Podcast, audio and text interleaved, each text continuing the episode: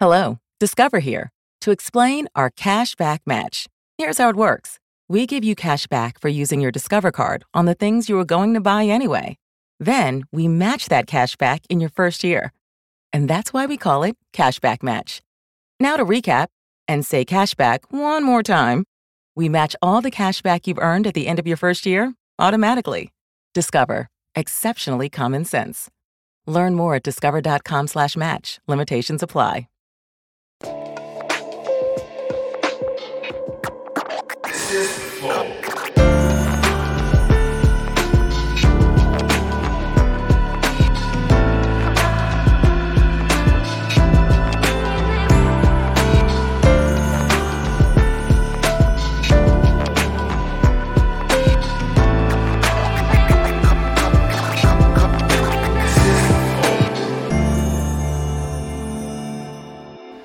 Salve, salve família, bem-vindos a mais um Flow. Eu sou o Igor, aqui do meu lado temos El Monarcon. Presente. E hoje nós vamos conversar com o professor, o, professor, o verdadeiro Fallen. Fala galera, fala, prazer estar aqui. Tô O até prazer é nosso. nervoso, barriga, ó, Mas tu é o Fallen ou tu é o Fallen? Tanto faz, tá brasileirado já, é Fallen mesmo, tá valendo. Pô, obrigado demais vir aí, cara. A gente queria trazer você há muito tempo, porque a gente sabe que tu é uma lenda da, do esportes, né? Você, pra mim, você é o cara que conseguiu carregar um cenário em, em todas as facetas do cenário possível. É. Tanto marketing, o cara ganhou o campeonato mundial, o cara ensinou toda uma comunidade a como jogar, fomentando. Então você, você meio que foi o pai, o pai do cenário dessa porra, mano. Não tem como negar. Ah, agradeço, cara. Foi, foi uma bela de uma jornada, não acabou ainda, né? Ainda tô nela, Com certeza. graças a Deus. E Só que agora a o filho história tá é longa, grande, hein? né, Se mano? prepara que a história é longa. É, hein? demorou, demorou, adoro. Essa que é a verdade. Bora, bora que eu quero saber toda. Mas antes a gente precisa falar dos nossos patrocinadores, que são o iFood, né? O iFood tá patrocinando o episódio de hoje. E se você quiser pedir e nunca pediu no iFood, eu conheço poucas pessoas que são esse caso, mas se for o seu caso, você tem a oportunidade de pedir por 99 centavos apenas o primeiro pedido, tá? Se você nunca pediu. Agora, se você já pediu no iFood, mano, peça de novo, porque você não sabe cozinhar, né? Nós vamos sei. pedir de novo hoje. Tu quer comer alguma coisa, Fallen? Mais tarde, talvez, agora. Então eu vou mandar vir de uma vez, aquele negócio de sempre, demorou? Ó, para com esse bagulho de mandar vir croquete, porra. Manda vir. Não, é bom, mas manda as porra do sanduba, cara. É, Porra de croquete. pô. Nunca mais vi aquele sanduba com cheddar e. e... Sumiu da porra do. Ô, quem- qual que é o nome do restaurante? Cão qual que é o Velho. velho? Na moral, velho. O melhor aí é o. é verdade, vou reclamar com ele pessoalmente, então. Mas vai lá, baixa o iFood e usa aí, ó. O QR Code tá aqui, eu acho. Né, Jean? Aí. É isso, vai lá. Outra coisa, hoje a gente tá sendo patrocinado pela Blake Store, tá bom? A Blake Store é uma loja de skins de CS. Os caras são fã de Dota também, mandaram uma cartinha muito foda é, pra uma gente aí. cartinha aqui falando que, inclusive, eu fiquei. Eu já joguei Dota com Fallen. eu- Com, com, com- vou falar Fallen, porque Fallen fica pior. Vou falar Fica- Fallen. Fica É. esquisito. É, eu já joguei Dota com Fallen e fedei. Sei lá, mas eu Agora, fedei. Devia que ser cristal, jogo, ele não joga de suporte. É, deve ser assim. cristal, é. Ele feda na cristal, mas bom que tem a aura ali, né, pra compensar. Morre pra... ajudando Só time. precisa o ficar com- vivo, né? E ficar na base lá, assim, de castigo. Não sai da base, não dá gold pra ele. é assim. Bom, mas essa, essa a Blake Store, ela vende skins de CS, não tem de Dota, infelizmente. Ainda. E se você usar o cupom FLOW, você ganha 5% de bônus no depósito pra comprar mais coisas ainda, tá bom? Incredibles. Então vai lá, usa o cupom e compre na Blake Store o seu, a sua skin de CS, tá bom? Boa. Vai lá, garanta. É nóis. Vou garantir a minha. E a Tribe? Muito pica. Tribe. Tribe é uma escola também muito pica de programação. Tribe tu manja. Não conheço. É uma escola de programação, cara. É, A é tudo profissão do online. futuro. Só que eles têm uma jogada muito interessante, velho. Que é tipo, você faz a, a, a prova do site deles lá. Se você passar, você ganha uma bolsa. E, se, e na bolsa você pode fazer o curso deles inteiro de graça. São três anos de curso, eu acho. Não, não sei se são três anos, não, pô. Não, acho que eu tô falando merda. Um ano. É, confundi com três, porque é o salário que você tem que ter quando você sair de lá. Pra você pagar, tipo, você faz inteiro de graça. Aí você só paga se você sair empregado e tem que ser um salário de mais de 3 mil reais na área. É, 3 mil reais na área. Estão apostando que você vai se capacitar mesmo, já vai sair. E outra, com programação tá. Tá Por causa do aquecidíssimo. Covid, inclusive, né? Que tá precisando de gente na parte de desenvolvimento. Porra, a gente, E é o futuro, né? a gente aqui do Flow contratou uns caras da Tribe já também, inclusive. É verdade, o pessoal, a gente. Então, tem mercado de trabalho, a Tribe forma esses trabalhadores capacitados, tanto que a gente contrata, e aqui a gente só contrata boas pessoas, e menos os hosts. Os hosts do programa não são tão bons. Mas as pessoas que trabalham pra gente são. Então, é isso. Vai lá na Tribe, garanta já, é bitribe.com/flow.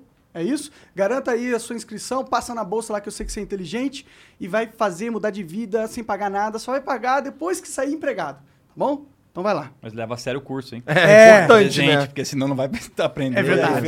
Aí você, aí você perde dinheiro. né? E tempo. e tempo. Então tá bom, vai lá. Outra coisa, não tem mais patrocinador, a gente é patrocinado por vocês também. Como? Vocês é, viram membros do Flow, virando membros do Flow, vocês têm acesso ao nosso concurso de sorte. Põe na tela aí, Janzão. Todo dia a gente coloca coisas novas, tá? Caralho, hoje tem um gift card de mil reais da Blake Store. Caralho, olha aí. Porra! Gift card de mil reais. Então, pô, se você for membro, basta clicar em participar, você vai ser sorteado no nosso Não. concurso. Concursado. Vai ser concursado, é verdade, o nosso concurso. É, não pode ser sorteado. Hashtag concursado. né? e aí, se você ganhar o concurso, a gente manda pra tua casa. Se é um produto digital, então a gente manda um e-mail pra você, tá bom? É. E tem uma cadeira da Razer, um headset da Razer, só coisa pica todo dia pra você. Um tá? abraço pra galera da Razer aí. hein? Abraço É. Razer. Eles deram uma porrada de produtos pra gente. Vai vir muito mais coisa da Razer aí no futuro também. Tá bom? É isso. Tem emblema hoje? Caralho. Caralho, esse emblema Que tá. isso. Olha o artista, barbão. Caralho. Gostei dessa arte aí, hein? Quem que fez essa? Esse aí foi o Lipnero. Lipinero. Lipinero. Valeu, Lipinero. bem. Ficou chique demais, hein? A sobrancelha tá realmente maior do que deveria estar. Tá Massa demais. E se quiser resgatar, Igor, qual que é o código? É. Presente professor. Tá certo. E a galera já tá spamando isso no chat. Não custa nada ir lá no nosso site e spamar também. É de graça. Basta ter uma conta lá, tá bom? Cria uma conta no nosso site e resgate o teu emblema. Depois, pra conseguir um emblema desse, é só comprando. Alguém riu aí. Caralho. Bom, então é isso. É, vá lá, vira membro e manda mensagem também pra gente. Ó, a gente é 400 Sparks, 10 mensagens, precisa mandar uma pergunta pra gente, áudio e vídeo de 20 segundos. Quiser mandar uma propaganda no final do programa, são 50 mil Sparks, áudio e vídeo de um minuto. É isso. É isso, é isso. É isso. E aí, cara, como que, como que faz pra você pegar um, um- um jogo que não tinha tanta expressão no Brasil, mas, mas tinha um Brasil, uma comunidade grande, mas não ganhava campeonato, não tinha um cenário competitivo forte. Como é pegar do zero e construir e virar esse fenômeno que hoje é o time.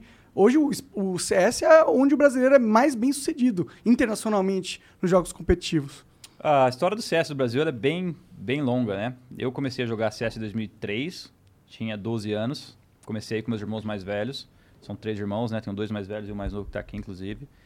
E, na verdade, o Brasil teve um grande celeiro de jogadores e foi muito bem também na época que eu estava ainda começando no game, que era muito novo, né? Então, por exemplo, de 2003 até 2006, o Brasil teve muitos e muitos jogadores, principalmente porque toda cidade tinha uma lan house, cara. Todo bairro tinha uma lan house. Vivi essa época muito. Então você vários pensa-. Ah, Era É, não é possível que, os, que só tinha noob, né? e o Brasil é muito grande, cara. Então É. a gente tinha muitos e muitos e muitos jogadores. Então, dessa época de 2003, 2006, eu ainda não tinha o patamar que eu tenho hoje de nível de jogo. Então eu não participei do, do Prime, dos jogadores, mas tinha muita gente boa naquela época. E o. Brasil foi campeão mundial em 2006, por exemplo. Pode crer. Ou seja, então a gente dizer que só depois que teve sucesso do CS é um pouco equivocado se a gente não puxar essa história lá atrás. Né? Pode Então, crer. 2003, 2006 foi uma fase de ouro. E uma coisa que aconteceu naquela época, que foi muito rara, a gente teve o- uma pessoa, que era o Pred, era um jogador do Rio de Janeiro, que o pai dele tinha uma condição financeira legal com as empresas que ele tinha, mexia com outras coisas. E ele resolveu apostar no, no sonho do filho dele naquela época e começou a investir pra caramba no, no, no MBR na época, que foi o do Paulo Veloso. Então esse cara deu condições num cenário que ainda não, não, não tinha condições de ter patrocinadores que levariam a gente pra Suécia pra treinar, competir. Esse cara tava lá, meu, na paixão do filho dele investindo. E acabou virando a paixão dele também depois do futuro, né? Então, a- o Brasil teve uma, uma representatividade muito grande no cenário já no começo, né? Pode crer. Só que nessa época eu ainda tava, pô, jogando bairro contra bairro, house contra house com meus irmãos, né? Indo pros primeiros torneios. E o que aconteceu com o CS foi que quando foi chegando, eu fiquei bom no jogo a partir de 2006. Fiquei muito bom no jogo 2009 para 2010. Só que o jogo começou a cair muito justamente quando eu fiquei muito bom. Então 2009 para 2010 eram os últimos torneios que estavam rolando. que Já era era CSGO? não, era CS 1.6 na época ainda. 2003, CS 1.5 e até outras versões anteriormente. 2006 pra cima, tudo CS 1.6. CSGO só foi entrar em 2013. Então a gente teve 2009, 2010, 2011 mundialmente falando, o CS caindo em declínio. No Brasil, a gente perdeu a maior competição que a gente tinha, que era a World Cyber Games, que era a competição que fazia tudo girar. Todo mundo jogava o ano inteiro para ganhar o qualificatório do World Cyber Games. Você ganhava, você ia viajar, representar o Brasil. Tudo pago. Na época era Samsung que patrocinava todo, todo o evento. Então, quando esse campeonato cortou, a galera falou: Meu, vou jogar por qual motivo agora, né? Então, o ecossistema do CS, ó, foi para baixo. E o que aconteceu foi que, pô, era um jogo que eu amava muito desde 2003 jogando. E eu vi que o cenário tava degringolando, não ia ter mais o que fazer. Eu falei, meu, alguém tem que fazer alguma coisa. E eu... não vai ser a Valve. E não vai ser ela no momento, né? Porque eles, eles têm essa. É um outro assunto que a gente pode entrar depois, mas Uhum. a Valve é tipo assim, ó, o jogo Deixa- tá aqui, faz aí. É. É, eles não É o pai que foi comprar cigarro. É mais ou menos isso. Fazem o jogo e se vira. Eles acabaram salvando o CS, trazendo o CSGO depois, né? Sendo sincero, eles fizeram. A, esse foi o, em 2013 foi a grande guinada, quando eles entraram com o CSGO, que eles eram uma nova vida. Só que essa nova vida só foi começar a aparecer em Europa primeiro e América do Norte primeiro. Obviamente, a gente está no Brasil, costuma demorar um pouquinho mais para chegar as coisas, né? Então, ah, quando em 2009 e até a gente tem que ir um pouco mais atrás na história, mas aproveitando esse gancho, 2009 eu tava estu... eu, eu já era um bom jogador e eu tava meio desencanando do CS já, porque eu vi que eu não tinha entrado no melhor time ainda, eu tava terminando o terceiro colegial, tinha que ir pra faculdade. E aí em 2009 eu falei, meu, na verdade em 2008 eu prestei só pra entrar na USP. Eu tentei entrar em engenharia na USP. Cara, Caramba. mala pra caralho, só prestei USP. Burro pra caramba. Passei na primeira fase e devo ter sido um dos últimos da segunda. Não passei. Mas Ah, pelo menos almejava grande, né? é, tem esse ponto. Não prestei mais nenhuma outra. Doido. Aí eu falei, eu fiz cagada. No outro ano, comecei a fazer cursinho. Então, em 2009, em maio, quando eu tava fazendo cursinho, eu tava, eu lembro até hoje, morava em Tapetininga, tava com um colega meu de classe estudando em casa e recebi uma mensagem no MSN na época. Os caras me botaram num grupo, pá, o melhor time do Brasil. Tava lá o treinador, o, o dono do time, Fênix, Beat, NAC. Eu falei, caralho, do nada. Já, já, já entendi o que era, né? Pra bom entendedor, minha palavra basta. É. Eu já nem conhecia os caras direito ainda, pessoalmente, nada. E aí os caras me chamaram pro time. E aí foi o primeiro, a primeira grande decisão que eu tive que tomar na minha vida, que foi, meu, tá, joguei seis anos pra brincar, cheguei num nível alto, tô quase que indo só pra estudar agora pra poder continuar a minha vida, né, fazer alguma coisa no futuro, mas apareceu a oportunidade que nunca tinha aparecido antes. E aí eu lembro de ter falado com a minha mãe até, tá aqui, falei, ó mãe, não é por nada não, mas aconteceu um negócio que eu não tava esperando. Vou Tô pegar. estudando aqui faz 4, 5 meses, sem parar no cursinho. Tu tava mas me bom chamaram de pro melhor time. Ah, cara, eu sempre fui esforçado, mas nunca fui gênio, assim, de loucura, sabe? Entendi. Eu acho que eu acabei É que pra passando, passar em prova não tem que ser gênio. Tem que saber decorar as paradas. mas tem que estudar bastante, né? Pra É, passar em faculdade boa, sim, sim, sim. tem que estudar bastante. Sim. E aí, eu acabei que em 2009 eu falei, mãe, ó, não dá pra fazer os dois ao mesmo tempo. Não tem como entrar no melhor time do Brasil pra começar a competir e ao mesmo tempo querer passar em cursinho. Já vi que não vai dar certo. Tem então eu vou apostar coisa. numa coisa só. E, meu, minha paixão era o jogo, né? Não tinha como não escolher isso. Desde Mas cedo, ela, desde moleque. mas ela pra- pirou, cara. Pirou. Pirou um pouco. Ela tá aí, ela Tá pode, aí. pode até Ela pirou um contestar. pouco. O que, o que aconteceu foi o seguinte. Cheguei pra ela e falei, mãe, ó, apareceu essa oportunidade. O pessoal já garantiu que a gente vai viajar pra três torneios. Tem um torneio na Argentina, tem um torneio em Barcelona, na Espanha. E eu tô afim de 100% nisso daí. Ela deu uma pirada, mas ela sempre me apoiou. Ela falou, ó, então vai, se dedica pra fazer isso daí.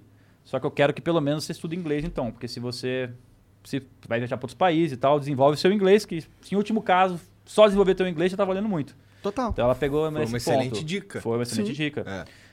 E para ajudar, lá na cidade onde a gente morava, uma grande amiga da nossa família tem a, a Skill lá, que é a loja de. Loja não, escola de ensino de inglês, então sempre me ajudou a estudar lá também. Ah, a Janaína, até mandar um beijo para ela, me ajudou muito nisso.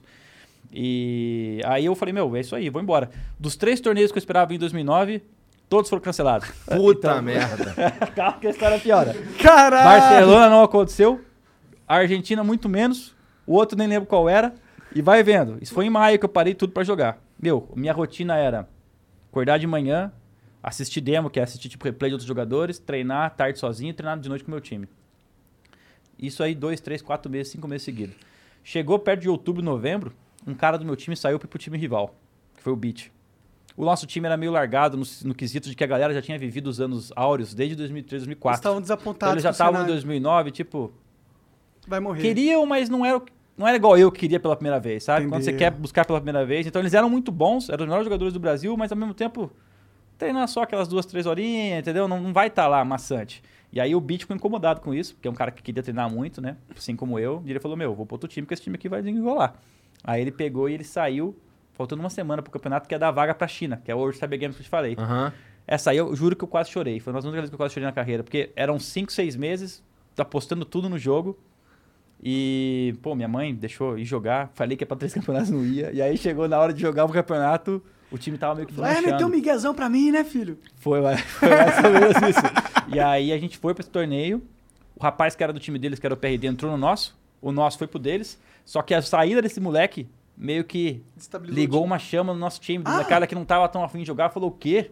Você vai largar nós dentro do campeonato? E aí a galera também deu um gás. Que legal, entendeu? E aí foi um puta no campeonato que, na minha opinião, marcou a minha vida. Porque se eu não tivesse assistido aquele campeonato, eu não sei o que teria sido, porque foi um campeonato que me levou pro primeiro internacional, né? Entendi. Então foi tipo, foi o, o prime ali da minha escolha. Então se eu tivesse perdido aquele jogo na final, que rolou, né? Qualquer momento do campeonato, eu não teria nem ido viajar pra fora. Então quem sabe já desencanar, sei lá. Não dá pra saber o que acontecer Mas depois. que louco que os caras animaram com a saída do cara, né? Porque Ficaram eu, eu na achei que era né? o... É, ficaram putos, mas é. É. bom, é bom quando os caras pegam a raiva e usam pra um negócio produtivo, Exatamente. né? Foi isso que aconteceu. E aí a gente venceu esse campeonato. Foi o primeiro que eu fui. Fui pra China representar o Brasil pela primeira vez. E aí começou a surgir umas oportunidades. né? A história é longa, mas foi engraçado que em 2009 eu tive que escolher pela primeira vez o que eu ia fazer, né? E aí que foi rolando. 2010 a gente teve um investimento legal no Brasil. Tem um time que chama Complexity, até hoje existe. Time de CSGO. Inclusive tá forte agora. Ah, recentemente. Codizeiro aqui. Veio aqui, inclusive. Tá Aham. completando pra eles agora lá. Ah, da hora. Ele é um. Ele é um time de um cara americano que também começou, meu, 2000, 2001, um cara muito antigo no CS. Começou, E mas ele- começou jogando? Não, ele era o dono da equipe. Tá. Chama Jason Lake o nome dele, é um dono de time aí.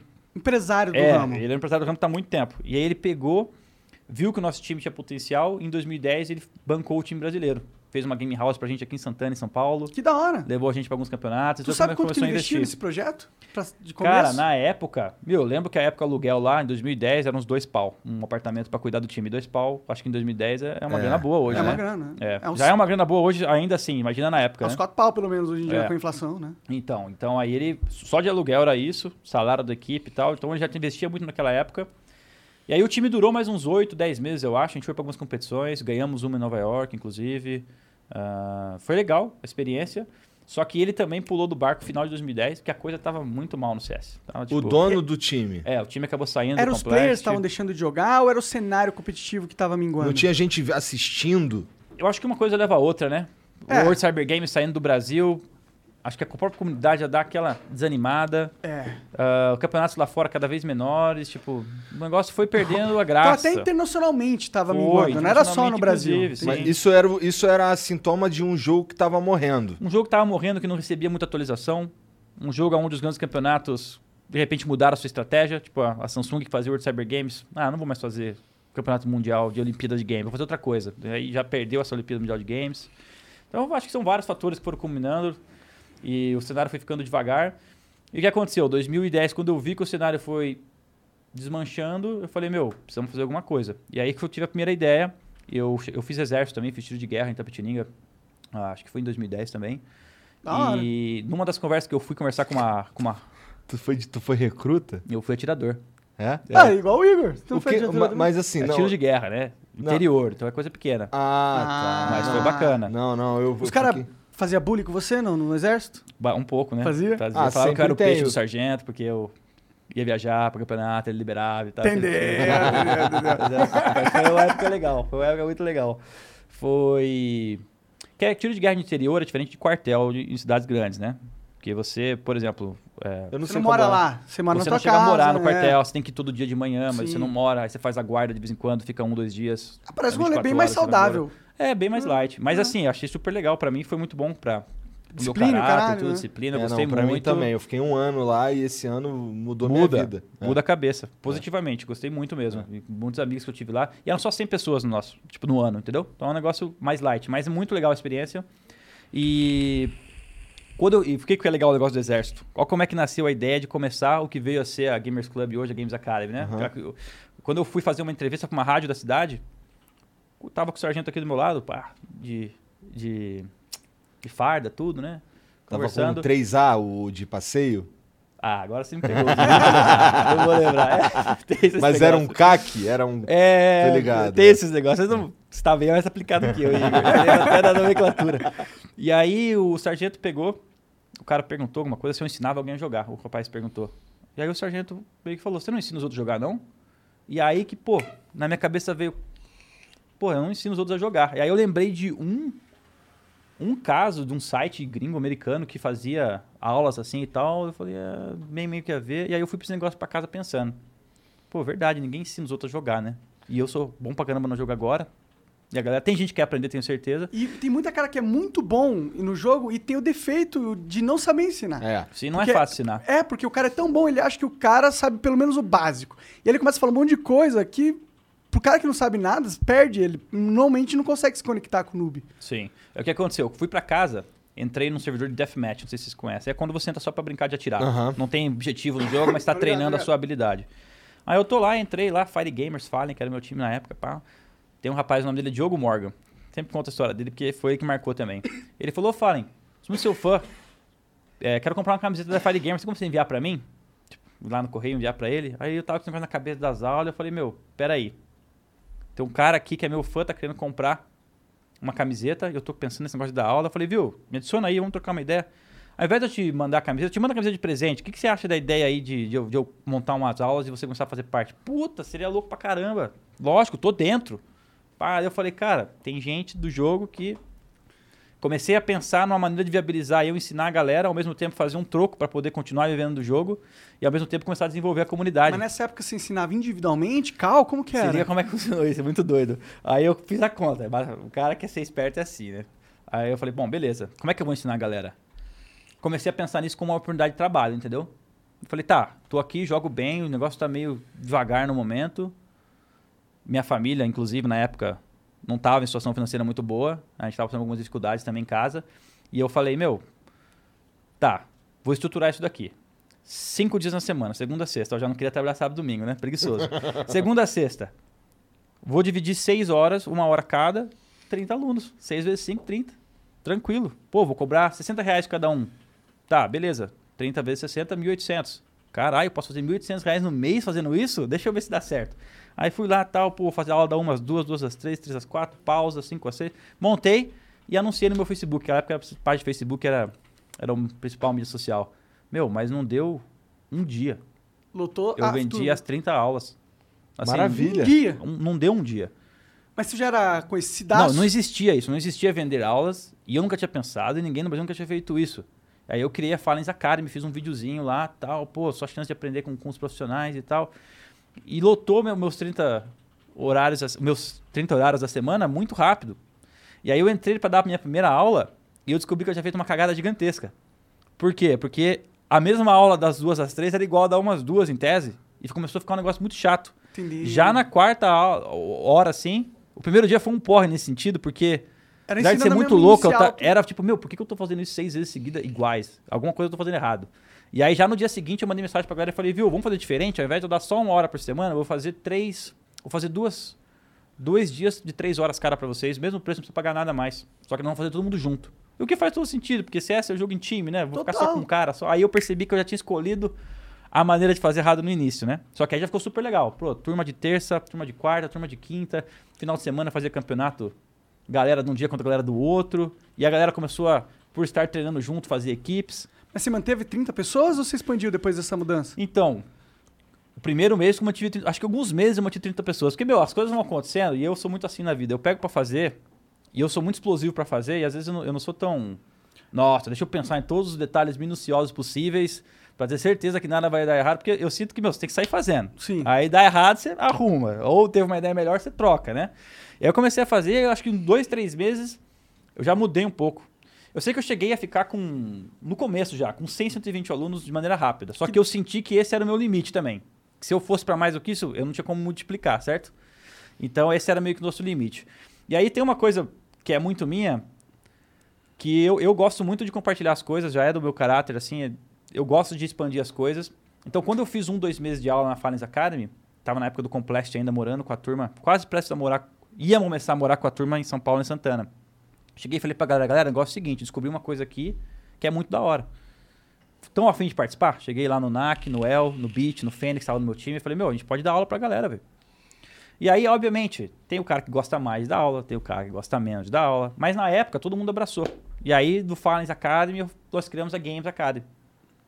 Então eu trouxe essa galera do meu time pra dentro da minha ideia e falei, meu, vamos dar aula junto, vamos dividir aqui, eu pego o segundo, você pega a terça, você pega a quarta.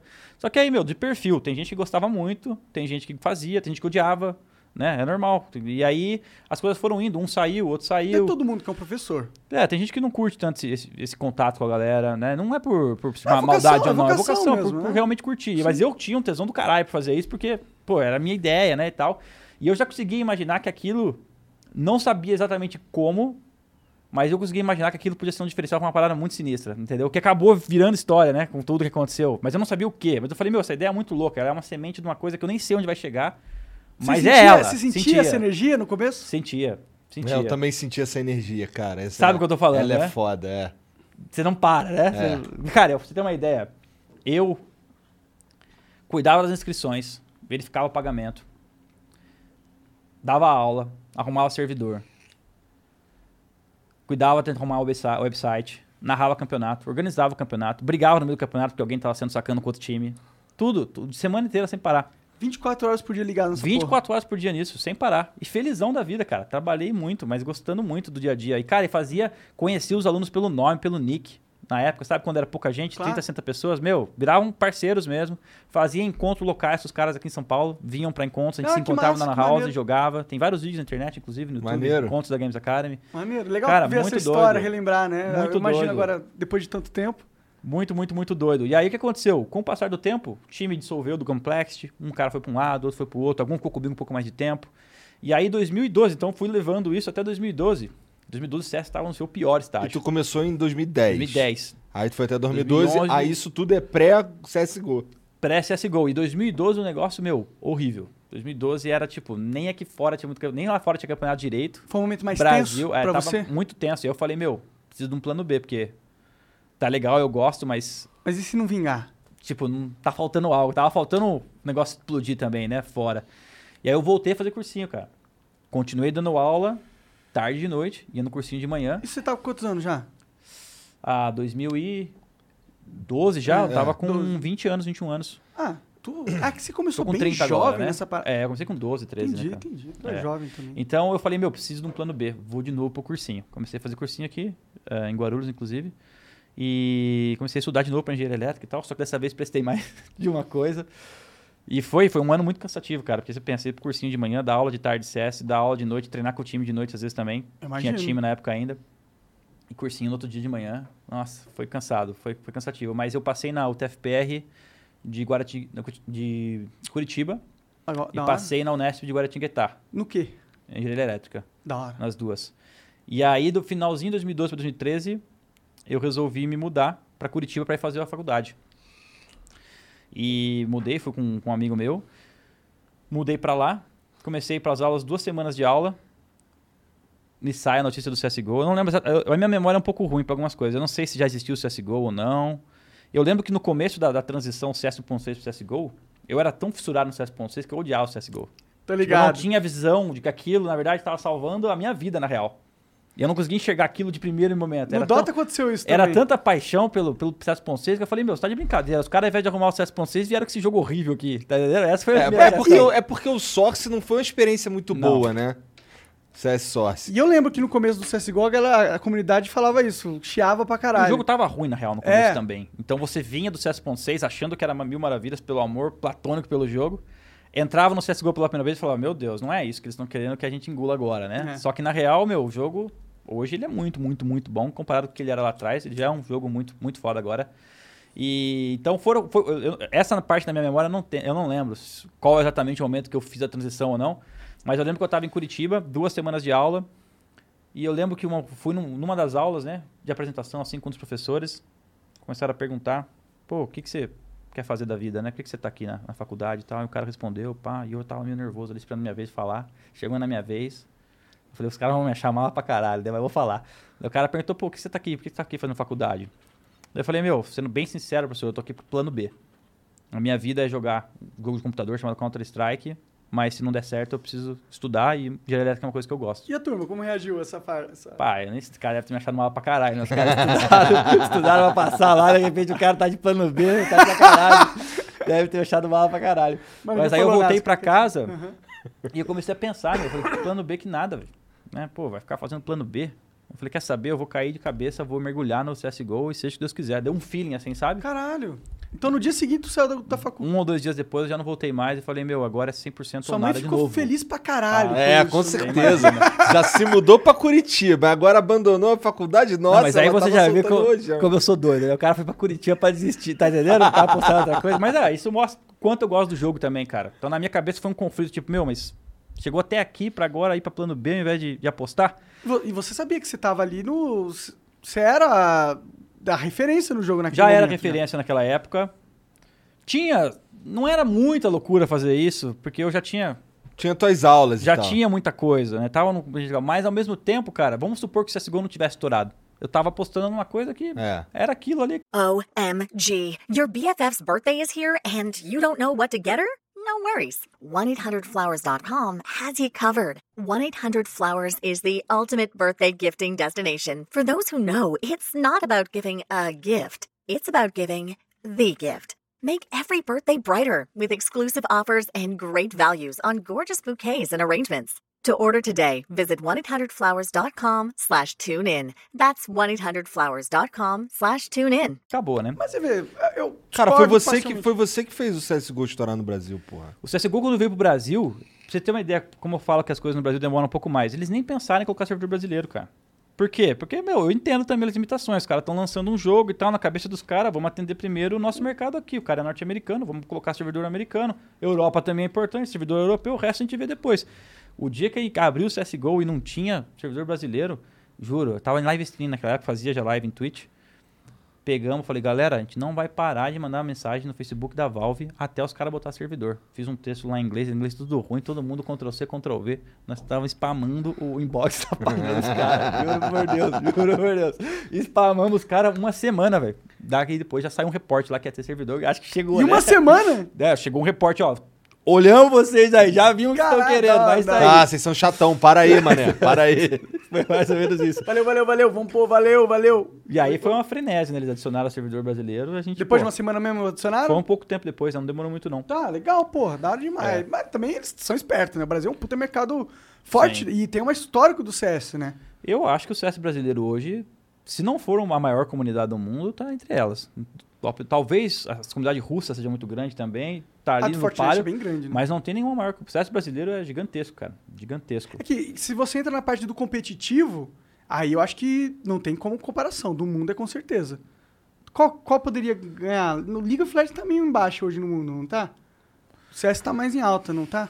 Não, eu cara. não tenho, eu, eu não É que é, o, é que é o seguinte, todo jogo que a gente vai falar, né? Tem a galera que joga o game e possivelmente assiste também a parte competitiva, mas não são todos, né? Tem o cara que joga o Dotinha, mas, meu, tá nem aí pro International. Mas Sim. curte jogar o Dotinha. Que é a maioria. Tem o cara que só tá afim de jogar o International, que é o que? O profissional, né? Que é o que? O 0,5% da galera, que, meu, esse cara treina todos os dias porque É. ele quer estar no International e, meu, se você chamar ele pra jogar um pub, ele nem quer. Que é o cara tryhard total do nível competitivo. Sim. E tem o cara que, que é o mais incrível do esportes hoje em dia, que ele já nem joga mais o jogo, mas ele assiste. Então, ó, tipo, no mundo do esportes tem vários tipos de pessoas que vão consumir o, É. o game ou o conteúdo dele, né? E é muito doido isso, porque essa é uma visão que eu já tinha lá atrás, em 2005, quando eu jogava em Lan House, eu sempre pensava, meu, esse negócio vai um dia vai ser muito grande ainda, a ponto de estar em Olimpíada, eu sempre pensava isso, né? E eu falava, porque aqui tá a primeira geração que tá curtindo games. Mas e daqui 30 anos, quando o filho desse cara que tá aqui na Lan House for, né? Quando ele crescer com o pai jogando Exatamente, games. ele vai ser ali. E, e ver o pai né? torcendo pra um time de games e ter É. aquela sa- mesmo satisfação que tinha com os times de esportes Exatamente. tradicionais. Então eu E falei, meu, você vai existia criação muito. de conteúdo já nessa época aí, do, de, de CS, vai? Ó, a criação de conteúdo que eu, que eu senti que eu comecei a fazer mais foi através do Facebook, quando eu comecei mais ou menos em 2009 em, em- em seguida, que a minha, a minha proposta, a minha missão naquela época era a seguinte. Eu sei que nem todo mundo pode ser um jogador profissional, obviamente, é igual jogador de futebol, não são todos que chegam onde eu tô agora, mas eu sei que muita gente gostaria de saber como é que é. né? Então eu vou tentar, através dos meus vlogs, vou tentar através da, dos conteúdos que eu vou criar aqui no, no meu 2009? Facebook. É, Então tu, além de tudo, ainda fundou a internet também. Porra, Chega 2009. 2009. Mas, Mas tipo, quem muito- fazia vlog naquele momento era o PC Siqueira, o, Felipe, Felipe Neto, Neto, o Cauê Caio Moura e basicamente. Então, mas era muito doido. Eu ia no campeonato, e aí, galera, aqui é o campeonato, ó, aqui vai ser os computadores. Isso era muito doido pra época já, porque ninguém tava acostumado a consumir esse tipo de conteúdo. Então, o cara ia na minha página e ele se identificava muito comigo. Pô, Falizão, isso aí, continua postando da hora pra caralho. Então, o cara não era profissional, não, não tinha chance de ser profissional, mas tava curtindo acompanhar. Então, foi, eu fui criando um laço com a comunidade nesse sentido de, meu, quero que vocês saibam como é que é estar aqui onde eu tô agora e vivendo isso, né? Então, sempre foi assim. E eu consegui manter isso durante muito tempo. É. Até mesmo na- nas vlogs. versões mais recentes de CSGO, a gente foi campeão mundial, tava fazendo vlog, cara. Era uma coisa de doido. Porque. A oportunidade única pra galera, né? Ver a rotina do cara que foi campeão mundial e ele poder, pôde acompanhar como ele foi. As coisas mudaram um pouquinho. Hoje que tem o Instagram com stories, né? Chegou o Snapchat um pouco É. antes. Então, tipo, a criação do vídeo como um si, ela começou a ficar um negócio, pô, mas você vai botar tanto trabalho pra editar um vídeo de 15 minutos, sendo que você tá ali também mostrando uma coisa. Então, tipo, o poder do vídeo vlog, na minha opinião, ele ficou muito mais acessível com os novos apps, né? Sim. Total. Mas na época de 2015 ou 2016, que eu tava indo pros torneios, mesma pegada. Pô, eu quero mostrar pro cara como é que é eu morar aqui nos Estados Unidos pra competir. Eu ir pra um campeonato, né? E aí eu tava lá, eu, eu, eu ia, eu gravava as coisas, eu pensava em como eu queria editar. Isso que é a parte legal de você mesmo fazer, que você já tá, pô, vou, vou colocar isso no vídeo. você aprende isso, também. isso, isso. E aí, às vezes, eu pegava a partida, recortava melhores momentos, narrava em cima, pô, essa jogada aqui fizemos tal coisa errada, e eu compilava tudo e pau, soltava, né? E a galera ia assistindo, e a comunidade do CSGO no Brasil, meu, recebendo um conteúdo que quase ninguém fazia. Eu ia pra torneios fora do Brasil, o Olof Meister, por exemplo, é um cara que foi melhor do mundo em 2015, ele falou, meu, não sei como é que você faz tudo isso. Joga bem, e tu faz tudo isso, velho, vídeo teu canal no YouTube, você, tu é louco. O cara falou pra mim. E eu ia, gravava, no mesma noite, chegava no quarto, a galera descansar, pá, botava lá o pendrive, passava uma hora e meia ali editando num, num, num, After Effects ali, num negócio que eu tinha, num Vegas. Caralho, o After Effects é pica. Adobe, na real, né? É o Premiere, né? É o Premiere, eu falei errado. E aí eu editava tal, tal, tal, botava uma musiquinha lá, pá, mandava. E eu ficava feliz pra caramba, cara, porque me dava muita satisfação depois poder ir, ver os comentários, ver. Isso que era muito combustível pra mim, é ver que, meu, além de eu estar fazendo uma parada muito massa, tem muita gente que tá vendo e tá curtindo, sabe? Tipo. O crescimento dos conteúdos ele foi instantâneo? Em 2009, como que foi a progressão, assim, pra galera te acompanhando? Cara, hoje eu tenho que acho que eu tenho mais de um milhão de pessoas no meu canal, mas como da minha personalidade, muitas vezes comecei um programa muito louco e não dei continuidade. Que achei muito louco fazer ele agora ali, na outra semana já queria fazer outro e já ia embora. Então, tipo, eu, eu, eu sou um pouco desorganizado nesse sentido, sabe? Eu sou um pouco também, então eu sei como que é. Eu quero fazer uma parada que vem na cabeça, se por um acaso não der muito resultado, ou se por um acaso encontrei alguma dificuldade, eu vou fazer outra coisa então. E, tipo, não, Então foi por isso que o Jean matou o melhor tutorial de Dota. Por causa Porra. desse meu defeito aí. Mas você, mas você, uma tava, bosta. você tava total descrevendo o cara que, que não é um bom professor e tava, ah, não, ele tá falando dele mesmo. Hã? Quando tu falou dos caras que não são bons professores. Como assim? Ué, tu não tava aí falando, porque não é todo mundo que É, nasceu tem, não é todo mundo que sabe que é bo- pro player e sabe traduzir isso pro, pro noob. Então, aí, eu, Mas o ah, que que não, tem a o ver Monark isso? tá falando dele De mesmo. mim mesmo, né? Mas eu não sou nem pro player, né? Por isso que não fez sentido na minha cabeça. Eu nem sei jogar bem o jogo pra ter essa. Então, eu não, eu não sei te dizer o crescimento certinho, como foi. Mas eu sei que uma das séries que me surpreendeu muito, que eu não esperava, eu tava em casa, inclusive tava morando aqui em Guarulhos já com a minha família. Voltei de um campeonato lá fora. Meu, tava no quarto do meu irmão, o outro irmão Thiago. Tinha lá o PC dele montado. Eu falei, meu, vou monta- montar uma série aqui pra ensinar a galera a sair do prata, que é o nível 1 do jogo, e até o global. Da hora. E vou começar ensinando as dicas básicas. Como é que o cara tem que configurar o CS dele, o que ele tem que colocar, o que que é importante, o que que não é. Fiz um 40 minutos de só falação, nem joguei. Cara, o esse negócio tem mais de milhão no YouTube já. Esse negócio de configurar o bagulho é muito doido, né, cara? Porque é muito assim, importante. eu, eu entro, vamos lá, vou entrar no CS. Eu entro lá, tudo no máximo e vambora. Performance, ó, lá embaixo. Tá errado, não é? O Sim, lance é- Às vezes já nem tem um PC tão bom. E aí o negócio tá estressado lá pra melhor qualidade possível. E aí aquele cara que quer ir um pouquinho, que já deixou de jogar só pra atirar e brincar, que quer ficar um pouquinho melhor, ele já, putz, deixa eu ver então, porque isso aqui é Como melhor? importante, Vamos né? parar de morrer pra esse cara. aqui. Então, mas esse lance de você mexer nas configurações do CS, tu ganha vantagem. Tô dizendo assim, vamos lá. É, o fato de eu desligar a renderização de um objeto me dá vantagem? Ou tu mexe nas configurações só pra ter mais FPS? Cara, você vai ficar assustado agora. O que todo mundo acha, na verdade, e na verdade o que todo mundo está buscando é otimizar o frame por segundo, né? Que é quando seu processador está processando ali a, cada frame da tela para você ficar com o jogo liso. Então, o primeiro objetivo dessas configurações é o que, meu? Otimizar para ficar legal. Só que quando você começa a ficar muito tryhard, no CSGO tem uma granada que é a Molotov, né? Que é a incendiária. Então você joga ela, ela vai espalhar um fogo e nesse fogo sai fumaça. Uma fumaça escura. Aí o que acontece? Dependendo das suas configurações, essa fumaça ou tá muito mais escura ou tá um pouco visível atrás dela. Entendeu? Então o cara joga um Molotov na frente dele. Venho eu olhar pro outro lado do fogo. Você tá vendo puta de uma fumaceira má configurada. O cara tá ali vendo alguma coisa atrás. Tem uma vantagem aí.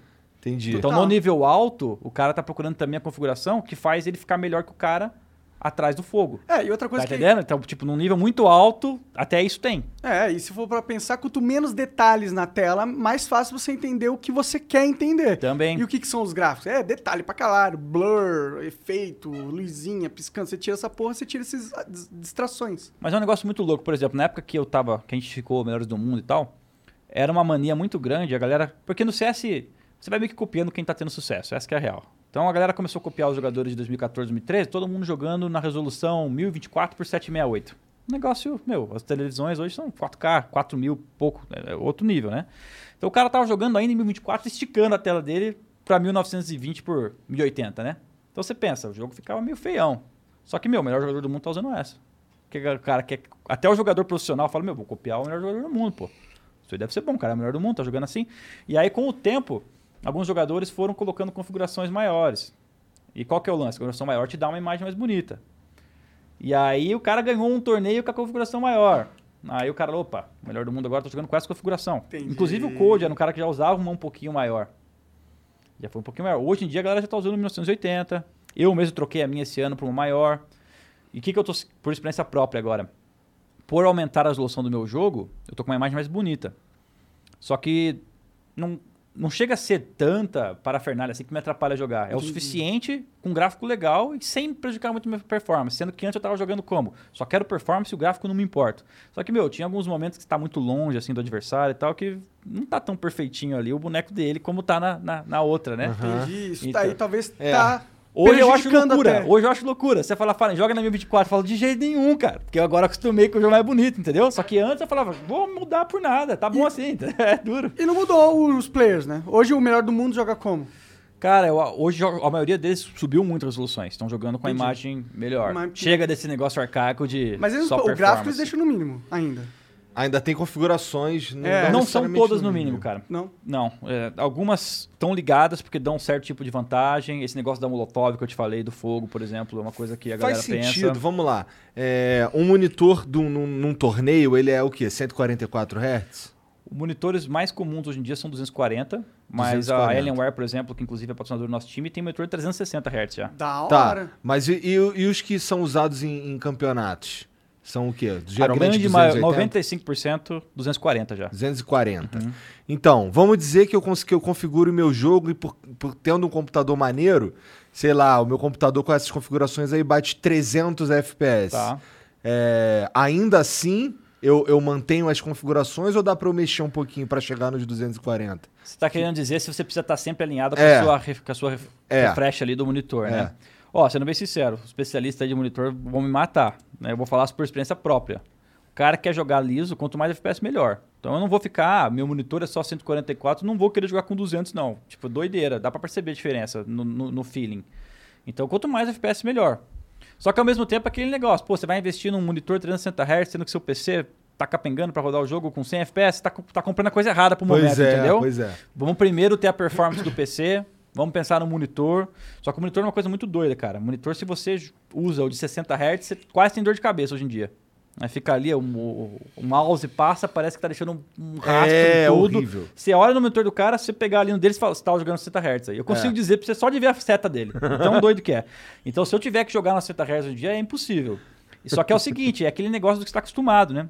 Talvez o cara que tem o 60 Hz em casa nunca viu o 144, ele fala, ah, que isso, pô, tá de boa, nem sinto. A hora que ele sentir, ele vai falar, caraca. Pode então, crer. então existe uma melhora na performance, é muito mais liso, jogabilidade muito melhor e faz diferença. Quando você pula do 60 para 144, é muita diferença. Quando você pula do 144 para 240, já não é nem metade da, daque- daquele outro pulo que você deu. Mas ainda existe a diferença, entendeu? Por isso que essas empresas de tecnologia investem tanto em esportes, né? Porque faz todo sentido. Você investe em esportes, você vai aumentar a comunidade que prefere comprar. Ih, morreu o Luiz. Prefere comprar o melhor do melhor do equipamento. E você tá fomentando uma comunidade que tem essa preferência. Então, para uma loja que vende isso, faz todo sentido você patrocinar o Até esporte. porque as tecnologias vão mudando, né? É, só você ver o cartão de memória há muitos anos atrás. Eu tava vendo até uma, uma matéria na internet de um, de um satélite que enviaram, de um, de um- um objeto espacial que enviaram, seten- nos anos 70, mandaram com 70 megabytes, cara, de espaço. Porra. Hoje em dia a gente tem o quê? Um celular na mão com 32 gigabytes. o Então, iPhone já é pouco. 13 tem um e tera. aí você pensa, os, Tera? Os caras mandaram pra Caralho, fora é do legal. planeta com 70 megabytes. E aí a gente fala, nossa, que nada a ver, mas pô, estamos falando há 40 anos atrás, 50 anos atrás, Sim. né? É o que já era, era um É absurdo que isso daí, tinha. pô. Sim, evoluiu muito rápido, né? A gente Muito viu. rápido, nunca mais a gente, a gente tava conversando no outro Flow isso. Nunca mais, talvez, a gente vai ver uma, expre- uma, uma, um avanço da tecnologia tão exponencial quanto a gente viu na nossa geração crescendo, né, mano? É. Isso é louco. Mas, Mas você tava lá em, em 2012, né? Que é a época que o CS tava mais. Você até pensou em desistir no, no bagulho. Mas aí rolou a virada, que o CSGO foi lançado. Uhum. Tu começou a investir nessa comunidade. De comunidade do CSGO foi, foi crescendo, foi gradativo, demorou um pouquinho aqui no Brasil. Mas quando foi que você sentiu que o CS explodiu aqui? Então, cara, o que aconteceu foi que 2013, 2014 foi toda essa pegada de Games Academy de novo, tentando fazer os times jogarem torneio.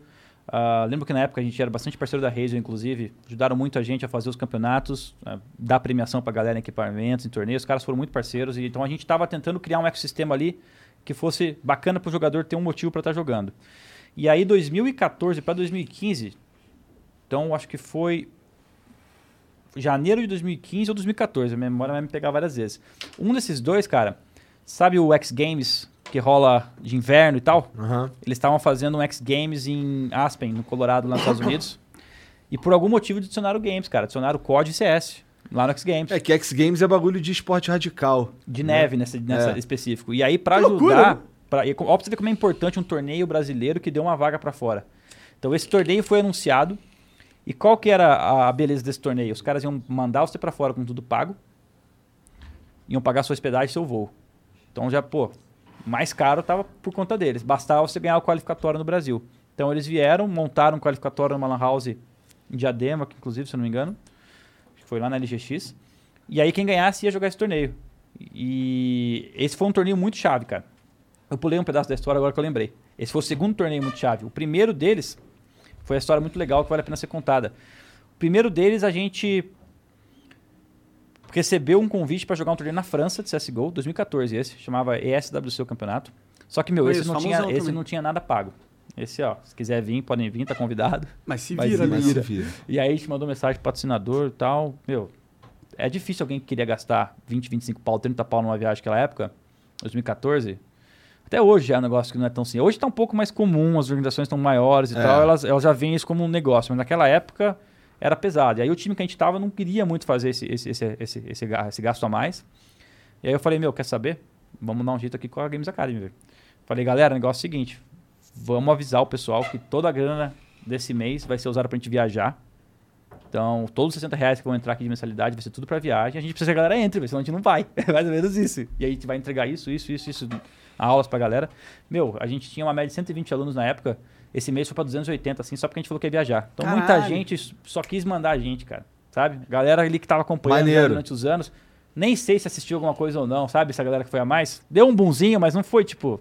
Deu pra sentir que, meu, só vai, galera. Vai lá, Só tô, vai. tô aqui doando pra você. E aí a gente gastou toda a grana daquele mês, meu, só pra, pra viajar. Fomos lá. Na época era eu, o Fer, o Lucas e o Henrique, são os gêmeos, e o Fênix na época. E foi uma viagem legal. Obviamente, primeiro campeonato nosso, ganhamos só um jogo, eu acho, perdemos quatro, foi um vexame. E eu lembro na época ainda que era engraçado, o Fer, tietando os jogadores profissionais, o Pacha, os outros caras que tem lá fora, ele, meu, pá nunca mais vou ver esse cara na minha vida, deixa eu ir lá tirar uma foto, vai. Tipo, ele falando isso, saca? Vou lá tirar uma foto com o Pacha, que eu acho que eu nunca mais vou ver esse cara na minha vida. Perdemos feio aqui, isso aqui não vai dar em nada, já vou tirar uma foto com ele lá. E foi, tirou foto com os caras e tal. Maneiro. Você vê qual que era a pegada da época, né? Então, esse foi o primeiro torneio que a gente foi, graças à comunidade. Entendi. Que ajudou a gente aí, graças a Games Academy, time que fez umas coisas para o pro projeto. E aí, em 2015, saiu esse qualificatório. E nós vencemos esse qualificatório. E aí foi, foi, foi. Aí foi bacana, porque a gente conseguiu ir jogar um torneio americano lá em Aspen e a gente cacetou o melhor time americano no primeiro mapa, cara. A gente jogou uma Mirage lá, tinha umas táticas diferentes, que os caras. Tipo, não é- quando você vai viajar para outro continente, você tem a chance de você ser espancado e tem a chance de jogar bem, né? Porque você não sabe o que, que você vai enfrentar. Do outro lado, o cara acha que você é ruim. Pô, você tá vindo do Brasil jogar aqui, você deve ser ruim Já pra te. Não, já não vai. Subestima. Já não tem muito o que ele procurar, ele já vai te subestimar. E a gente chegou lá, cara, o time era legalzinho. Tinha umas taxas que ninguém nunca tinha visto. Meu, pau, 16x1 nos caras, primeiro mapa. Caralho. Melhor time americano. E aí é um choque, né? Porque o CSGO era nos Estados Unidos na época. Como é que vai um time da América do Sul e dá um 16x1? Então a gente E conseguiu... a Valve assim, caralho, graças a Deus que eu botei um servidor lá, puta que pariu. Ou se o cara fosse muito pró-americano, né? Puta cagada, aceitando ah, sim, é sim, verdade. Aí a gente ganhou esse jogo. E esse jogo foi muito chave porque ele mostrou pro mundo, meu, tem gente jogando em outros continentes aí que é bom pra caramba. A gente só tá falando de Europa e América do Norte aqui, meu Pode velho. crer. Entendeu? E aí, Então, tipo, um, mostrou tudo isso pra galera. E foi uma coisa muito legal esse torneio, porque a gente foi pra Aspen, que é perto de Denver, os dois são no Colorado. E Denver ia ter um outro torneio, era ClutchCon que chamava. E a gente falou o seguinte, meu, vamos gastar a grana do bolso, velho. Vamos guardar uma grana de salário aí, os três meses que a gente vai receber. Vamos pra esse outro campeonato também, velho. Então a galera segurou a grana do salário que a gente tinha no Brasil. E aí a gente... Pô, união do time isso União aí também. total. Não, a galera ali, meu, dando o coração. E essa situação era muito mais humilde do que é hoje, né? Lá era realmente... Talvez a galera precisava mesmo da, daquela graninha ali pra viver o, Tava- o dia a dia. É, sacrificando coisas. Sacrificando coisas, altas coisas. E aí a gente foi. Foi só esse jogo que nós ganhamos também, eu acho. né? Mas foi o suficiente pra, pá, estourar. E aí a gente foi pra Denver jogar esse outro torneio. Nesse outro torneio a gente vai lá e ganha um mapa do melhor time do mundo, cara. Aí estouramos. Entendeu? Que aí chamou mais atenção ainda. Aham. Falei, "Ei, realmente não é? Não foi uma sorte de Os principiante caras, ali." tem alguma coisa nesses caras, É. entendeu? E aí, por ter ganhado o mapa do melhor time do mundo, que era o Fnatic na época, recebemos o convite pra ir jogar um Major na Polônia. O qualificatório do Major. Caralho, que ninguém tava nem pensando em chamar time brasileiro, tá entendendo? Então as portas foram se abrindo conforme foi fazendo.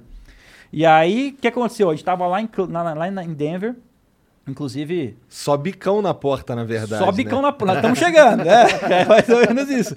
E a gente tava na Lan House de Denver, treinando lá pro campeonato e tal, vem o convite, cara. E a gente sem um puto no bolso pra fazer a viagem. De novo, só a vaga. Se vira pra ir. Não tinha mais um real, meu velho. Já tinha gastado tudo que a gente podia gastar pra ir pra Denver. Deu aço pra Denver, né? E aí a gente falou, começou a juntar e tal. E tinha um rapaz nosso que tava meio doente, ZQK. E falou, meu, tô muito mal, não vai dar, não sei o que, tava meio que desistindo. E aí, cara, é, é um, é um dos momentos pra mim mais marcantes. Porque quem foi muito decisivo nesse dia, quando saiu essa vaga, foi o Fernando, foi o Fer. Porque ele falou, ó, o negócio é o seguinte, se a gente não der um jeito de ir pra esse campeonato, acabou pra mim, eu não jogo mais. Porque isso aqui é o objetivo da nossa vida. Não vai aparecer outra parada dessa. E não tem essa de voltar pra casa. Não quero saber se tá doente ou não. Tem que, tem que ir, meu velho. Não tem, não tem, a gente não tem outra opção. E aí o cara, pô, não sei se eu vou, se eu não O vou. que, que ele tava? Doendo do quê? Cara, ele tava meio gripadão, ele tava mal mesmo. Entendeu? Tava mal. Mas o Fer começou a perceber que a galera não tava tão animada assim pra ir pro camp pelas dificuldades, por não ter a grana, pelo cara tá doente, por já estar tá fora de casa já faz quase um mês. Ele falou, meu velho, se, se a gente não der um jeito pra ir pra esse camp, acabou pra mim. Vocês Pôs a pressão chegar em- máxima ali. Chegar em, ca- chegar em casa, eu parei de jogar, ele falou. Botando uma pressão e aí, máxima. como que tava? Estava todo mundo ali sentado na, Cara, e na, na eu, house, eu é tava num hotel essa No época hotel? aí, eu acho, cara, e eu comecei a pensar, tá, se eu voltar pra casa, se pau o melhor jogador nosso já não quer mais jogar, né? Eu também quero ir pro campeonato. Eu não tenho como ir, não tenho dinheiro. Ah, patrocinador já não queria ajudar pra esse primeiro, também não vai bancar esse próximo, mas não custa perguntar. E aí? Aí sei que a gente chegou com a ideia, não lembro, minha memória vai me falhar, até peço desculpa pros envolvidos, mas não vou lembrar como a gente chegou na ideia de, meu, vamos pedir ajuda pra galera. Vamos fazer stream, vamos abrir as streams, abrir nossos treinos, doação, a galera vai ajudar, se Deus quiser, vamos tentar. Quanto tempo você tinha pra conseguir arrecadar grana? Uma ou duas semanas. Só que a lance era a seguinte, a gente não tinha nem a grana pra ficar hospedado mais. A gente não tinha grana pra, matar, pra pegar um Motel Six lá. Então qual que era o lance? Você quer ficar, mas você não tem a grana nem pra voltar embora depois. Então qual que foi o lance? O Beat, que foi aquele cara que saiu do meu time em 2009, não era do meu time mais. Só que eu sempre soube que ele... Eu sempre soube que ele era muito cuidadoso com o dinheiro dele, com as premiações dele, soube que ele tinha cartão de crédito, né? Que ele era um cara organizado. Então ele devia ter, tipo, um crédito se precisasse. Eu cheguei pra ele e falei, Beat, o negócio é o seguinte, meu velho. Nem tava no time mais, cara. Tô precisando que alguém mude as passagens pra gente aqui, velho. A gente tá aqui em Denver, adia pra duas semanas aí, porque senão a gente não vai poder voltar embora, velho. Porque se perdesse o voo sem adiar a passagem, não tinha dinheiro pra voltar. Aí sei que, mano, o Beat foi lá, Cara, mesma representou. hora, botou uns 6, 7 contos lá, mudou todas as passagens pra gente. Caralho. Então agora a gente podia pelo menos voltar embora. Esse cara é, é brasileiro? É, o Beat, Bruno Fukuda. Foda Jogou demais, comigo, foda foda, demais. cara. Representou máximo. Lenda, acesso brasileiro, foi campeão também mundial. É, fera. Maneiro, Moleque, gente maneiro. boa também, Não, saca? e porra, atitude foda mesmo. Foda pra caralho. Mudou nossa É. vida, cara. Ele, ele, pessoalmente, pouca gente sabe disso aí. E aí ele pegou e falou, não, tá aqui o cartão, pá, passa. Vê se vai passar, me avisa. Passamos lá 6, 7 contos, falei, depois a gente te dá.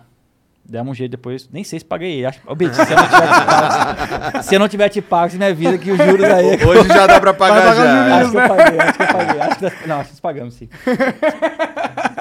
E aí o que aconteceu? Então a gente só conseguiu garantir que a passagem seria duas semanas depois. Então, se, se nós não conseguir juntar toda a grana pra ir pra, pra Polônia, pelo menos embora nós vamos pra casa. E aí o que aconteceu? Demos muita sorte, cara, que a galera da Lan House que estava fazendo o torneio nos acolheu assim, cara. Sério? Da Não- galera não- tá lá, a os Lan House- gringos. O dono da Lan House, com a mulher dele, com outro cara, nos acolheu como se fosse filho, cara. Os caras ajudavam a gente a comer, compravam comida pra gente, deixavam a gente treinar de graça na Lan House. Arrumaram, deixaram os PCs melhores pra gente mais tempo. Que foda. Levava a gente de carro pra lá e pra cá. Tudo, tudo que você pensar. Porque os caras o do time. Porque os caras viram que era, tipo, cinco fudidos, fora do país, Tentando a Brasil. tentando de mesmo. tudo. E, tipo, o cara sabia que a gente jogava bem, o cara gostava de assistir também. O cara, meu, acreditou no nosso sonho também ali junto, velho. Cara, que animal isso, Animal. né, mano? Tem animal. contato com esse tenho cara contato, ainda? Tenho contato. O Maneiro. Justin e Ele o outro rapaz teve house, filho. imagino, porque não existe Eu não sei se é, não sei se como é que tá essa situação, mas às vezes mando mensagem pra ele no Facebook e Que tal. foda. Cara, os caras salvaram mesmo a nossa vida. O Beat, esse pessoal do Lan House, meu, mudaram que a loucura, nossa né, vida. mano? E aí, Mas desse, os caras podiam ser só cuzão. cara, não precisava fazer nem metade do que ele fez, cara. Eu nem conhecia vocês, você tinha Não. chegado lá. Mas a gente tinha, a- o grupo era um grupo muito legal, a gente tinha essa essa desenvoltura pra, pô, a gente era educado com a galera, sabe, ia no campeonato, meu. Sabe como é que é o brasileiro é desenrolado, né, cara? Brasileiro Essa é é, a real. A brasileiro gente vai lá e chegar. tra- trata bem É, todo sim. mundo, é bem tratado de volta, sabe? Então É. faz a diferença também, meu. O cara sentiu que era firmeza. E aí, quando começou as doações, cara, brasileirada em massa, cara. E manda, e manda, e manda, e manda. A gente precisava Quantos- de 45 mil reais na época. Nossa senhora, uma duas semanas. fudida em 45 duas mil semanas. reais, velho. Meu, eu entendi porque você tava pensando em desistir. Parece impossível mesmo. Era, mano. era lance para ser impossível. Então o cara falou, meu, a gente tem que ficar e a gente tá aí. A gente arruma 45 mil reais da onde, velho? Tipo, e aí co- começou as doações. Sei que a gente levantou uns primeiros 28, assim, cara, rapidamente, nos dois, três dias. Comunidade brasileira doando. Melhor jogador do mundo na época, um dos melhores times do mundo, um deles era o Flusha. Ele tinha acabado de jogar um campeonato na Suécia. Ele pegou e falou, ó, viu que tava essa causa toda. Minha premiação vai pros caras. Pegou, deu mais uns 2, 3 mil dólares Que foda. completou pra gente. E aí o próprio campeonato que tava fazendo o qualificatório do Major, porque aí chegou o segundo problema, né? Que ninguém tem cartão de crédito. O dinheiro tava lá, 40 mil reais em PayPal, né? Tipo, das doações. Mas e aí, alguém tem que comprar o bagulho ainda, velho. Tá entendendo? Como é que compra pra 17 mil reais de passagem pra um lugar? Você não tem cartão de crédito, não compra. É. Dinheiro no PayPal ainda demora pra cair. E aí o pessoal da ESEA, que é um. É, ESEA é, um- é um- é uma empresa terceirizada que faz servidores do jogo, anti-cheat e tal. Crer. E eles estavam organizando o campeonato. Eles pegaram e falaram: Ó, eu falei exatamente isso, galera. Nós temos dinheiro, mas não temos como comprar. Daí os caras, não, o negócio é o seguinte: a gente vai comprar aqui pra vocês. Então tava toda a comunidade acompanhando Todo isso mundo aí. ajudou, tava cara. todo mundo Isso é acompanhando. muito foda, porque, não sei, eu consigo, com essa tua história, eu vejo que a comunidade mundial do CS, pelo menos Mundial. nesse momento, tava Sim. unida. Não era só brasileira, foi a mundial. Isso é uma E justo pelo, muito bonita. pelo desejo de ver um time que tinha ganho no time norte-americano, que tinha tirado o mapa do melhor time do mundo, esses caras merecem, velho.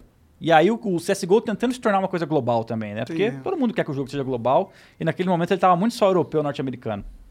E aí Fazia sentido, né? a gente foi pra esse qualificatório, cara, você imagina a pressão, velho. Imagina, você tava Por- com o sonho de todo Odin que dama máxima ali. cara, era. Cara, eu vou te falar que foi por Deus, velho. A gente classificou pro Major, cara. Isso aí mudou a vida também, a gente conseguiu classificar E, porra, jogar com essa pressão No deve último ser mapa. foda, né, mano? no último mapa, velho. mapa. No último mapa, Pra sair ou pra classificar, no último mapa. Contra repescagem da repescagem. E Como aí, que tava no, nessa final aí, cara, mano, eu vou te ânimos? falar que eu lembro ainda do, do estado mental daquele jogo. Eu lembro de estar tipo, mano. Eu tava empolerado de alguma coisa que não era só eu. Eu joguei pra caralho esse último mapa, inclusive. Eu tava tipo, não dá Tava pra chegar até aqui flow. e perder. Você tá entendendo o que eu tô falando? Tipo, é uma garra assim que não tem como explicar. Não, não sei Tava trazer em em palavras. ali, né? Tava, mas eu joguei tão bem esse último mapa, as coisas iam dando certo e, meu, o time jogou bem pra caramba. O último mapa, acho que era uma- contra o Dignitas na Inferno. Teve um round do Boltz também de pistola que ele salvou a gente na série. E sabe, o negócio foi Maneiro. construindo. E aí, o que, que mudou a nossa vida isso daí? Porque quando a gente ganhou isso daí, a gente garantiu a ida pro Major. E aí, cara, aí nós estamos falando de. Gente, aí sim, porque o Major, primeiro, eles já tinham maneiras de financiar os times. Então você vai participar do Major, eles vendem colante, o time vai ganhar alguma coisa. Cara, tu, tu, tu quase pulou toda essa história? Por quê? Porque tu tava falando, o Major é o que paga pra ir, não é? O Major. Não, assim, era outra história. que Não, esse era o qualificatório do Major, né? Não, Aí sim. ganhamos ele pra ir pro Major. Não, mas é porque tu, tu- a, a mó tempão atrás tu falou, não, pô, é, fui pro Major e tal, que tudo pago e tal. Ah, não, mas tem uma parada antes, assim, que vale a Que pena ser é contado.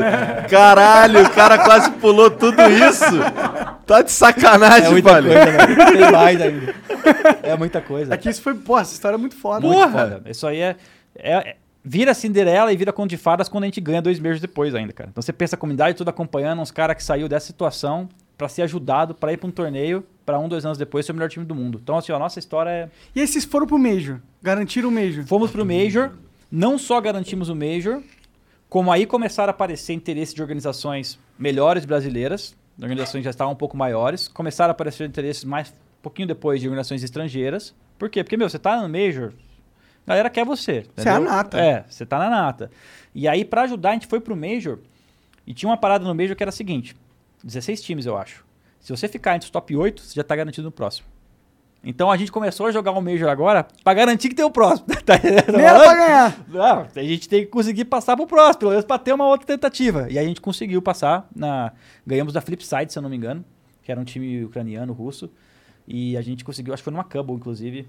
Mapa, também no último mapa, entendeu? O negócio é, é tenso. E a gente ganhou dos caras e garantiu o playoffs. Que já era um grande feito, cara. Pô, Claro. um time que mal conseguiu viajar, chegou e virou, que é o que eles chamam de Legends no Major naquela época. Ou você é o Legends top 8, ou você é o desafiador, o Challenger. Entendeu? Pô, os caras chegaram e já são Legends, É entendeu? foda, né, mano? Os gringos devem ter ficado assim. Você chegou a conversar com o pessoal da Valve?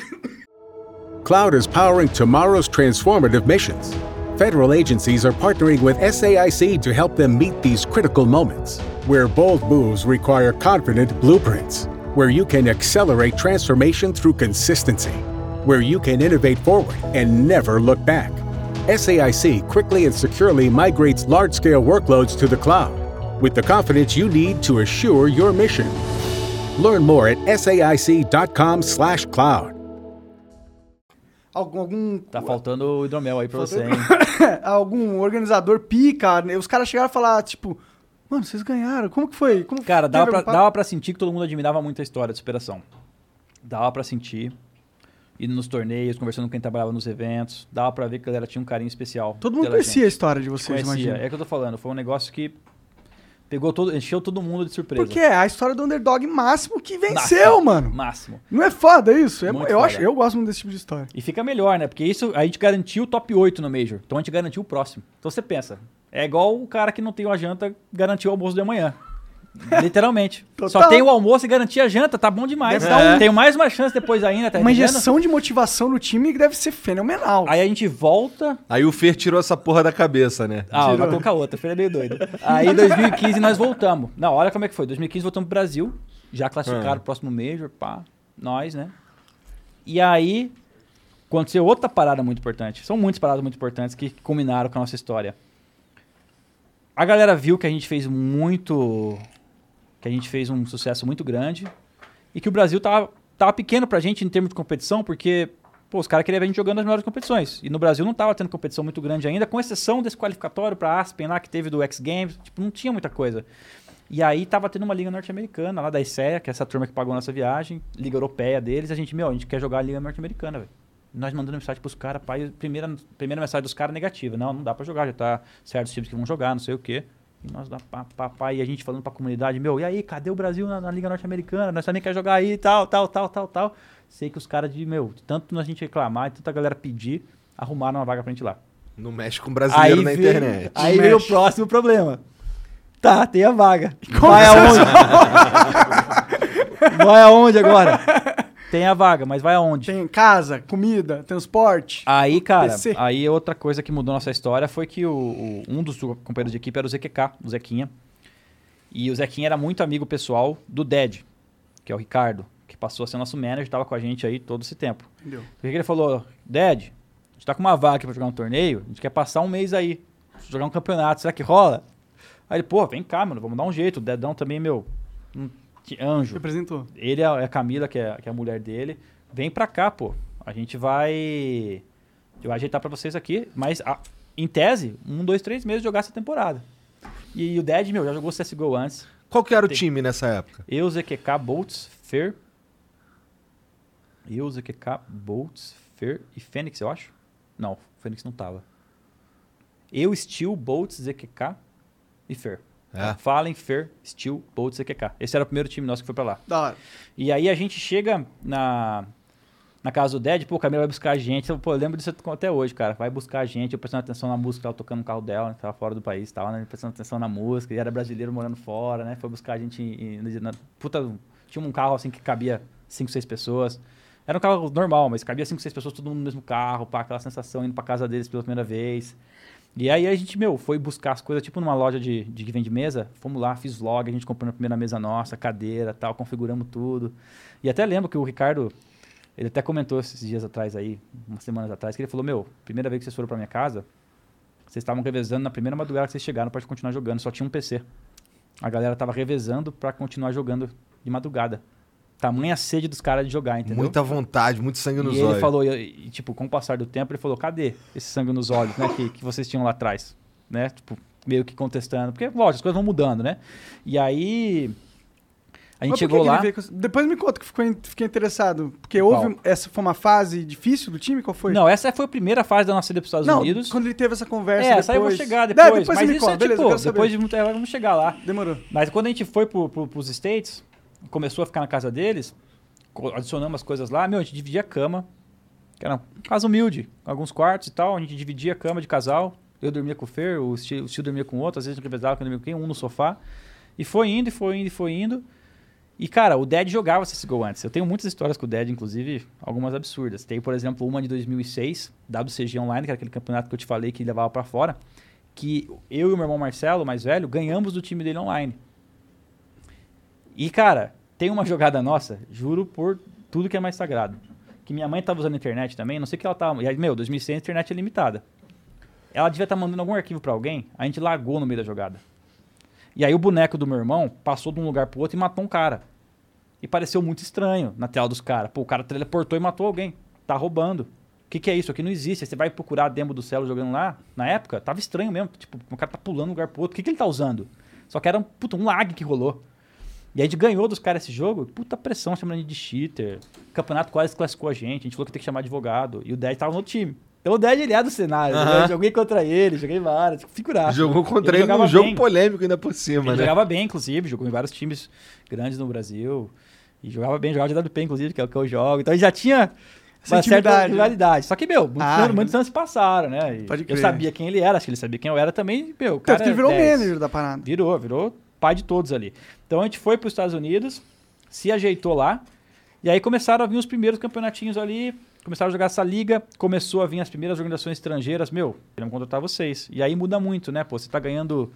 Eu não vou lembrar dos valores exatos agora, tá ganhando 1.500 reais por mês cada um. O cara vem e te oferece 500 dólares, ou te oferece 1.500 dólares. Pô, é muito, duplicou. ficou muito difícil, a gente tava na Kid Stars na época, ficou muito difícil pra Kid Sustentar. ficar toda hora Segurando. não segurando. E a gente fez uma parada muito legal com eles, inclusive. Quando a gente montou o acordo com a Kid, acho que até minha mãe estava envolvido nesse acordo que a gente fez. A gente tinha prometido ficar um, dois anos com os caras, a gente combinado, né? E aí, como eu te falei, no Major tem grana de, de sticker desgarantida. A gente. Eles deviam ter gastado com a gente uns 80, 90 mil reais num curto período de tempo pra gente ir pros Estados Unidos, sabe? Eles eram uma força. E a gente pagou os caras de volta com a grana dos stickers, entendeu? A gente falou, ó, a gente quer sair, a gente pareceu um bagulho melhor, só que a gente sabe que a gente tinha combinado com vocês. Então vamos acertar, vamos usar a grana aqui dos stickers pra pelo menos ressarcir o que vocês gastaram. E a gente vai então, zero a a gente, a zero gente acabou. a gente- eu sempre gostei, sempre gosto de fazer coisas que sejam pelo menos boas pros dois lados, assim, no medida do Que possível, ninguém entendeu? fique puto contigo depois também, né? Não, eu não gosto de queimar caminho, cara. Até porque, meu, é da, é minha índole, assim. Não vou falar pra você que sou perfeito 100% das vezes, mas se eu puder fazer uma parada justa pros dois lados, como eu gostaria que fosse se eu tivesse do outro lado, eu vou fazer. Então, nessa época aí, galera do time, eu falei, galera, um- a gente tá Bíblia, saindo um que combinado. lei, né? É, é um bagulho moral, né? Não vou falar pra você que sou 100% moral, não quero pagar de super santinho, mas no geral, na maioria das vezes na minha vida, eu tentei fazer uma parada que fosse boa pros dois lados. Porque ser moral também é bom pros negócios. Ser moral ou ser imoral? Ser moral, Ser eu moral, acredito. é. Sim, mas tem Eu um cara que pensa muito curto prazo, né? É. Se ele morar a curto é prazo, nossa é bom aí, pros quero nem saber, É. essa grana é nossa aí. Não, não teve isso no nosso time, mas eu sei que existem casos de pessoas, meu, essa grana é nossa, ponto, acabou, não tem nada a ver, oportunidade melhor e tal. Mas a gente saiu de uma maneira muito boa com a Kickstars, porque a gente deu um jeito de, meu, ó, pareceu um bagulho que a gente não esperava, vocês vão entender, e os caras também entenderam, e sei que vocês gastaram uma grana que, meu, não dá pra jogar fora. Então, meu, vamos fazer um combinado aí. E aí a é maneiro acabou- que o cara não lembra de você como um filho da Não puta. lembra, não É. lembra, a gente já trabalhou junto outras coisas, né? Segue, segue carreira. Segue Total, coisa. E aí tu foi pra que time? A gente entrou na Luminosity Gaming, que era uma organização Nossa. canadense. Famosa. Cara, esse cara tem um dedo, cara, pra pegar nego e dar certo. Ele pegou a gente e a gente acabou virando o melhor time do mundo. Ele pegou o Ninja, que é um dos grandes caras do Fortnite, Sim. foi streamer dele. Ele pegou um outro time agora também, que foi campeão de alguma coisa. Meu, tem um dedo, cara, vou te falar. É, O cara Tá tem visão, tem né? visão, tem visão, é o Buiaca, figuraça. E aí o que aconteceu? Nesse caminho aí, é, tem muito aí o que aconteceu, né? Vai virar meme, velho. toda hora tem uma coisa. E aí o. Por o mim, time- eu tô me amarrando. O Vambora. time tava jogando bem, mas não tava perto de vencer nada. Então o time, obviamente, tinha algumas limitações ali com aquela formação. ZQK, Boltz, Fallen, Fer e Steel. O Luminosity. O Luminosity já. Tá. E aí a gente tava na casa do Ricardo e da Camila. Pô, a Camila cuidando da gente lá, meu, mãe mesmo. Fazendo, Fazendo comida. comida. Chegou a largar trabalho pra cuidar da gente. Caralho. O Ded, que, que na época tinha uma empresa de transporte lá, ele trabalhava praticamente como um taxista até. Pesado, viajava pra caramba. Eu lembro até de, uma, de algumas vezes que ele tava assistindo alguns jogos, ligava alguém, ô, vem me buscar aqui em Santa Clarita, né? Aí vem em algum lugar, ele, não, não, tô. Ele dá um migué pra pessoa, não, não, agora eu tô em outra cidade, porque tava assistindo a gente, não queria ir. E aos poucos ele foi meio que se desligando, né, do trabalho dele, porque, mano, era a vida dele CS também, cara, desde o começo, né? Ele viu ali o time, foi se imer- imergindo dentro da parada, Maneiro. E a gente foi abraçando. E, Então e- tu mudou a vida dele também, pô, de de certo certa modo, forma. sim, sim, com certeza. A gente mudou a vida de todo mundo ali, todos. Vidas na foram mudadas com essa história Juntas, toda, né? Junto. Não eu a dele, ele a minha, todo mundo junto. Ah, você mudou o, é, mudou o cenário inteiro de um jogo que hoje milhões de brasileiros jogam. Então você mudou milhões de vidas ali com essa história, né? Doido, hein? Doido. Dá mais hidromel. Tô brincando. Aí, o que aconteceu, cara? O time foi melhorando, só que a gente começou a se barrar em algumas limitações, que o time não tava vencendo e tava sentindo que faltava mudar algumas peças, né? Que é natural em equipe com o passar do tempo. Só que nesse meio tempo, para que não pode esquecer também o que aconteceu, antes da gente chegar na conclusão que tinha que trocar de equipe, eu cheguei com uma ideia pro Ded uma hora, e cara, eu sempre gostei muito de, de... Eu lembro desse pensamento, isso vale a pena ser comentado até. Eu sempre gostei muito de compartilhar as coisas que eu, que eu, que eu fazendo, eu tava construindo. Então, quando eu tava com a oportunidade de morar lá fora, e eu comecei a olhar pro cenário brasileiro aqui, e eu vi que tinha ficado muita gente no Brasil boa, sem a mesma oportunidade. Saca? E aí, você tem que ter visão, você tem que ter ideia. Eu falei, cara, seria muito louco se eu conseguisse, através do meu projeto, achar alguém que ajude a financiar, levar mais gente para ter a mesma oportunidade que eu tô tendo. Foi isso que eu pensei. Eu quero trazer mais caras para poder viver o sonho que eu tô vivendo, cara. Porque talvez eu tenha essa condição. Daí eu cheguei um dia pra, pro Dad pra Camila, já tava lá faz um tempinho, né? Já, já viu que a gente não ia muito embora. Falei, viu, o que, Esse que um mês estendeu. que estendeu? Não tinha mais período pra sair. O que, que vocês acham da gente trazer mais uns cinco caras aí? A casa dos caras era grande, então, pô.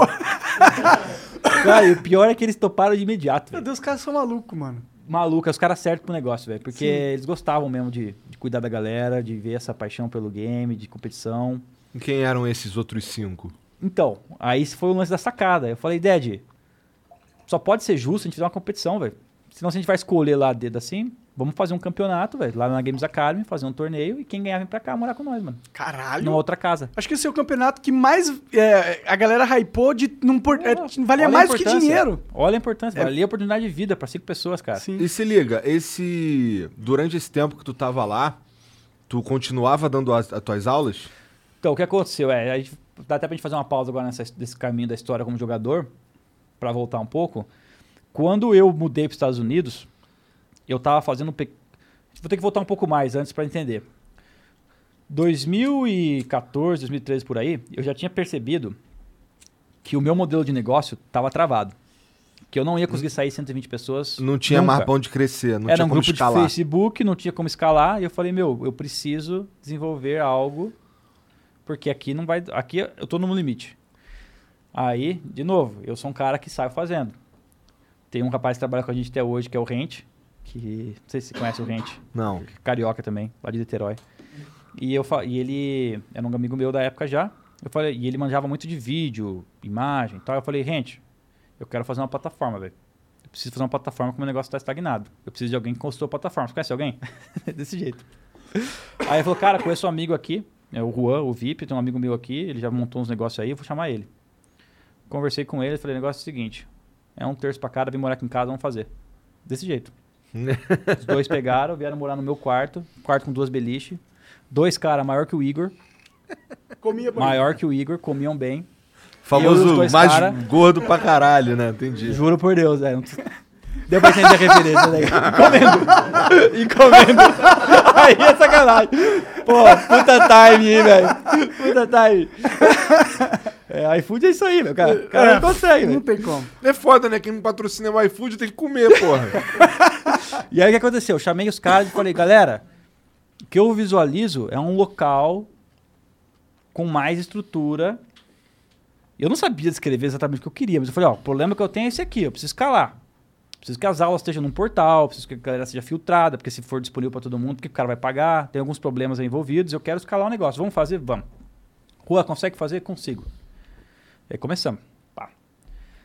As melhorias que a gente conseguiu fazer nesse meio tempo, encurtando a história, foram só melhorias no que já existia. Porque, no fim das contas, fazer o que veio a ser Gamers Club hoje, que eu vou entrar no assunto depois, não era coisa com um cara só. E eu não tinha consciência disso, e aparentemente eles também não, na época, né? Então a gente fez algumas melhorias no nosso serviço, chegou a aumentar o número de clientes, ficou um pouco mais bonita a nossa landing page e tal. A gente botou muito esforço ali, botou o coração, a galera trabalhou bastante. Só que a gente não conseguiu tirar a plataforma do papel. E aí o Rente acabou brigando muito com o VIP na época, a gente era coisas de, de- de sociedade, o Rente acabou se desligando, ficou eu e o Juan mais um tempo. E aí, cara, eu comecei a perceber que o Juan não, não tava conseguindo lançar essa plataforma, né? E não- não- hoje eu enxergo que não é porque o cara não queria fazer, porque, meu, é, é treta. Você deu uma, um Titanic pra um cara sozinho. Exatamente, e ele construir. achou que abraçaria o Titanic também, e eu, eu acho, né? Eu não converso muito mais com ele hoje em dia, mas eu acho que ele tem a, a mentalidade que, meu, era um negócio que a gente precisava ter. Pra dar certo, teria que ser um pouco diferente. E aí, o, um dos campeonatos que eu tava indo pra fora num voo, comecei a fazer um, um outro raciocínio. Eu tava voltando num campeonato, e eu comecei a falar, tá. A ideia de chamar essa galera pro, pra fazer essa plataforma não tá virando né? E eu preciso dar um ultimato pra ele, porque se ele conseguir fazer a plataforma, velho, tamo junto, é isso que você veio, né? Vambora, mas eu preciso dar um ultimato pra ele, senão eu preciso mudar minha estratégia, né? Você tá pagando salário pra ele? A gente, meu, a sociedade é 50%, a gente, a gente só vivia com a grana. Entendi, A gente entendi. gastava ali pra viver. Eu imagino que a gente, na época, devia movimentar uns 7, 8 contas assim, com as mensalidades e devia gastar os seus 8, 9 contas com alguma viver, coisa pra é. viver. Então, tipo, Tava dando. e Prejuízo. aí eu falei pra ele, Rua, cara, não tá saindo a parada, né, meu? E aí dei, dei, dei umas, umas chances pra ele, mas ele percebeu que, meu, é, não vai dar e ele também acabou saindo. Não, não vou entrar em muitos detalhes, que essas coisas costumam ser um pouco chatas e tal, mas ele acabou saindo. E aí, nesse voo que eu tava, eu tive a seguinte ideia. Tá, eu tô com 120 alunos a 60 reais. Beleza. Sabe, eu não sei explicar isso com a palavreado certo, né? Mas existe... Pô, se eu abaixar o preço, será que eu vendo o dobro? Se eu abaixar o triplo, será que eu vendo seis vezes mais? Sabe que essa ideia que de escala? proporcionalidade? Sim, é. Eu vou fazer um experimento. Eu vou vender a 30. Vamos ver o que vai dar. Não sei se vai dar bom ou não, mas agora eu tô sozinho, vou montar um website aqui, o Roger tinha saído, eu vou vender a 30 agora. Pulei de 120 para mil alunos no primeiro mês. Caralho! Pô, como é que tu resolveu esse problema aí, parceiro? Pois é. Caralho! Aí fodeu, né? Aí fudeu, porque esse tri, quadripliquim, de, 10 vezes mais o tu, Aí tua fodeu. demanda. Aí eu falei, agora estourei. Só que tem um problema. Alguém tem que dar aula. Alguém tem que dar aula, essas, 100 essas mil pessoas precisam estar satisfeitas, porque senão vai virar 100 rapidinho de novo, né? E eu até que consegui mudar algumas abordagens assim, eu passei a fazer as aulas. O que eu percebi, conforme escalasse, a minha presença ali pessoal conversando com todo mundo ficaria impossível, obviamente, né? Aí eu pensei, tá, para compensar isso, eu vou deixar o conteúdo disponível gravado. Então o cara tem acesso quando ele quiser às aulas. E vou começar a focar em outras coisas como campeonato, meu, fazer os caras jogarem mais e tal. Mas ficou uma coisa que, que, em tese, piorou o serviço no sentido de, do contato. Porque antes eu conhecia a galera por nome, pô, a gente conversava, agora são mil pessoas, é impossível Não conversar. tem como também. Só que essa fase durou muito pouco. Por que, que durou muito pouco? Porque essa fase deve ter começado em 2015, em fevereiro. Em abril tá dos Estados Unidos. Aí tinha um outro problema já, que era nem isso que eu tava querendo fazer, tava difícil. Então o que aconteceu? Nesse meio tempo, que eu tinha estourado com coisa, durou um ou dois meses só, eu tive que morar para os Estados Unidos. E aí eu sabia que, meu, se eu ir para os Estados Unidos, o meu tempo para isso ia ficar menor ainda. E aí, cara, entrou uma outra coincidência nessa época. Em paralelo, outras pessoas que eu conhecia Uma delas é o Wert, o Felipe. Jogou comigo CS em 2003, em Lan House da Petininga, é de Sorocaba. O outro é o Fly, mesma coisa, jogou comigo, inclusive no mesmo time que eu, 2006 e tal, e jogou junto. Hoje em dia, Não, mas o, presi amigão. o presídio é um Presida. pouquinho mais, mais velho que tu, não é? O presidente é um pouquinho mais velho que eu. E aí o outro era o Memelo. O Memelo, que é o, o- o Juliano, era o nosso nerd, tipo o dono do Facebook. Aham. Tá entendendo o que eu tô falando? O, o- o- o hacker. sa- Aham. Então ele era o cara que tinha toda a visão e tá- já estava construindo algo que tinha tudo a ver com o que eu queria construir. E aí eles chegaram pra mim de primeiro momento e falaram, ó, Fallen, a gente te ajuda a fazer os campeonatos aí, velho. Vou cobrar aqui seu, pô, 6, 7 mil reais, a gente toca pra você. Então o primeiro foi tipo que um- uma negociação de, de trampo. Ó, se for um torneio, vocês vão automatizar pra mim, vamos pá, pá, pá, pá. E aí, cara, eu, eu- eu costumo ligar as coisas meio rápido. Eu falei, cara, não é que esses caras, é, é o que eu tava querendo fazer, e, tipo, já tá meio caminho andado. Ah, é, é o que eu queria, e agora os caras têm, né? E ao mesmo tempo, agora eu tô com um problemão, que eu tô com quase mil pessoas inscritas nas minhas aulas, eu tô indo para os Estados Unidos, se eu já não tinha tempo no Brasil para mil pessoas, você imagina nos Estados Unidos, eu falei, meu Deus do céu. E aí eu aproximei, o cara era meus amigos, principalmente o Felipe e o, e o Fly, eu falei, galera, tô com esse problema aqui. E aí, tipo, sabe quando você acha os caras certos de sociedade? Que assim, é até, até coisa, parece até coisa divina, porque quando eu juntei com os caras, já senti uma energia muito boa, eu já conheci os caras desde 2003, né? Então, pô, tinha uma, uma história grande. E eu falei, o negócio é o seguinte, galera. O que vocês estão fazendo aí é o que eu queria ter feito já e não é de agora. Já faz anos que eu tô querendo fazer o que eu tô fazendo aí não consegui. Vamos fazer um bagulho junto, pô. Junta aqui, vamos juntar tudo e vamos fazer uma parada junto. Porque eu percebi que eu não tinha mais como manter como era a Games Academy antes, obviamente. E eu precisava da parada nova. Então eles caíram no momento exato, cara. No momento que eu tava mais 5, 6 meses, eu já percebi que não ia ter como manter mais. Talvez eu até tivesse parado das aulas, não sei. Entendeu? Mais 5, 6 meses tinha ido pro brejo. E aí eu falei, ó, vamos juntar tudo. O negócio é o seguinte, cara, é um quarto pra cada, não quero nada mais do que outro, não. É um quarto pra cada um. Nós somos quatro, metade pra cada um. Só que, meu, eu tava trabalhando já fazia quanto tempo, né? E aí até foi um pouco de discussão nos temas de reunião, até inclusive minha mãe, mas, pô, Gabriel, o negócio da tua vida, você vai simplesmente... É, mas é Você dividir é pra um, multiplicar, caralho. eles são três. Você tá com 50%, eu tô com 50%. O negócio é teu, são dois negócios, juntou dois, 50 cada. Daí eu falei, mãe, eu, 25% cada, você tá fazendo cagada, filho. Daí eu falei, confia, vai, você vai. E aí eu sabia que eu precisava muito, eu confiava nos caras. E aí eu falei, vamos embora, um- 25% pra cada, vamos pra cima, velho. E aí eu fui pra, vim pra Sorocaba eventualmente, conversamos pessoalmente. Abrimos o que veio a ser a Gamers Club, de primeiro momento. Né, a Gamers Club hoje, pô, hoje é, um- hoje é uma potência, né? Porra! Então, aqueles mil alunos em teste que eu tinha na Gamers Club, eu, ah, eu, não, eu não sei, eu não- tenho esses números na cabeça, né? Mas a Gamers Club, já, eu acho que tem mais de 30, 40 mil assinantes, já Foda chegou a demais. ter. Então, tipo, os caras Se conseguiram o, escalar o falou, negócio. o Fly falou essa informação, eu acho, quando ele veio aí. Mas tá desatualizado, porque faz um tempo já. É, então. É, e eu, eu atribuo, atribuo muito do sucesso do CS no Brasil a A Games... Ac- A, Games eh, Cara, a Gamers, a Games- é, a Gamers eu, Club. eu acho que Games Academy manteve o CS funcional no Brasil, respirando por aparelhos Aham. e desenvolvendo a comunidade para que quando o jogo chegasse tivesse algo, entendeu? Para que não tivesse todo mundo, ah, que jogo é esse? E acho que a Gamers Club terminou de dar o toque, porque conseguiu transformar em sistema, que hoje em dia é muito importante, né? Você poder entrar lá, ver teu profile, E ter a que- medalha, Que ter é mais respeitado que o da própria Steam, o perfil É. da GC, É. né? Esse que é o lance. O CS, é aí que tá, cara. Pra você ver como são muitas coincidências. O único jogo, praticamente, do mundo que te dá essa, essa oportunidade e tem a necessidade de alguém terceirizar é o CS. Por quê? Porque o CS tá numa briga com os cheaters desde que ele nasceu. Os cheaters vão lá, fazem um cheater, o anti-cheat vem, detecta ele e fala: se você usar ele agora, você é banido. O cara faz o outro. Ele só alterou uma coisinha. Ah, então você moldou? É esse aqui agora. Fica uma briga de gato e rato infinita. É engraçado, né? Porque em jogos como Dota a gente não sente tanto isso, né? Então, cara, é que tem uma diferença grande na maneira que a informação é, é passada Entendi. entre os jogos, na arquitetura dos jogos. No Dota 1, por exemplo, tinha muito map hack, né? Não sei se Tinha você lembra muito. muito. Aham. Se você não, se 2 você não rolou tivesse alguns. vendo o cara te gankar, é porque você tava fazendo a coisa errada. É mais ou menos isso. E Até aí- porque ninguém usava o Ward. a ordem era infinita. Então, eu acho que quando o Dota 2 veio, eles conseguiram mudar alguma coisa em como você enxerga a informação do mapa, que a gente, eu quase, eu acho que não tem map hack no Dota 2, Já cara. teve, já teve.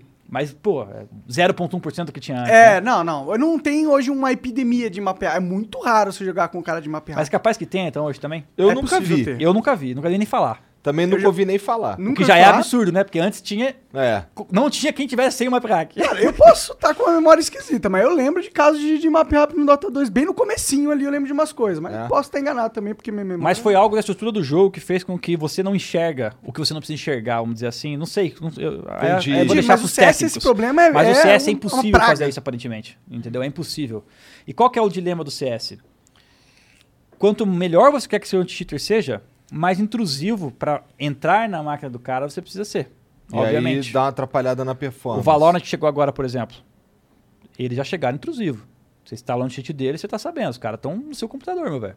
Tá entendendo? Só que a Valve não faz isso.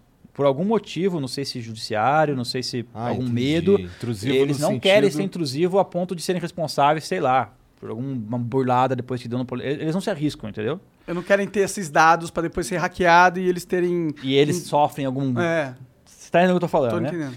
E aí, que é, que é o problema? E, e isso gerou a oportunidade para que outras pessoas que querem ser intrusivas e vão te dizer que estão sendo intrusivas criarem negócios, que é a Esseia, que é a Faceit, que é a Gamers Club, tem algumas outras, né? Interessante. Então, tipo, é o jogo ideal, com o problema ideal, que você pode ser a solução ideal para que você crie algo, tá Bom, entendendo? isso no Dota não tem tanto cheat, mas eu acho que um Gamers Club assim seria... Sabe qual é o problema que eu vejo para colocar um Dota, por exemplo? Por quê? Como- Você vai montar uma puta de uma Gamers Club de Dota. Só que a parada da Valve já é muito louca, velho. Aqueles ranks assim no nível É alto, legal. subindo, É você legal. vê isso, você experimenta, você tá vivendo isso no Dota. Pô, subir 3,300 Só que você só agora. joga peruano. É um saco. Ah, cara, tem esses problemas de localidade, sim. Vai ter esse problema de localidade. Só que pensa, cara, se, se a sua parada não for primordial pro usuário, ele não vai te escolher, velho. Então, se eu posso simplesmente Sim. clicar no Dota lá, convidar você pra tô jogando, por que, que eu vou instalar o Gamers Club? Eu vou criar uma conta no Gamers Club, talvez até pagar o Gamers Club pra jogar a mesma coisa. Se Então não você- é tão perfeito a necessidade pro, pro sentido, negócio, entendeu? Faz sentido. A demanda não existe tanto ali, Só que né? é possível, por exemplo, você fazer torneios de Dota na Gamers Club. Porque a Do- a- o Dota já não tem uma plataforma tão legal pra sistematizar torneios. Entendeu. Tem um ou outro Battle Cup lá e tal. Mas É. tipo, tem, até tem um pouquinho. Mas agora você olha pro CS, não tem nada, cara. O CS não tem um servidor com 128 tick rate, que é tipo o servidor melhor performance que pode ter no CSGO. Eles fazem com 64, que é metade. Por que, que eles fazem isso? Eles falam que o jogador casual não precisa ter 128. E que isso gera uma demanda de banda deles muito grande que eles não precisam. A Valve fala isso desde que ela nasceu. Nós não vamos fazer servidor 128 tick A. Valve, que tem, sei lá, quantos trilhões de dólares no banco. A gente já perguntou isso pessoalmente pros caras em Major. Sério? Por que que vocês não fazem 128 tick rate, galera? E eles falam, na nossa experiência, o jogador médio de CSGO, não vocês profissionais, nem sabe nem o que é isso. Isso é verdade. E isso vai sobrecarregar nossos servidores de uma maneira que a gente não quer. Então a gente não faz. Tá entendendo? Mais ou menos nessa linha, tipo, vocês profissionais precisam, mas 98% não precisam. Então, a Valve, tipo, Ela é meio foda-se, né? É ela, meio ela, papai ela que peca foi um pouco cigarro. nisso, na minha opinião, porque, cara, o que, que eu acho? Se eu, se eu, se eu, eu até agora tô, já comentei, até fica de spoiler aqui, a gente tá começando a fazer umas coisas com a Valve junto agora. Da hora. A gente já foram dois anos de negociações. É verdade, você trouxe uns presentes, Trouxe, né? é, até puxando puxar o gancho aqui. Eu posso, dar uma, eu posso até dar uma dica do que eu acho que a Valve deveria fazer no CS depois. Mas vamos aproveitar que você lançou aqui, ó. Mano, mano, eu quero ganhar esses presentes que eles parecem ser muito, muito fodas, mano. Esse eu não vou deixar, deixar vocês roubarem de mim. Ó, Eu já tinha até esquecido, mano. eu acho que esse é o seu. Aqui. É, esse aqui é o do... Boa que é GG, gostei. Caralho, o meu é GG Plus, mané. Vai lá, vai lá, vai lá. Entendi. Vamos ver se vocês vão gostar. abrir, hein? hein? Ó, o negócio é o seguinte: isso daí ninguém tem ainda, algumas coisas são até piloto. Eita, caralho. Então é. Só vocês terem Outro das lendas. Ah, não, do Dota 2 ainda o bagulho? Aí sim, mano. Ah, tu não fez isso com o meu coração, não, Fábio. Aí- Curtiu? cara, se vocês pegarem isso aqui de mim, Nossa eu vou Senhora. demitir todos e depois eu vou comer o cu de cada um. Olha aí, cara. Caralho. no meu tem o Yurnera que tá todo arrepiado, cara. É, o negócio é muito louco, cara. Caralho, eu tô. Eita porra. Maneiro Eu demais, tô, cara. derrubando, tô tão feliz que eu tô derrubando as coisas aqui. Mas basicamente o que a gente conseguiu fechar com Animal. eles foi a oportunidade de fazer coisas oficiais do Dota e do Anima- CS. Animal, cara. Puta que foda, velho. Porra, foda demais. Bom, você ganhou um consumidor ávido na parte de Dota Cara, aí. você total ganhou um consumidor. Depois vamos desenrolar uma paradinha também. Vamos, vamos. Mas qual, qual que foi o lance, né? Eu vou vir de Dota esses dias todos aí. Eu nem vou lavar essa porra, vem semana inteira de Dota. Aí, cara, qual que é uma, uma das missões nossas lá no nosso, no nosso negócio, né, na Fallen Gaming Company e tal, que a gente foi, que eu posso até entrar no assunto depois, mas com calma. A ideia sempre foi fazer, pegar o que a comunidade quer, o que ela precisa, o que a gente pode viabilizar. Então, vou dar um exemplo. Quando a gente começou a jogar na Luminosity Gaming, a galera queria uniformes. Só que, cara, Vai falar pra um dono de org do exterior, meu, bota lá o uniforme pra vender no Brasil. Não existia isso. Como é que o cara vai fazer isso? Vai mandar de um outro país pagando importa- importação? Ele vai fazer no Brasil alguém que ele não conhece? Então não tinha ninguém facilitando essa produção. E aí nasceu a primeira necessidade da gente. Eu falei, mãe, tá aí um negócio que a gente pode começar a pensar em fornecer, porque tem muitos times que vão acabar vindo pro Brasil, inclusive o meu, e que não sabem nem por onde começar, cara, a atingir os seus brasileiros. Os seus brasileiros querem a mercadoria, os caras querem vender, os jogadores gostariam que a fanbase usasse, mas não, não tem ninguém. E você ainda no põe meio. o selo original, Valve Store, motherfucker, e o negócio fica completo. Fica muito foda, mano. Essa é recente, né? Vai sair agora. Porra, é. muito foda, louco. mano, muito foda. É, eu lembro que eu, eu, eu tenho umas camisetas de Dota, mano, pra comprar essa porra, velho, foi uma dificuldade. Você tem que comprar no site oficial da Valve lá nos Estados Unidos. Cara, nem tem muito, pra falar a verdade, vai. E tem pouco. Tem pouco. E tem pouco. E aí ficou preso na alfândega todas as vezes. Tive que É. pagar o imposto. Saiu um- uma fortuna uma camiseta. Sim, sim, sim. Fica, fica- começa a ficar inviável. É o mesmo lance que os Cara, times estavam 240 sofrendo. reais cada camiseta. É o mesmo lance que os times estavam sofrendo. Então, cara, dessa necessidade da comunidade, nasceu um dos braços da nossa companhia, que é a Fallenware, que é justamente a gente poder fazer esses vestuários, poder fazer Chique kits para empresas e patrocinadores, mandar coisa para influenciador, sabe? Todo esse tipo de coisa. E Pois é, o nick dele ainda cabe nos negócios numa boa, né, cara? Total, né? Caralho. Aí mandou, né? Minha mãe, você é pra crédito pra véia. Sua mãe, sua mãe, ela tá com você desde o começo. Ela, ela no começo encheu o teu saco lá anos, 10 anos atrás, porque tu não tinha, tu era um moleque, doida, não é. tinha vida. Mas ela per- per- percebo que ela é presente na tua vida A minha profissional mãe também. é a minha mãe é inspiração para os negócios, porque a gente eu venho de uma família que mexeu muito com loja de informática quando eu era mais novo. né? Então minha mãe sempre foi a mulher dos negócios, meu pai foi o cara que trabalhava construindo as máquinas e tal, formatando PC e tal, e minha mãe tocando negócio.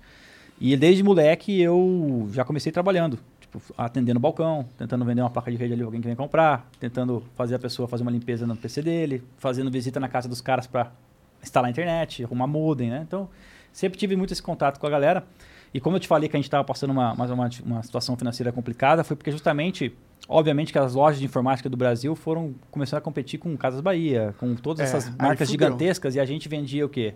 30 PCs num mês, 50 PCs num mês, os caras começaram a vender milhares de PCs. Então, obviamente, que o negócio começou a se transformar e quem tinha loja de informática começou a ter que procurar outra coisa para fazer ou se reinventar, né? E a gente, na época, começou a sentir o baque disso e minha mãe acabou indo para outro ramo.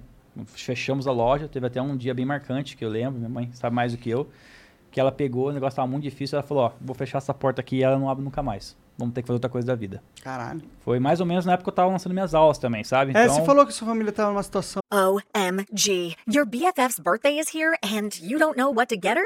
No worries. 1-800-Flowers.com has you covered. 1-800-Flowers is the ultimate birthday gifting destination. For those who know, it's not about giving a gift. It's about giving the gift. Make every birthday brighter with exclusive offers and great values on gorgeous bouquets and arrangements. To order today, visit 1-800-Flowers.com slash tune in. That's 1-800-Flowers.com slash tune in.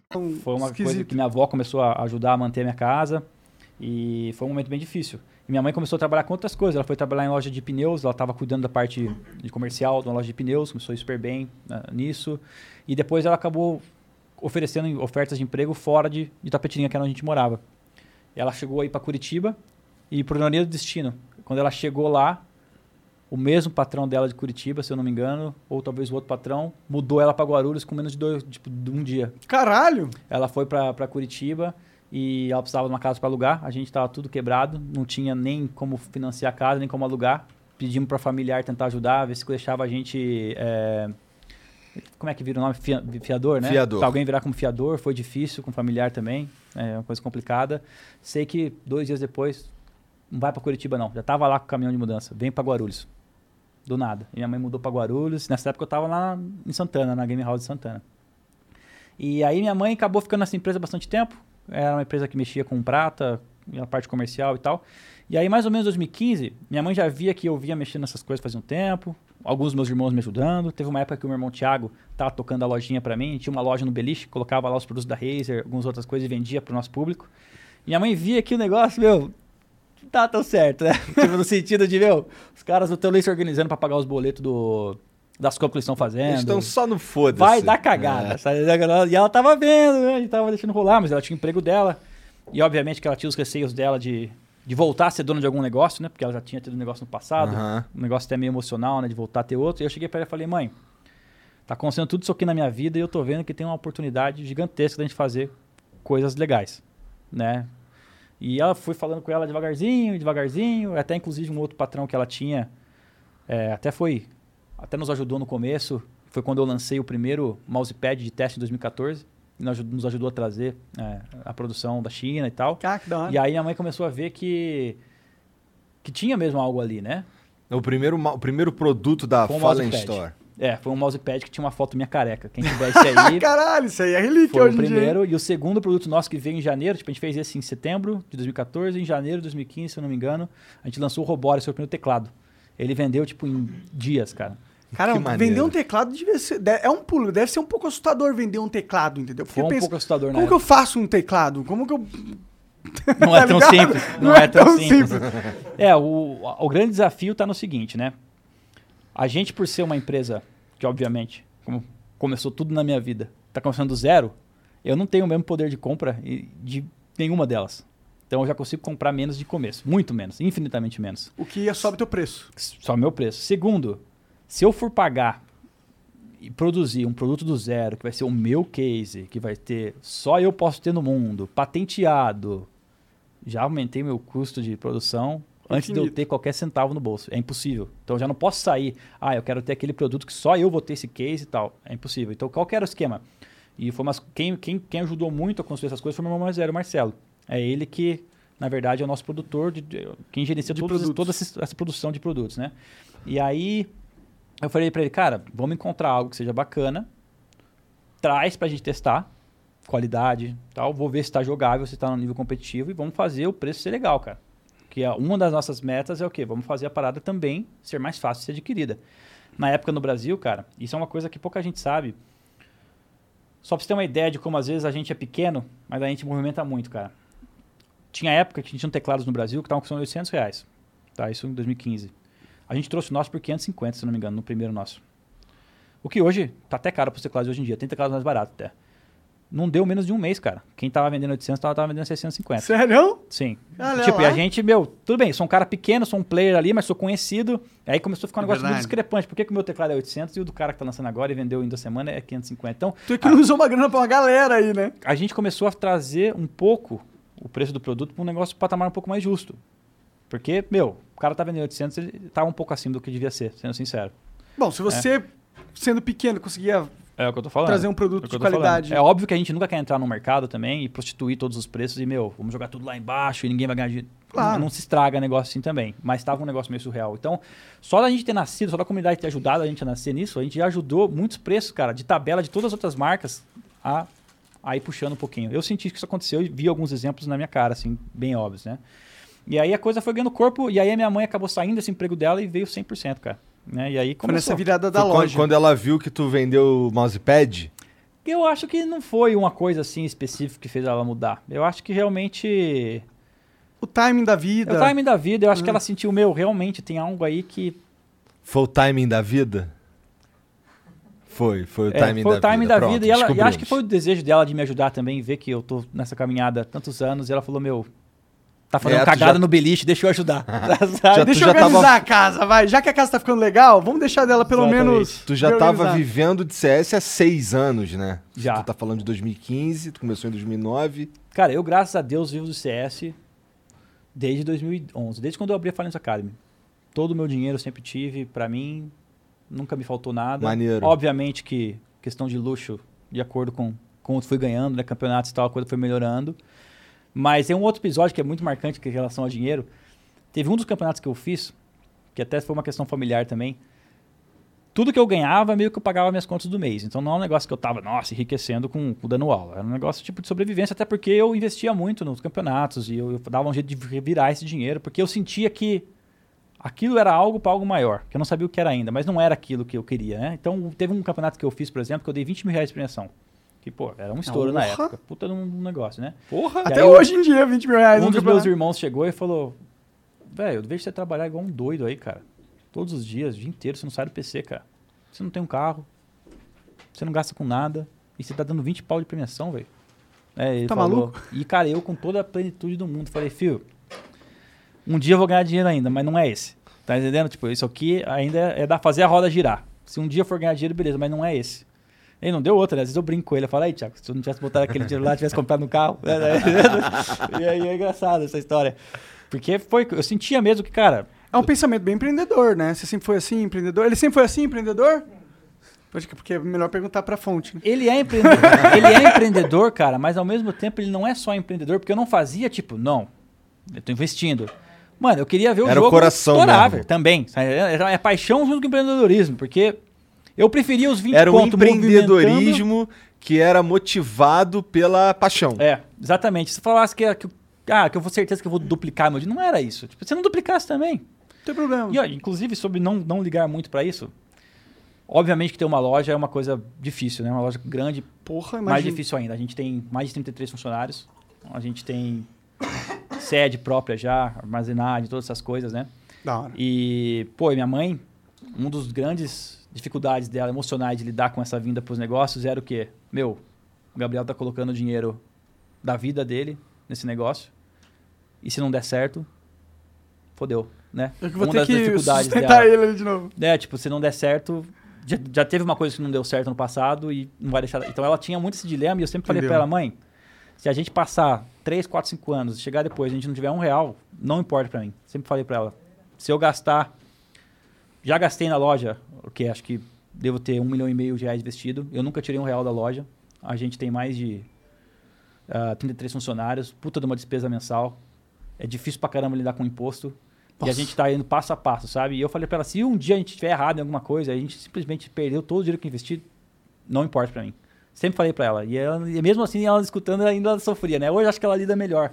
Porque de verdade, cara, só de eu ser um jogador que tá tendo a chance de ter a própria marca, de eu ter a chance de fazer o que a galera quer acontecer, sabe? De, de, de- Meu, na BGS tu Vale tem um muito, stand cara. gigantesco da Fallen Eu lembro, acho que foi em 2015 que eu fui. Não, Não, que 2018? 2015. 2018. É que eu fui também em 2015, mas foi, essa foi em 2018. Um stand gigantesco da Fallen Store, velho. muito legal. Gigantesco. E vendo a galera indo lá, sabe? Não, Pô, e era um dos vale mais badalados, inclusive. É muito foda isso. É muito louco. Pô, pra você ter um stand na BGS, você tem que ser uma empresa já de, porra, de um tem certo que, porte. Ou né? tem que ter alguém muito bom negociando, né? Pode é ser mãe. também. Pode É ser difícil. também. É difícil. É, porque você tem que normalmente fazer parceria, pegar Não, o chão, é né? inteligente isso, claro. A maioria desses eventos a gente normalmente perde dinheiro, sendo sincero. Se não sai no 0x0, perde dinheiro, porque é caro. É. Montar aquele stand é caro, tá naquele chão é caro. É mais pelo branding. É mais pelo branding. O que é super legal, pô. Ia lá, ficava o dia inteiro assinando, cara. Pô, eu me amarro. Vou lá e a galera que já foi nesse evento sabe. Pode falar por mim. Mano, eu curto pra caralho. Sabe? Eu Cara, faço questão. eu não preciso perguntar pra ninguém, eu consigo ver no teu olho que tu realmente ama essa porra. Demais. É, é, é até emocionante. É, caralho, o cara ama mesmo essa É, o porra. bagulho é louco. Caralho. É, pô, por isso que você tá envolvido em tantas áreas dessa porra, né? Porque uma coisa é o cara ser um bom jogador. É. Mas o cara, quando ele transcende a um bom jogador e ele tá organizando campeonatos, ele tá ensinando a comunidade, ele tá construindo merchandising pra comunidade. Porra, tá fazendo tudo que a Valve tinha que tá fazendo E aqui, tá todos ligado? os. to- e, e aquele bagulho que eu falei antes, todos os caras do CS que a gente vai conversar, em algum momento a história dele cruzou contigo, cara. É impressionante, tava presente em todas as paradas, tá É, ligado? porque tu desde 2003 também, né? Você como amador, depois como jogador, depois Sim. estruturando tudo isso, agora vivendo essa fase. E hoje na Liquid, como é que tá? Cara, na Liquid tá sendo muito legal. É muito desafiador jogar com galera de outro país, sendo sincero, porque, meu, outra cultura. E pra mim a principal diferença é que eu morava na mesma casa que todo mundo que eu joguei. É um lance familiar. Tipo, se você escuta a minha história, a gente não vem de um empresarial, É. eu vou sentar jogar, eu sou profissional. Mano, a gente é família. né? Essa é a minha, a minha raiz. Nós somos família, nós é um time, vamos perder junto, vamos ganhar junto, é nós, vamos por cima de tudo. Só que aí quando eu vou pra Liquid, eu tô indo num lugar onde cada um tem o seu contrato, entendeu? Não necessariamente o mesmo salário que o meu ou a mesma duração que o meu. A galera não vive junto e nem quer viver junto, tá entendendo? Não que seja pior, é só diferente. né? Não julgue melhor ou pior. E, então eu tenho, uma, eu tenho uma outra percepção agora e tô vivendo um outro momento que é o que, meu, a parada tá muito mais séria do que quando eu comecei. Não Ah, é mais claro, cinco jogadores que mandam num time ou, tipo, vão escolher como eles vão se comportar em relação a tudo que eles vão escolher na carreira. Não. Você tá num time, tu é um funcionário do time. E é isso, tá entendendo? Não tem algum. É diferente a, a pegada pra mim Mas tu- pelo passado, entendeu? O sentimento, em comparação com o passado, é, ele muda no, no sentido do. Antes, vocês precisavam de muito sangue no zóio pra fazer o bagulho funcionar. Hoje já é um troço que já tá estabelecido. Então, isso, isso muda na, na vontade de fazer acontecer pra você ou não? Cara, eu acho que muda pra alguns. Muda pra alguns. Não sei julgar se mudou muito pra mim, sendo sincero, porque eu tô, tô vivendo a parada, sabe? A gente tem uma visão, às vezes, meio. Meio. sei lá. Pode, posso estar enganado sobre mim mesmo, sendo sincero. Mas eu ainda tenho o desejo, e durante todo esse tempo, mesmo quando não tava vencendo, tava trabalhando muito pra vencer. Muito mesmo. Fiz algumas cagadas ou algumas coisas que eu me arrependo, ou teria feito diferente, como todo mundo, obviamente. Mas eu nunca deixei de, de amar a, a competição, saca? Gosto, de- gosto de jogar demais. Inclusive, quando, eu, quando agora eu saí do MBR, que foi essa ruptura que teve com a organização, que acabou separando alguns companheiros de equipe, o que me fez escolher um novo time foi a possibilidade de jogar num time grande e rápido. Time bom e rápido. Por quê? Porque eu tinha vários caminhos, cara. Tinha- Você deve imaginar, eu podia ter feito muita coisa. Aham. Só que eu, eu queria jogar e jogar bem com um time bom rápido. Eu poderia muito bem ter pego outros brasileiros, montar um time Poderia. no começo. Que seria muito louco, sendo sincero. Talvez eu tivesse até gostasse mais, sendo bem sincero pra você, é uma coisa que eu não descarto. Porque, tipo, é outra parada. Quando eu pego quatro caras pra ensinar e vamos jogar junto, de novo é o lance família. Vamos lá, vem comigo, vai ser assim, vamos junto. E hoje você tem um peso sendo um jogador num time desses que é gigantesco, né, mano? Você pode fazer ou não acontecer um time desse sozinho. A oportunidade de fazer um time do zero, por exemplo. é, né? então, Tem, é, você, é, você é um cara que conseguiria, Conseguiria. levantar um time do zero, entendeu? Conseguiria, tive Não é proposta todo mundo isso. que consegue fazer Sim, isso. sim, tive proposta pra isso. Só que eu- o que me fez ir pra Liquid foi, eu quero jogar num time bom, quero jogar num time bom rápido, porque eu quero ganhar mais coisas, entendeu? Eu não quero sair dois anos que eu tive que foram terríveis em termos de título, entendeu? Eu Aham. quero ganhar mais coisa. E não ganhei ainda, ganhei só um por enquanto esse ano. Mas, Mas já ganhou, né? mas uma coisa muito importante pra mim, que sempre foi a minha mensagem, é a seguinte. A vitória no campeonato pra mim é o resultado final de tudo. Se você tiver feito muita coisa certa durante muito tempo, você vai ganhar um campeonato. Como eu vejo. E sempre eu me cobrei em dar o meu melhor. Nunca me cobrei em vencer. E nunca vou me cobrar. E eu preciso ir dormir sabendo, cara, melhor do que isso eu não conseguia na época. Entendeu? Então muitos já perdi e falei, tá, melhor do que isso eu não conseguia. E sempre com a visão do eu vou melhorar pro próximo. Vou melhorar pro próximo. Tem um campeonato muito louco que a gente foi em 2015, que a gente perdeu na final, praticamente tendo match point. A gente nunca tinha ganho um campeonato ainda com, com um LG. Posso até voltar na história depois. E a gente perdeu o final, cara, numa prorrogação. E era engraçado ver que isso espalhava no time. Pelo menos eu senti que espalhava. E em mim era muito presente. Tranquilo, próximo nós ganha. Não, não tinha rage, cara que tava desesperado e, ah, eu vou sair do time. Perdemos esse. Passou perto, vambora. próximo nós vamos ganhar. E não deu outro, o próximo foi o primeiro major nosso. Que foi coisa assim, muito louca ter ganho, foi, foi difícil. É, então, tipo, Entendi. eu acho que a construção de um time vitorioso, ela parte muito do emocional no esporte eletrônico. Muito. Eu acho que em todos os esportes, na real, eu também né? acho, mano. É. Não é só do esporte eletrônico. Até eu penso que é um pouco vacilação da Liquid nesse sentido. Não tra- Você tem possibilidade de estar junto com eles ou tá cada um num canto do país, como que- do mundo? Como que é isso aí? Cara, a gente tá junto demais até.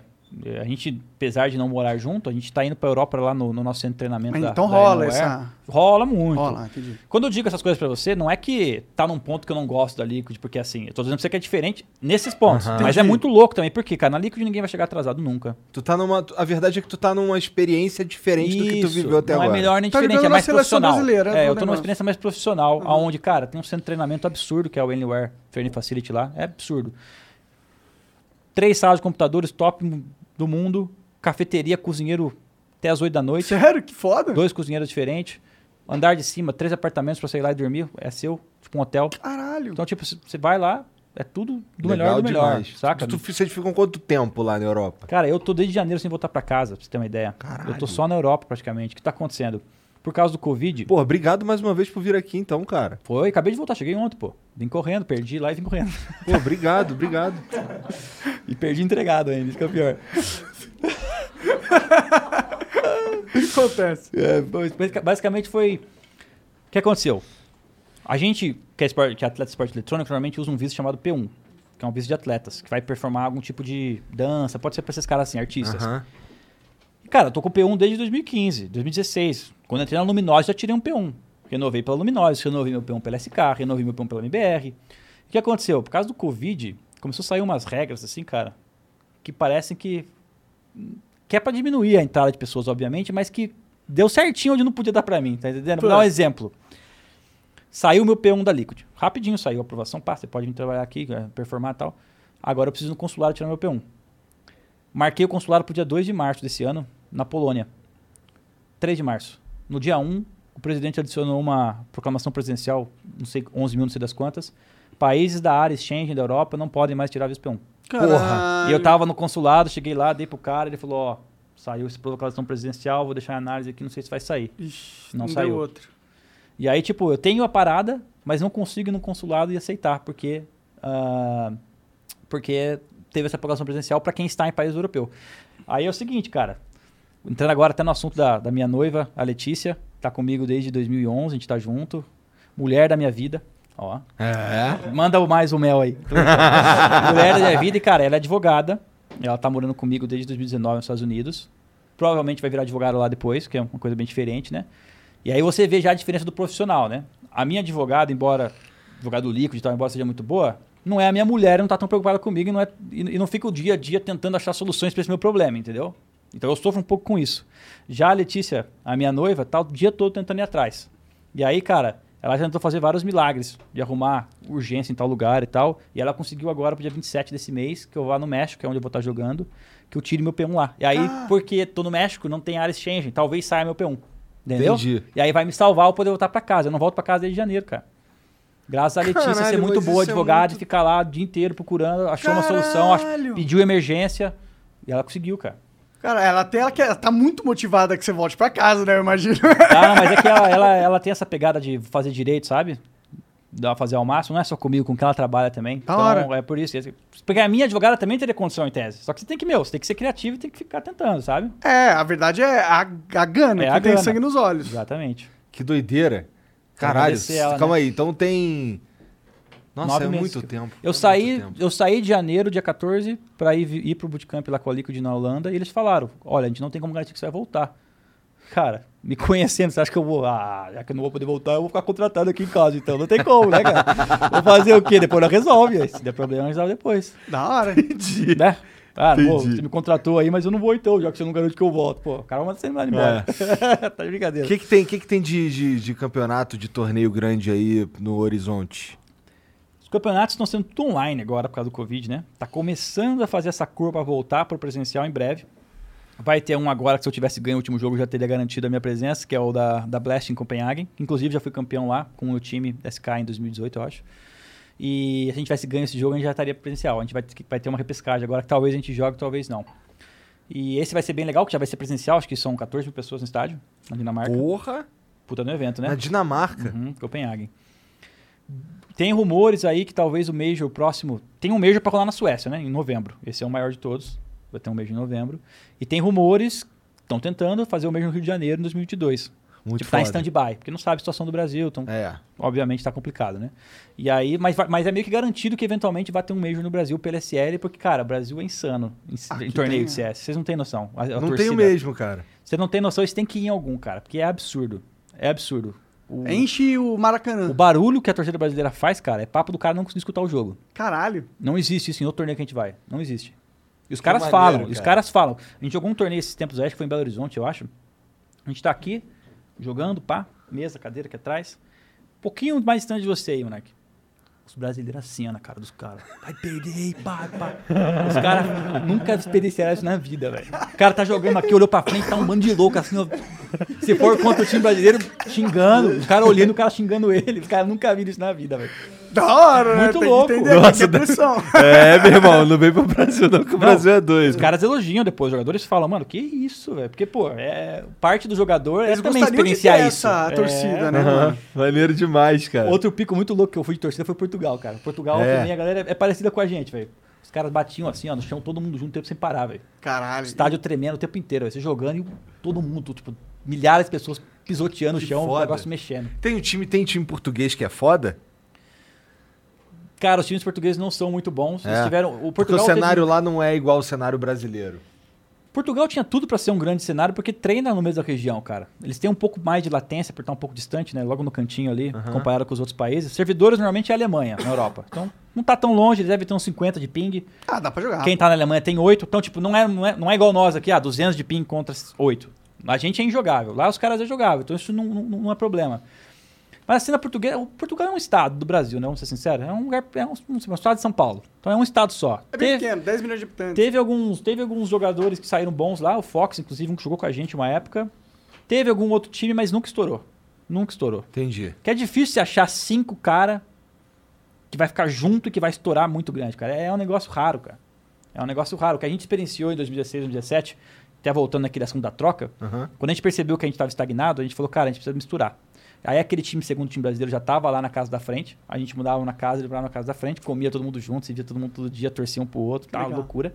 E aí a gente falou, meu, vamos, vamos trazer o treinador, que era o Zeus, pro nosso time, vamos trazer o Taco e vamos trazer o Fênix. Então vai ficar. E a gente já tinha colocado o Cold nessa época, então o Cold já tinha entrado. O Cold entrou no lugar do ZQK, eu acho.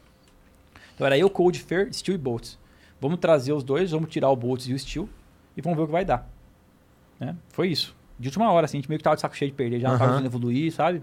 Um Deve negócio- ser meio tenso essas trocas de time, Cara, né? é chato pra caramba, cara, porque são amigos no fim das contas. Assim, você tava morando com o cara comendo Exatamente. junto, cagando de repente, ó, mano, você tem que ir pra casa que nós não quer mais você. É chato pra caralho. Deve ser. Só que ao mesmo tempo, cara, são coisas. Não é fácil na vida, né, velho? E essa É. é. uma delas, sabe? Mas quem que toma essas decisões aí? Time, normalmente, cara. Tu- tu- de- de- entra em consenso o O time. time vai conversar e vai falar, ó, não tá indo, eu acho que é por isso, acho que é por isso, que é por isso. Consenso vai. Não, nunca foi. E até rolava na época boatos, pô, fale fica quicando os caras do time. Sempre, sempre, sempre tem muito disso, né? E nada a ver. Eu acho que o que menos queria tirar, maioria das vezes era eu. Tipo, é o que a última opção era tirar, sabe? Sempre tentando fazer funcionar. E aí, quando colocamos ele, somos no primeiro torneio, cara, deu liga muito rápido. A gente perdeu 16 a 0 no primeiro jogo. Foi inacreditável. Tomamos um espanco do Fnatic, melhor time do mundo. Dust 2, 16 a 0 Eu lembro que a gente foi pro hotel. Peguei a galera no quarto e falei, galera, 16 a 0 ou 16 a 14, nós já tava perdendo, então não esquenta não. Pra mim não muda nada. Vamos lá que a gente tem que combinar umas coisinhas aqui pro jogo. Aí juntamos a galera, ó, esse mapa aqui, isso, isso só vamos pro jogo, esse mapa aqui, isso, isso vamos pro jogo. Chegamos na final do campeonato, cara. Caralho. Sapecamos um monte de time bom. E qual que foi o lance desse torneio que ele é muito louco? No meu jeito de jogar o jogo anteriormente a esse campeonato, com as peças que eu tinha, como eu achava que o jogo tinha que ser jogado, eu era minucioso demais em controlar como o time tinha que jogar. Tipo, essa estratégia, esse detalhe, assim, assado. Então era um negócio meio robótico, sabe? Vamos executar isso, vou escolher essa tática. Quando eu adicionei essas pessoas novas no time, não tive nem tempo de fazer isso. Não tive tempo de errar de novo, em outras palavras, entendeu? Aham. Então eu tive que ir, ó, a gente tem só isso, o resto vamos adaptar. A gente tem só isso, o resto vamos jogar.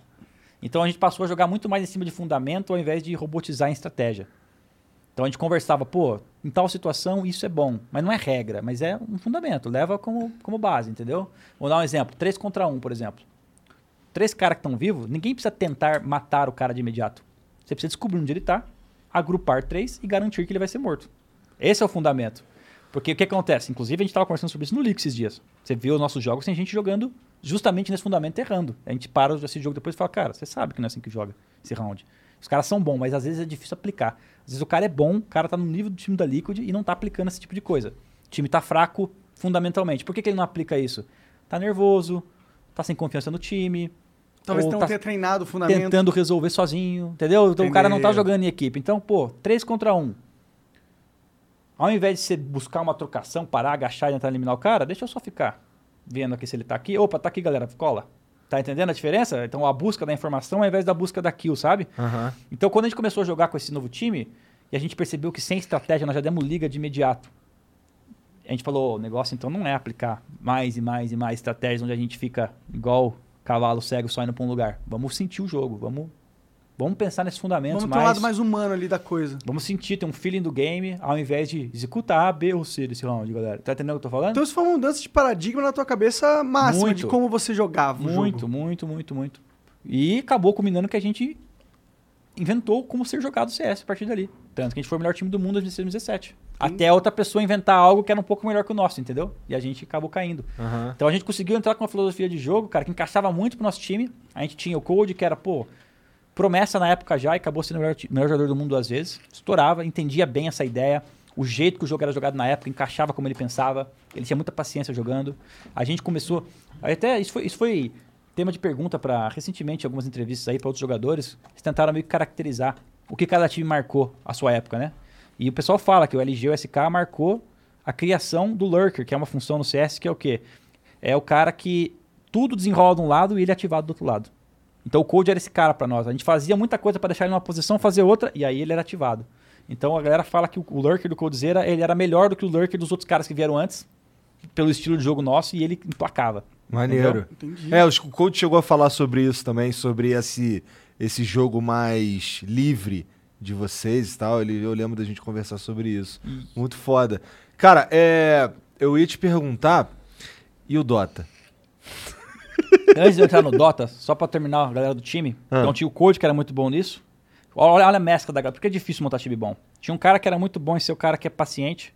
Tinha o Fer, que paciência ele tinha zero. Ele literalmente avançava em muitos lugares que não era pra avançar e fazia acontecer. E aí o outro time tava tentando entender como jogar contra e já tinha ido. Tá entendendo? O cara que tinha atitude. Tinha o Fênix. O Fênix é mais velho que eu no CS, cara. Quando eu jogava em 2003, o Fênix já era bom, pra você ter uma ideia. Então é um dos poucos caras que, tipo, senta aí que você é menino ainda, sabe? Que vem conversar comigo, você é moleque ainda. E o Fênix, cara, tinha uma capacidade de ganhar clutch absurda. Clutch é assim, você tá sozinho contra dois, você tem que resolver a parada. Você plantar a bomba, os caras vão vir. E, meu, o cara é criativo, ele dava um jeito de isolar a briga, pegava um primeiro. Então ele ganhou muito clutch, nesse primeiro campeonato, inclusive. E tinha o Taco. O Taco era o guerreiro nosso. Inclusive está a camiseta dele aí, hein, representando. É. Aí, Taco, tá presente aqui, ó. É, o Taco, cara, era o nosso guerreiro, era o cara que ia na frente de todas as entradas, o cara que se dedicava pro time, não tem problema se morrer. Porque pra, pra gente entrar no local, normalmente o primeiro cara vai se ferrar, sendo sincero, a não ser que dê muito certo a jogada pra ele. E aí você troca aqui o round continua, né? Então o Taco era o nosso cara que tava sempre na frente, fazendo a função mais ingrata, sabe? Não é a função mais legal de jogar. Você ficar na frente morrendo, às vezes mata, às vezes morre, você não vai ter estatística boa. Você tá jogando pro time, entendeu? É um cara muito team player. E aí o negócio estourou. Porque a gente achou uma combinação muito foda, a gente teve uma visão pro jogo muito certa pra aquele momento. E, meu, a galera era muito sangue no olho pra treinar, sabe? Psicológico muito forte. O que a gente deu de virada de jogo é absurdo. Pode crer. Tu falou que o Cold foi o melhor do mundo duas vezes seguidas, não é?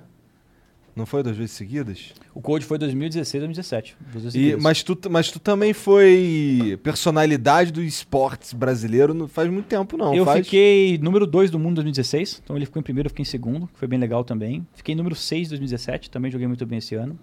E personalidade do ano acho que eu ganhei em 2015, 2016, justamente por todos esses acontecimentos de levar um time pra fora, né? Fazer acontecer uma outra equipe brasileira. Nada mais. Toda justo. essa história aí, Cinderela, que tô contando, e se concretizando. Então acabou meio que personificando um pouco em mim todos esses objetivos do time também. O embaixador do CS no Brasil. É, foi bem legal. Foram anos bem legais. É uma boa trajetória, né? De vida, Pô. né? Mas quando tá de bobeira, tu joga um dotinha? Jogo um Dotinha. Às vezes mais do que deveria. Mas ultimamente não tenho jogado. Eu também não. Pô, vamos jogar um dia. Vamos. Vamos, Eu jogar um dia. Ontem eu joguei e ganhei. Yes! Jogou do quê? Boa. Joguei de Tide Hunter na off. Tá bom, forte. É, forte. Fez um refresher ou não saiu o refresher? Fiz o refresher é refresh. cabuloso pra ele, Fiz né? o refresh. Cabuloso. Blink refresh. Foda-se o resto. startando tudo. Ô, uma pergunta pessoal minha, muito que eu queria muito que você me respondesse, porque você fez isso no CS. Eu queria. Se você fosse. Bom, pensou. Você vai erguer o cenário do Dota, que tá meio acabado hoje em dia, né? Vamos ser sinceros. Erguer o cenário do Dota igual você fez no CS. O que, que, que você faria? Começando de hoje, da agora. Que pariu, né? Primeiro tem que amar muito o jogo, né? Essa é fácil, cara, hein? Cara, o Dota, assim como o CS, é o patinho feio da Valve, porque eles não fazem igual a Riot faz, né? Pô, eu vou pegar o seu país, eu vou estruturar, eu vou dar dinheiro pros clubes, eu vou garantir que o torneio é assim. OMG. Your BFF's birthday is here and you don't know what to get her? No worries. 1-800-Flowers.com has you covered. 1-800-Flowers is the ultimate birthday gifting destination. For those who know, it's not about giving a gift. It's about giving the gift. Make every birthday brighter with exclusive offers and great values on gorgeous bouquets and arrangements. To order today, visit 1-800-Flowers.com slash tune in. That's 1-800-Flowers.com slash tune in. eu vou vender o direito dos torneios, os times vão ganhar dinheiro junto com o torneio. Sabe? A Riot faz um negócio de um jeito, tipo, só vem cá, vai. Né? É. Já o Valve faz o seguinte, ó, tá aqui o meu jogo, ele é muito louco, se vira. Mas se vira máximo. É, se vira a gente vai te máximo. atrapalhar aqui um Mas pouquinho também meu jogo é muito É, louco, Não, mas é, né? é o melhor jogo. Por exemplo, uma coisa que a, que, a, que a Valve faz, que a Riot não faz, é liberar a API de tudo que é coisa do jogo. Só é possível fazer uma Gamers Club porque você tem literalmente acesso a, a tudo do jogo. Se, se você quer puxar o HP do cara, se você quer puxar o link da conta do cara, tudo no- na- na- foi feito pros outros. Tudo que eles montaram se vira, mas tá tudo aí, tá entendendo? Então eles têm o lado positivo também. Então qual que é o lance? O Dota no Brasil, ele nunca estourou igual o CS, Primeiro porque eu acho que o Dota é um jogo mais difícil que o CS em termos de aprendizado. O cara tem que É, colocar é bem tempo ali pra, pra realmente... E não é FPS, né? Não é. O FPS é mais. O lance do FPS é instintivo. o seguinte, né? Você é fácil de assistir, meu. É. Você começa a assistir com uma namorada, começa a assistir com algum conhecido seu, o cara nem entende do jogo, meu. Alguns jogos ali ele tá vendo quem Ele mata entende que quem. tem uma bala que quer acabar explodindo. Bota o cara pra assistir Dota, meu velho, o cara desliga a TV, porque ele não vai entender nada. É. Então o Dota, você já tem um nicho de pessoas que tem que ter jogado pra consumir o produto, certo? Já é um nicho mais específico. Aí o que acontece? Já tivemos muitas equipes brasileiras e eu sinto que no Dota, cara,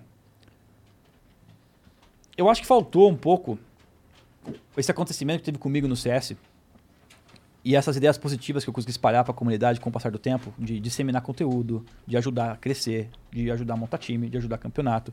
Eu acho que no Dota isso não aconteceu da mesma maneira que aconteceu no CS. E aí você vê até um pouco do contrário, né? O Dota ele tem muito problema de ego entre os times grandes. Tem. A galera não se conversa. Tem. eh, As rankeds, a gente sabe, Dota é um negócio É dualidade total, máximo, né? é. Ou você tá muito feliz ou você tá muito puto. Né? O Dota tem Normalmente você muito- tá muito puto. Dota tem muito disso. Sabe como é que é? Então, tipo, o Dota ele tem todas essas questões que a comunidade não ficou matura o suficiente pra fazer acontecer algo do. fazer nascer uma flor da pedra, sabe? Pode Aham. crer. Tá entendendo o que eu tô falando? Pode crer. Mas Porque- por que que já deu tempo de ficar maduro, né, É, mano? dá pra gente roubar um pouco dos caras do LoL, pô. Não, só a gente tem que roubar, porque É. todo mundo só joga essa bosta. Quer dizer, E você esse tem jogo maravilhoso disso aí- também, cara. O Dota no Brasil tava indo legal, veio ROM, veio É. Riot com, com LoL, e aí o jogador. O próprio PRTT é o maior exemplo. O PRTT era jogador de Dota. Sim. Era O Baiano de LOL Dota, também, que a gente conversou esses dias E aí. ele tinha que escolher. Ou vou jogar um jogo que, Que não se tem vira muito aí, futuro. ou os caras que estão me cuidando aqui. É. Não, é, não dá nem pra julgar e é, É, fácil entender o porquê claro, que ele foi claro, no... eu faria a mesma coisa. Exatamente. Sim. Então, tipo... É complicado. Então, até Pois os é. grandes nomes da época que poderiam talvez ser essas figuras, que poderiam desenvolver o cenário, acabaram indo pra outra. Então... Mas tá vindo uma turma nova aí do Dota, hein, cara. Tá vindo uma turma nova. A gente teve a participação do SG em outros internationals aí atrás. Tem um cara que tá faz muito tempo, que é o... O, o Kingão, King GRD. Tava na- presente na outra international. Cara que, é o cara que, que eu sinto que tá mais motivado a fazer as coisinhas acontecer. Teve uma época, por exemplo, na Games Academy que a gente adicionou o Dota. Ele tava lá tentando dar aula. Então a gente Ah, tentou hora. rolar umas coisas assim, sabe? Só que não, não vingaram tanto quanto o vingou no CS. Agora, o que eu acho que tinha que fazer para crescer no Brasil, cara, por experiência própria, a gente tem que ter um sistema melhor. O sistema da Valve é só o International. né? Eles falham um pouco nisso. Eles começaram a adicionar agora os Majors, né, os Minors, assim, mas isso. A gente tem que ter alguns torneios no Brasil que dão vaga para algo. Esse é o que fez o CS no Brasil crescer também. Vaga pra algo. Ó, Isso é foda. tem que ter vaga para algo. Tem que ter contato com a Valve. Mas eles estão fazendo isso, cara, porque no, no, no manifesto que a Valve soltou, se você quer fazer um Major ou um Minor, que são torneios que vão valer coisa, DPC, vão valer os DPCs, que é pontos pro TI, né? Se você quer fazer ele, você tem que fazer ele global. Começa por aí. Se eu não me engano, é assim. Hum. Então, se o cara vai colocar lá 500 mil dólares de premiação, a Valve bota mais 500, só que segue minhas regras. Qual que é a minha regra? Fazer global, tem que ter um representante tal. Então tá tendo esse campeonato, isso está acontecendo. Isso não, é, é, não é regional os minors mesmo? É, são. Pelo menos a vaga para você ir lá disputar eles é Ah, regional. tá. Mas ele, mas ele tem que fazer global esses. Não entendi essa parte. Se você é um organizador no torneio de Dota e você quer ter uma grana da Valve na premiação, Ah. segue minhas regras. Ah, entendi. Entendeu? Mas as você pode regras- fazer um Major sem seguir as regras dele? Não. Não. Mas você pode fazer um Major aqui no Brasil sem ser global, sem todo mundo participar? Não, também. É, Isso não também. A Entendi. Valve tentou fazer o seguinte: isso aqui é o TI, é a minha coisa mais importante. Eu sei que só ela no ano fica um ecossistema meio podre. Então ela veio, tentou resolver isso. Vou colocar os majors, vou colocar os minors. E aí as terceirizadas que vão tentar tocar isso aqui, fazer um business de volta disso, né? SL, todas as outras que tem aí, a Epicenter, elas vão falar o seguinte: ah, tá, eu faço esse major, premiação 200 mil, a Valve vai integrar mais 200, premiação de 400, só que eu tenho que seguir umas diretrizes, entendeu? E essas diretrizes são boas para o Brasil, porque é, é- é certeza de um, um sul-americano, por exemplo, num desse. Isso é muito importante, então isso aí já Entendi. tem. Entendi. Só que isso, cara, é muito importante pro King JD da vida. É muito importante pro Lelis da vida, que são os caras que estão muito perto de ganhar esse negócio, velho. O campeonato que eu joguei lá, que ia pra Aspen, não era tão importante pro Joãozinho de imediato do que pra mim que tô com chance de ganhar ele. Então o Joãozinho tem que jogar algo também, na minha, na minha opinião. É, Você tem que concordo. incentivar o Joãozinho a jogar algo também. Porque o Joãozinho só vai chegar no nível do, do King JD se ele for jogando algo, for desenvolvendo, entrar em outro clube, né? For com um amigo dele pra outra equipe. Né? E é, é- é uma escada. Sim. E aí eu acho que essa escala tá faltando. Eu vi até que vocês até estavam divulgando alguns torneios aqui no, no Flow. Sim, a gente fez, a gente montou a Dota 2 Experience, é, do- Dota D2XPBR, é isso, né? É o site. Eu joguei um torneio, inclusive, eu acho. Jogou, eu tô ligado. Tomei um pau, hein, velho. Tomou um Sacanearam eu, velho. Botaram três caras monstros jogando lá, velho. Passei vergonha com meu Badon. Eu vou arrumar, eu vou arrumar um, eu vou arrumar um eventinho pra jogar só os caras que não jogam Dota. Tá ligado? Ah, mas aí não vai ser justo também eu jogar. Não, pô, mas aí por ex- não, mas Calma. os caras os cara... não sou tão ruim. Não, mas eu tô falando assim, os cara, só os caras que não são, que são streamer de outro bagulho, que são profissional de outro bagulho. Só pra tipo, diversão. É, chama o TT, chama o Fallen, chama os caras pra jogar, Imagina. entendeu? Chamou o TT, fodeu também, o cara joga demais. É, é que é- isso, que, isso, na verdade, você tá tocando agora no assunto que é muito complicado, cara, que é justamente o nivelamento de competição. Vamos supor que você faz uma D2XP, você bota lá 10 mil reais de premiação pro Joãozinho jogar do nível prata ao nível ouro, que é tipo o baixo do baixo. Não vai dar certo. Por experiência própria. O cara que é um pouquinho mais alto vai dar um jeito de jogar esse negócio, porque ele quer ganhar dinheiro, ele quer jogar algo também, e a sua competição por nível é muito complicada. É. Então você tem que balancear, no meu- na minha experiência, você precisa fazer os campeonatos mais baixos serem legais, mas ao mesmo tempo não valerem grana. Algo muito importante. Por quê? Porque o cara não vai deixar de jogar, velho. Se valer alguma coisa. Tá entendendo? A galera não tem essa moral. Interessante. Do tipo, nossa, não vou jogar esse torneio que ganha um teclado aqui pelo bem do Dota. O cara não vai fazer cu, isso. o cara vai jogar e vai e jogar, acabou. vai levar o teclado e vai xingar o outro cara ainda. Pode crer, pode crer. então você precisa fazer um negócio tipo. Que é escalar, que começa a Escalado. falar. É noob friendly. Exatamente. Não, total, noob friendly. É, é... Mas e que mais? que mais? Vou Vocês- dar outro exemplo. Eu fui jogar Ah. esse jogo aí da 2XP com vocês aí, que falaram, né? Pô, vai ser um negócio divertido, eles falaram. Naquele meme, né? Entrei de Abaddon lá, cara, a Mirana, pelo amor de Jesus Cristo. Só faltava ela ler meu próximo o terceiro próximo passo meu, ele parecia jogar xadrez. Eu fingia, ele sabia que eu ia tirar o escudo, ele tava jogando na... eu- Eu fui humilhado. Ou seja, o cara tava num patamar que não dá nem pra me divertir. Essa que é a real. Isso, isso é foda, é foda. Não deu pra se divertir. Ah, jogar com, com a gente você vai se dividir pra caralho. Cara, eu gostei de jogar, porque eu não ligo de tomar pialo, tá? Eu gosto de perder porque, inclusive, eu sou tryhard. Chamei lá o Kingão depois, falei, vamos assistir comigo aqui, ver o que eu fiz errado. Eu sou esse cara. Caralho. Mas o meu irmão, o Celo, saiu xingando os caras. Como é que vocês chamam nós pra jogar um negócio desse? Tá, tá- tá entendendo? Então, tipo, a maioria da galera não quer passar os perrengues, É. sabe? Sim, sim. Quer se divertir, né? Por exemplo, É eu. normal, né? Quando Você eu, quando eu vou jogo é eu quero jogar um Dota, eu faço o quê? Eu chamo os outros, no- outros nove amigos e vamos jogar nós aqui, pô. Exatamente. É assim Sim. que a gente brinca. É, É. lógico. É, o Dota 2 Experience tá passando por reformulações, inclusive. A gente percebeu que a gente tem que reformular como a gente tá fazendo as coisas. Por isso que eu tô te perguntando essas paradas, É, inclusive. Eu quero mas mais pensa dicas. nisso, cara. Ah, Vamos trocar mais ideia depois, pô. Demorou. A gente também agora, qual, qual que é o nosso interesse com esse negócio com a Dota agora também? Obviamente que eu veio do CS. Agora veio essa oportunidade de fazer coisas pro Dota. Eu gosto muito de Dota. Tem tudo a ver com a Valve também. A gente tá agora com a faca e o queijo na mão. O que a gente puder começar a fazer agora mo- motorizar esse, esse cenário, vamos embora, cara. A gente já fez algumas coisinhas no passado, já ajudamos alguns times e tal, mas pouca coisa que dá pra ser feito. E ao mesmo tempo também não podemos fazer o que a Riot pode fazer, obviamente. Né? É. Então vamos fazer conforme a gente pode. Claro. Se a comunidade de Dota abraçar, cara, essa ideia nossa, vamos reverter tudo isso pro crescimento do Dota, cara. Vamos embora. Total, é o que, o que eu quero ver essa porra desse É, o Dota que- é, esse é o que a gente. É, é o verdadeiro. A paixão. Não- é, é, é. O hobby, né? O dinheiro. desejo. É. Não quero ganhar dinheiro com, com essa parada agora, tá ligado? Quem Exatamente. sabe aí no futuro. Se der dinheiro tá? algum dia que dê. É. Que, ó, cara, deu dinheiro, que foda. Mas o que eu quero ver é o cenário grande pra caralho. É assim que sai os negócios, meu. É. Tá, pode contar com nós isso aí. Pô, Pô, demorou. Vamos ler umas mensagens aqui, ó. Já deu mais de 120 minutos aí. Já falei tudo isso? tô zoando, tô zoando. É, mas. SK? Faltou SK falar do. SK. O que, que tem aí do Ah, SK é, de é. Novidade? por favor, que senão o chat vai me matar. Ah, é? Uhum. Falar do SK? É, SK é passado, né? Na verdade. Ou é O novidade? SK, na verdade, foi a grande fase nossa, né? Foi o auge. Então a gente tava na LG bem, vencemos o primeiro mês na LG. E rolou uma- uma- um contato do dono do SK, direto com o Fer a princípio, oferecendo melhores condições, melhores salários e tal. Foi até uma mudança meio conturbada. Vou ser sincero que eu fiz vários, cometi vários deslizes nessa mudança. Eu não queria trocar, sabe? Esse negócio de, meu, fiel e tal. Eu tava meio cego um pouco nesse sentido. Eu lembro até de uma. Eu lembro até de uma. Os caras me zoam até hoje. O cara ofereceu uma grana de salário. E aí um dos meus argumentos, um péssimo argumento, hoje eu me arrependo até hoje. Falei, pô, vocês querem ganhar mais que juiz, pô. Você fica aqui que tá bom aqui. Por que, que vamos sair? Sabe? Não, as ideias de jirico. Caralho. Sabe? Se eu vou ganhar mais, quer ganhar mais que juiz no Brasil, vocês estão viajando. Tipo, eu tava, eu tava muito cego na idolatria de ficar onde eu tava, sabe? Porque eu gostava de ficar lá. E aí meio que comecei a misturar sentimento pelo, pelo cara que era dono do time com o negócio que era a carreira nossa. Tipo, viajei total na maionese, fiz cagada, quase deu. Quase deu cagada no time nessa época, inclusive. Me arrependo. Pedi desculpa à galera. Mas graças a Deus, o cara meio. ô, Acorda pra vida, meu filho. Vem cá, né? A galera do time foi ponta firme comigo também. E aí, quando eu fui pro. Fomos, fomos pro SK. Aí os caras me zoavam. Agora tu não quer receber o seu salário, não, né? Os caras, me zoavam, sabe? Me zoam até hoje. O Fer zoou isso daí. E aí eu. Eu tava. Começamos na SK. E na SK era legal porque a- a- o foco da SK era a Alemanha. Então a gente ia pra Colônia quando ia treinar. Tinha uma salinha lá e tal. E, cara, a SK tem uma história no CS muito foda. Se você não acompanhou o CS, você não vai sentir isso. Mas do mesmo jeito que o MBR tem essa história foda pro Brasil, o SK tem a história foda pro mundo. Tipo, os melhores times do passado foram do SK, sabe?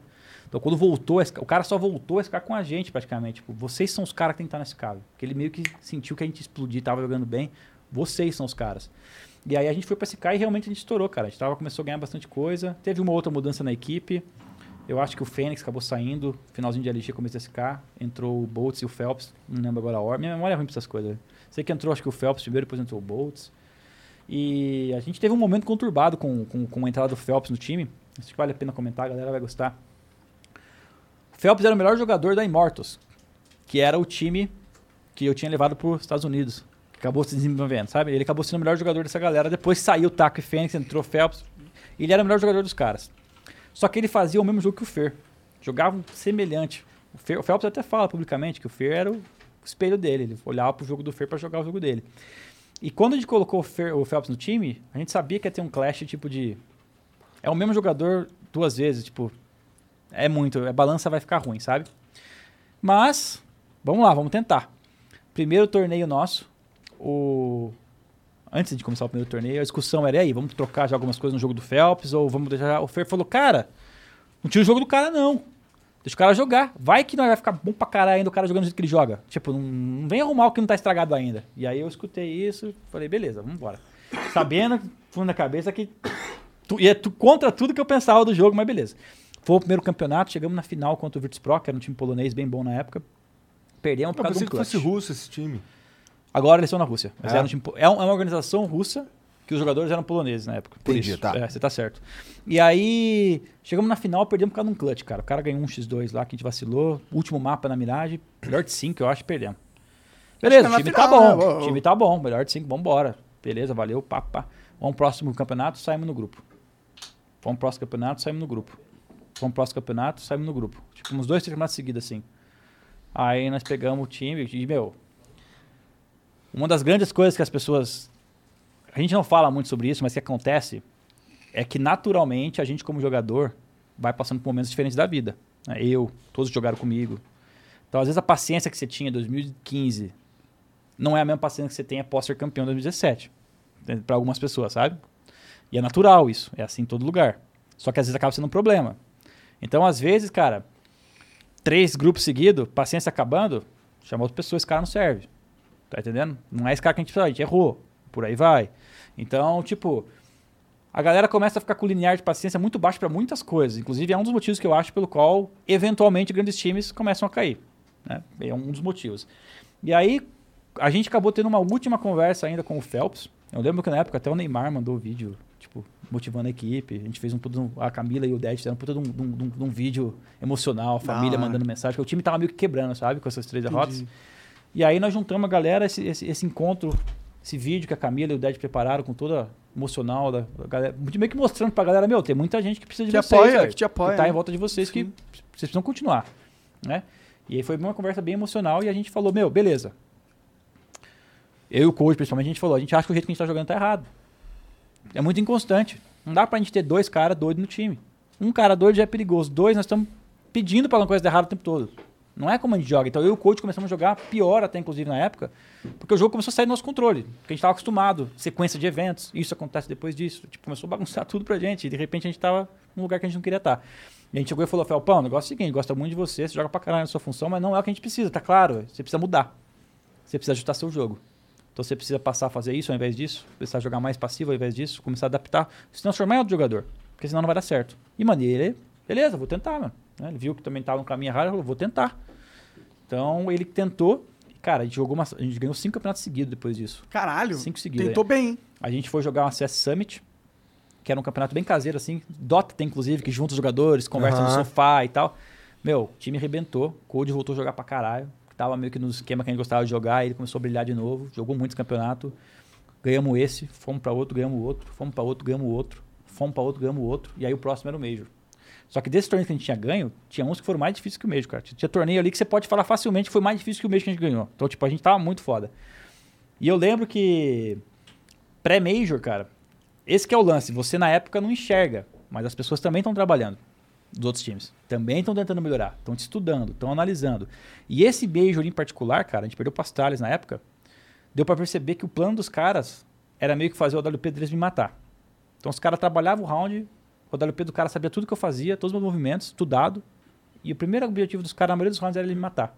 E o cara tava me matando. Porque, tipo, eu sabia que se flechasse num lugar, eu ia voltar a mirar, ele tava lá esperando. É, Então, quando o time inteiro cara- tá focado num o cara player, preparava um jogo em cima de mim, assim, cara, que deu resultado e eles ganharam da gente. Né? E a gente acabou perdendo esse Major. E aí volta o negócio da paciência que eu te falei. Você acha que o time tava ruim? O time ganhou cinco coisas seguidas e perdeu um Major? Só que aí, de repente, um jogador acha que o outro já não tá tão motivado. Perdeu um pouco de paciência. Aí, aí começa a ter a a animosidade dentro de um time, cara, que eventualmente leva alguém a sair. Tá entendendo? Dá pra dizer se o cara tá 100% certo ou errado? Eu acho que em alguns, alguns motivos até tá certo. Pô, esse cara não tá se dedicando. De fato, às vezes o cara não tá 100% mesmo.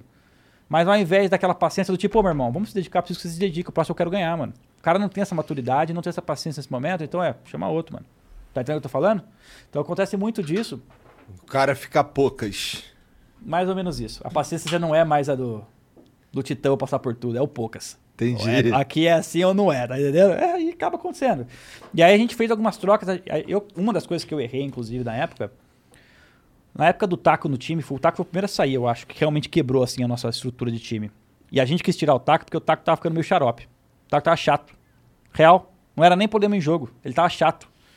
E ele sabe disso, não tem problema falar. Ele tava xarope do tipo, ah, a gente tem que ir fazer um visto numa outra cidade.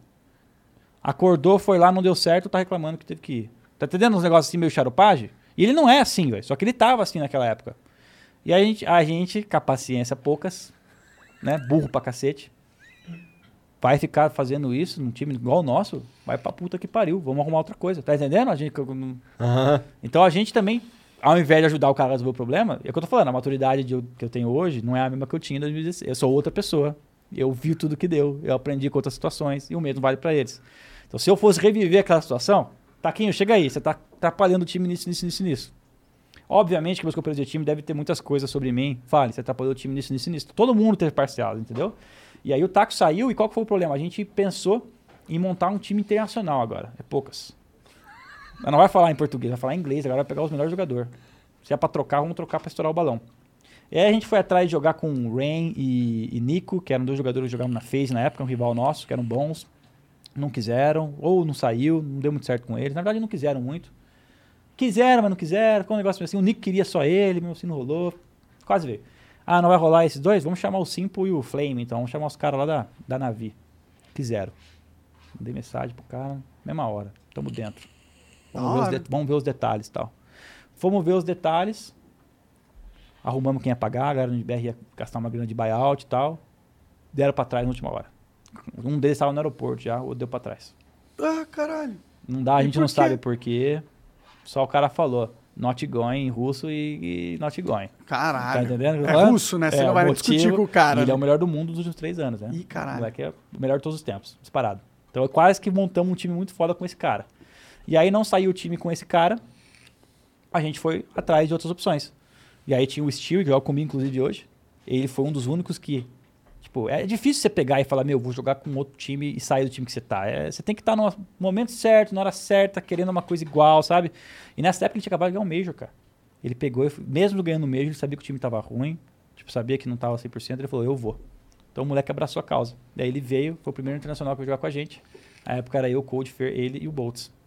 Mas aí, de novo, é poucas, né? Obviamente, tá falando em outro idioma.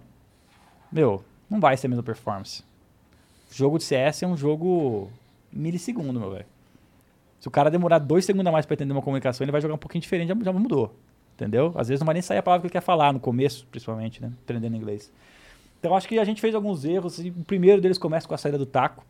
Justamente porque a gente era um time que tinha tudo de bom, Tinha sabe? química. A gente tinha uma química, a gente tinha que ter continuado junto e feito outros ajustes para arrumar o time, né? E aí saiu o taco, a coisa começou a desandar bastante. A gente teve algumas outras tentativas com outros caras. Quando o time começou a ficar legal com os estrangeiros, foi poucas de novo. Já era tarde demais, vamos voltar com os brasileiros. Entendi. Moral da história, não seja um chatubão do caralho. Não sei o quê. Um chatubão. É, não seja um chato bom. Mas ah, acho que a grande moral da história também é a seguinte, cara. As coisas levam tempo. E a gente se acostuma rápido com coisa boa. E às vezes a gente perde ah, um pouco da, da noção. Né? Igual, por exemplo, esse time internacional. A gente montou ele em janeiro com, com o Steel e Tarik. E, cara, de janeiro eu falei pra galera do time, velho, vamos ficar com essa porra até dezembro, velho. Chegou em dezembro, não tá legal, nós conversa e nós ajusta. Mas até dezembro, meu velho. Vamos dar tudo. Entendeu? Porque eu gosto de ser assim, quando eu tô numa parada é tudo. Se eu ver que tem um cara ali que, meu, já tá querendo tirar alguém, já me dá uma quebrada. no- Tipo, tá meio xoxo, né? Mas não deu junho e julho, meu velho. Os caras é poucas já, tá? Aí eu, porra, velho, mas não era até dezembro, já tão poucas já em junho julho, tá? E eu, o que eu faço agora? E sei que esse cara já tava poucas, velho. E aí, vai tendo história aqui, história ali. Sei que voltamos com o time brasileiro. Cara, voltamos com o time brasileiro, vambora. Vamos... Acho que nós aprendemos o que nós erramos no passado. Precisava do taco. Zeus, volta aí.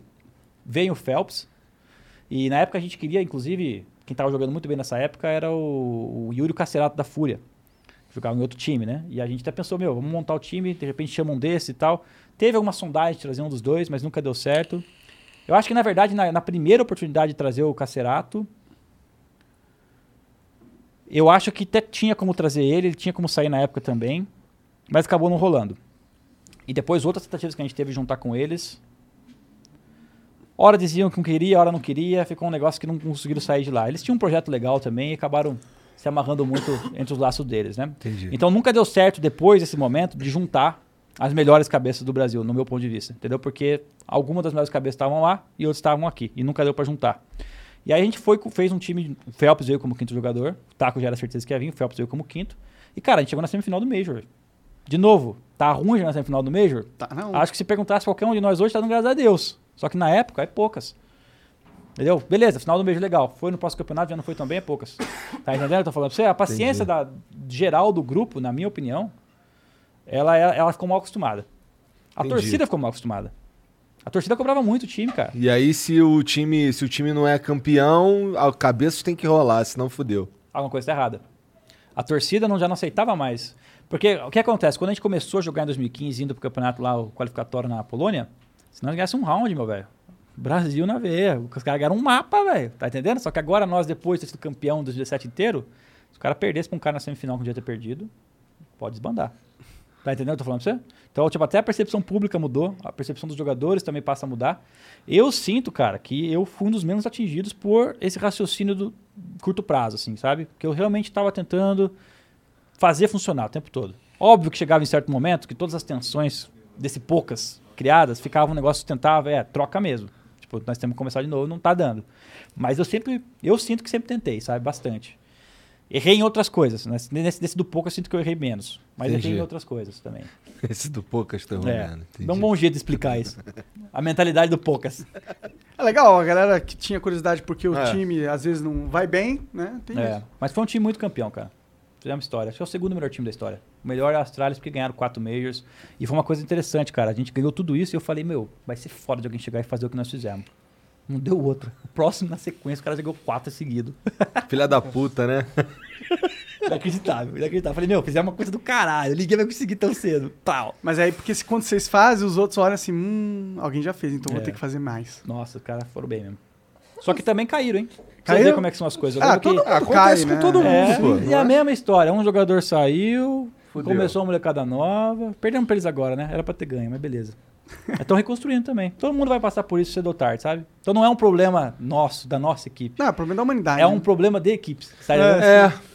Mas é, é, Eu espero que no futuro aí a mentalidade evolua a ponto de perceber que esse poucas é, não é uma, uma estratégia interessante, né? No Não é, longo cara. prazo. Eu acho que você precisa pelo menos ter um médio prazo. velho. Porque é, É. o seguinte, você também não pode ser o cara que, ah, eu não posso ser o poucas, então vou ficar aqui o resto da minha vida com esses caras. Também não. Não é isso. Mas ao mesmo tempo, velho, você não pode juntar um time de novo e jogar três torneios e achar que tá tudo errado. O que, que você esperava? Juntar os cinco e sair decolando? Tem gente trabalhando aí faz dois anos junto. Você tá faz um mês só junto agora. Você acha que você vai ser melhor que o cara que tá dois anos? É. Por quê? Por que, que você é tão especial? Entendeu? Pode crer. Vamos ver. só um salve aqui que a galera tá lá no chat do Simple, mandando not going por quê? Not going por quê? Você entra na live do Simple que tá online agora, só tem isso, só tem coisa em português mandando. Caralho. Teria sido uma louca história se esse cara tivesse entrado. Teria sido. Talvez não tivesse funcionado também, vai saber. Vai saber. Se estavam tão poucas que Vai saber. teria tratado Entrava outro que é mais poucas ainda, pronto. Ele Ó, era aqui, ó. poucos também. Pô, esse acha? cara é meu pouco. É Ele meio tá pouco. melhor agora. Ele era, pior, ele era ruim antes. Era- Você via nas expressões do time, do jogo do time. Esse cara, esse cara era, era poucas de verdade. Então, pode A gente era leve perto desse cara. Ele tá melhor agora, tanto que tá ganhando agora. Da hora. O Gagai diz aqui: salve turma, boa tarde. Professor, presente. Primeiro, queria um salve seu, sou muito fã. Segundo, tenho uma pergunta: com quantos anos mais ou menos pretende se aposentar? E se puder, manda um salve pro Galego, tamo junto. Salve, galego. Pergunta que a gente não queria entrar e pedi pra vocês não entrar na aposentadoria, meu. Vocês não respeitaram? Tô brincando. Ué, não fui eu, pô, foi os Qual, outros. qual foi a pergunta? Aposentadoria, mano.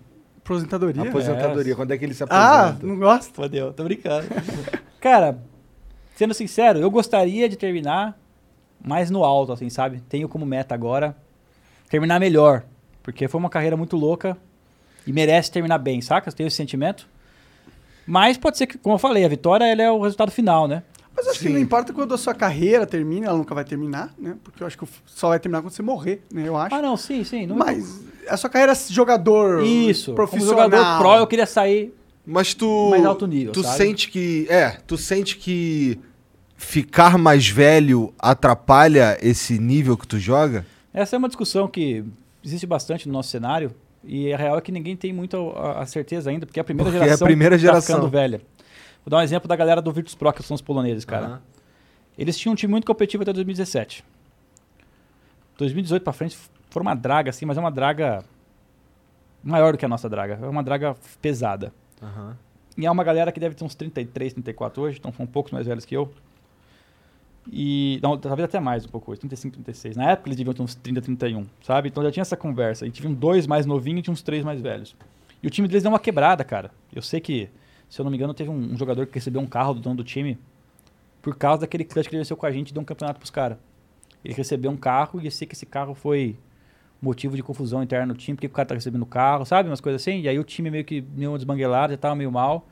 Nunca mais nenhum deles voltou a jogar em alto nível. Nenhum deles, nenhum dos cinco. Caralho. Nem os novos. Eles jogam, tipo, tem dois que jogam, sei lá, tier 2, tier 3, assim, mas tipo top mundial igual eles eram antes, nenhum deles nunca mais. E aí, cara, se você for pensar, pra mim o motivo óbvio, um deles já tem filho. Dois já tem filho, né? Então na época já tava com o filho nascendo. E a questão da idade tem a parte que alguns dizem que altera, eu não tenho certeza que é a parte do reflexo. Tipo, tá a parte realmente Você não sentiu? física sua, eu não senti ainda. Eu acho que não. O que eu sinto muito no meu caso é o seguinte: quanto mais conhecimento no jogo você tem, mais pensante você fica. Então vou dar um exemplo pra você. O menino do meu time lá que é o Green, que é um menino novo, acabou de entrar no time. Entrou antes que eu, mas ele é bem novato. Meu, é um cara que é cru no jogo. O cara tira muito, velho.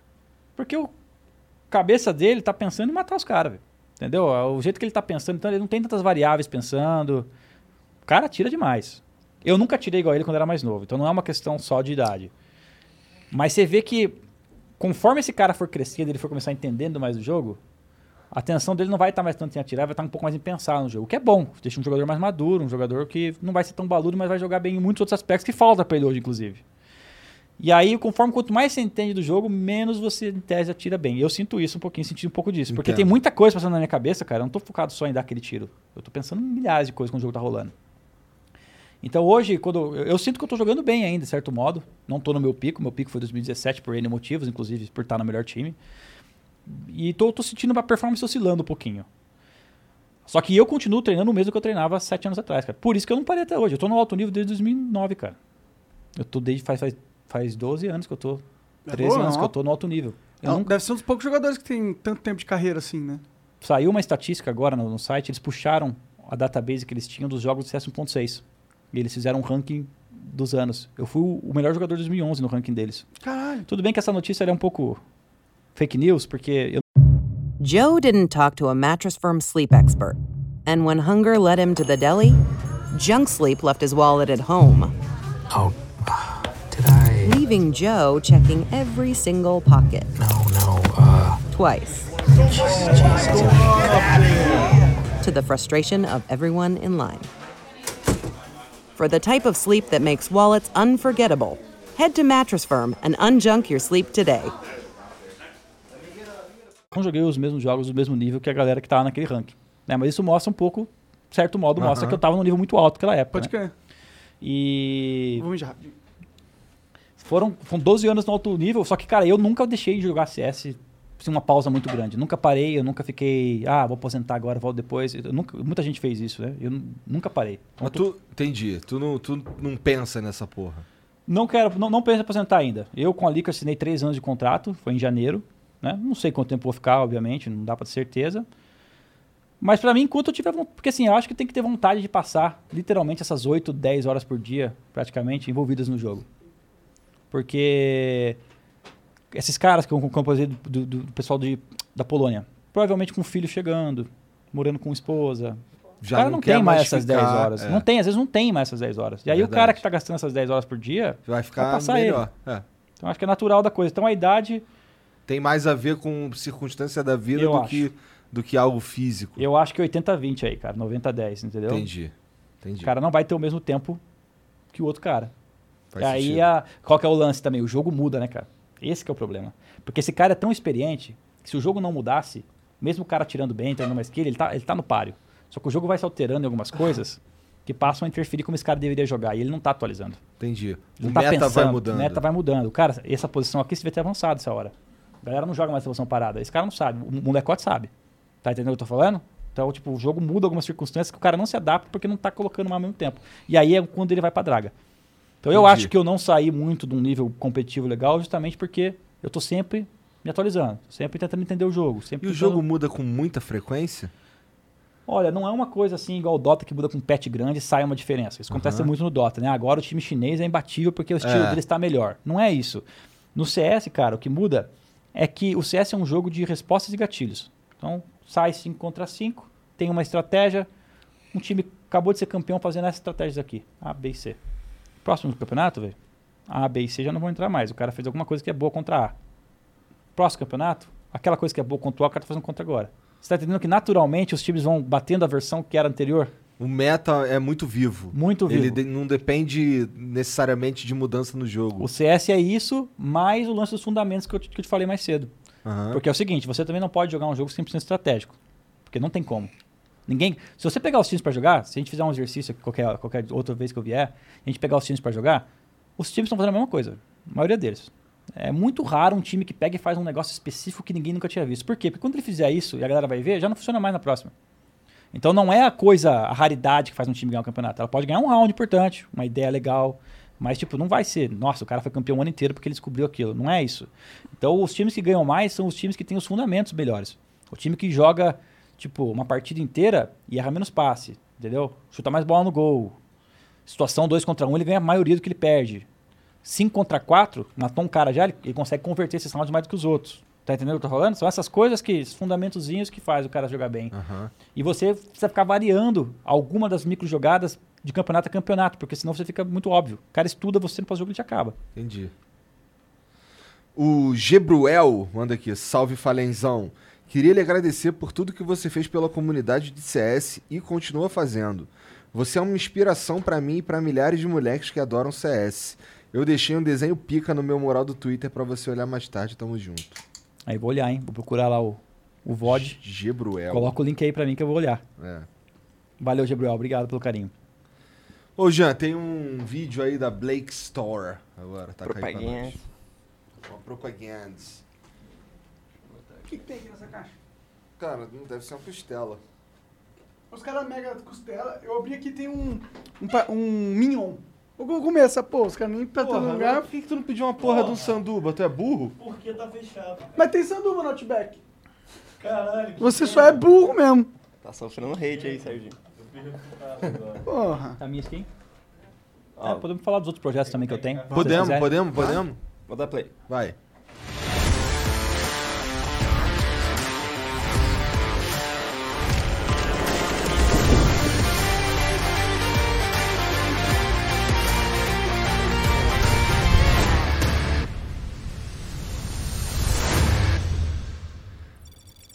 blakestore.com Beleza. Bom, eles tem, mandaram, mandaram junto com um videozinho uma mensagem aqui, ó. Salve, salve família. É uma honra pra Blake fazer parte de um programa do Flow e ainda mais um episódio tão esperado quanto o de hoje. Pra comemorar o episódio, soltamos um sorteio de 5 AWPs headline adesivadas iguais a que o verdadeiro usa. Aí mandou. Só acesse o Insta, arroba Blake Store e participe. É B-L-E-I-K-S-T-O-R-E. Entra lá e participa aí, ó. 5 AWP Headline adesivada. Por que que tu escolheu essa? Foi a primeira WP que eu peguei que tem o contador de kills, cara. Eu tenho mais de 160 mil eliminações nela. Porra! Caralho! Praticamente nunca troquei. Assim, teve um outro campeonato que eu joguei com uma outra, mas nunca troquei. isso é muito foda, da hora. É Boa legal. ideia da arma, né? Desse- É legal. Vamos colocar ela na NFT, Monark. Pô. Eu e você. Pronto. Bora. Pô, pior que a gente tem um esquema de NFT mesmo, cara. Sabia? E, o, e, o- e a gente tá pro. Daqui a um. Acho que dia 20. Não. É, dia 27, alguma coisa assim. Vai lançar uma campanha que é SOS Pantanal. Tá ligado? De, porque esse ano passado eles fizeram já. Venderam. Quer dizer, arrecadaram por volta de 2 milhões de reais pra ajudar o, o Pantanal, queimada, essas paradas, vendendo arte. E esse ano a gente vai vender arte também, só que. Já digital. foi minha skin. Aí, pronto. Perdi a headline. Vou colocar aí pra ajudar o Pantanal. Eu fui no Pantanal, inclusive, esses tempos, fazer uma pesca lá no É? Araguaia. Bem legal. Pô, Primeira lá, vez que é foda demais, né? Muito e legal. precisa ser preservado, né? Por É. isso que é importante ajudar. Bom, vamos lá. É, bom, para quem tá em dúvida aí, é só nfbr.io. Tem um áudio aí do Sephiroth Zé.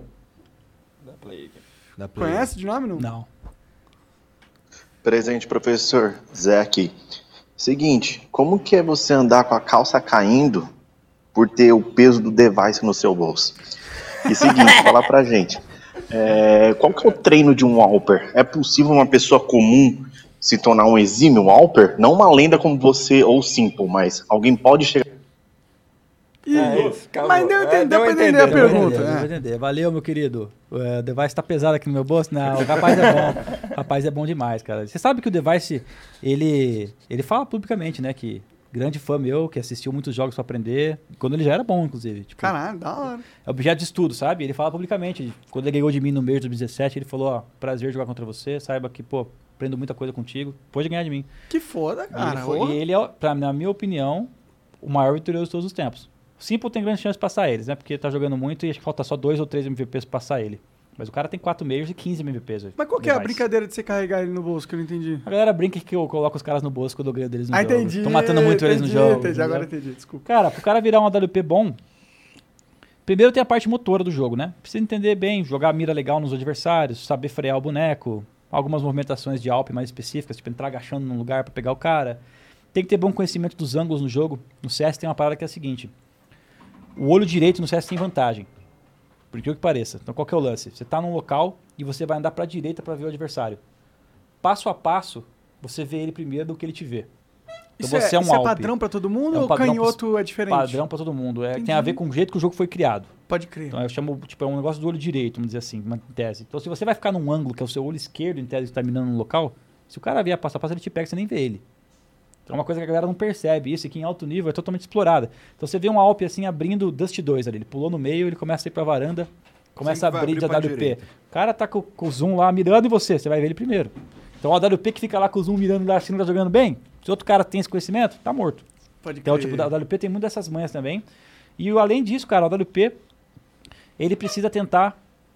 Se a galera souber onde tá o AWP, ela vai dificultar a sua vida, né? Porque ela vai jogar granadas de luz, jogar granada de fumaça, vai evitar você. Então você precisa estar constantemente mexendo no mapa.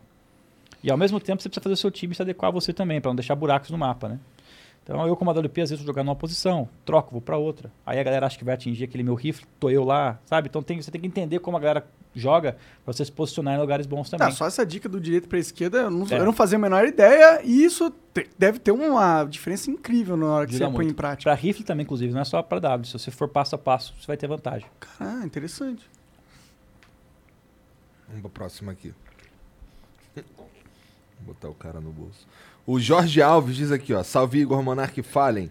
Criamos uma equipe de esportes com equipamentos de ponta e gaming house. O processo de recrutamento dos jogadores está aberto.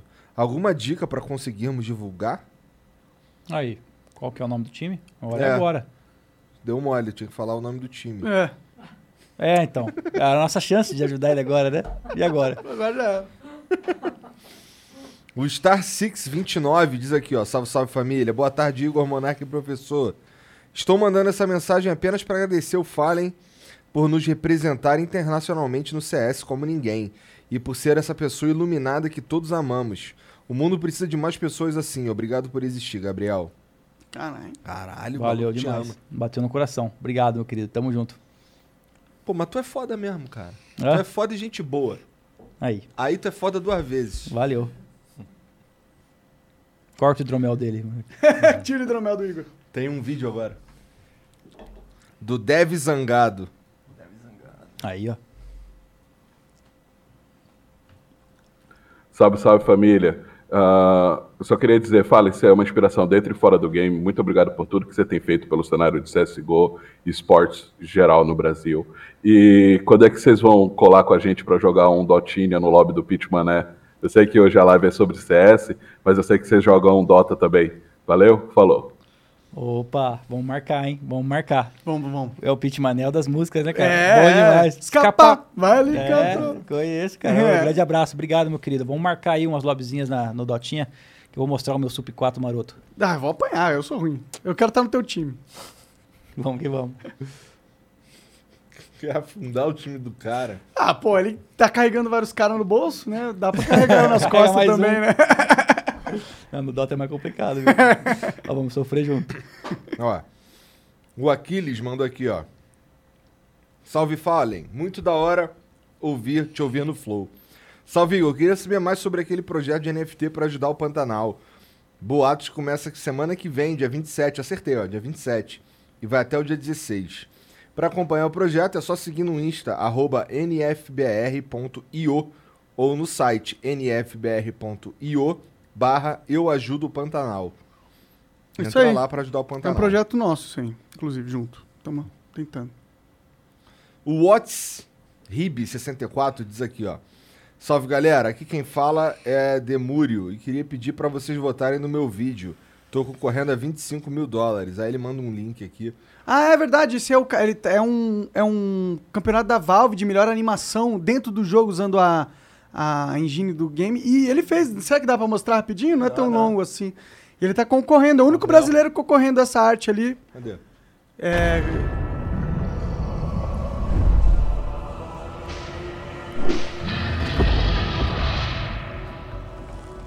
Immortality. Maneiro.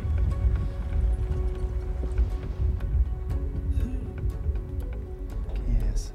Aquela ali é nova. Essa é a Ah, Dawnbreaker. Dawnbreaker.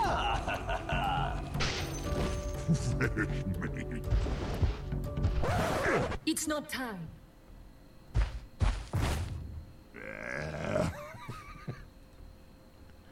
O Dão tá puto.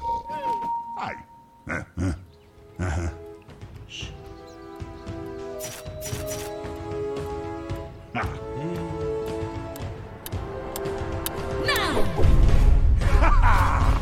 meat.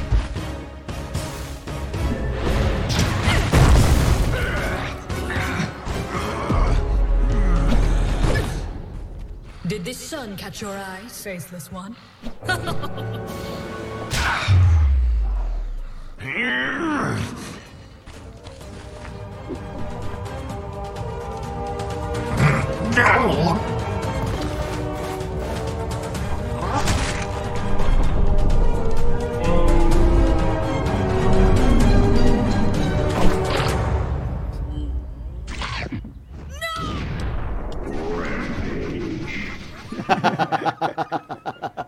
Da hora demais. Muito bem Fodido, feito, cara.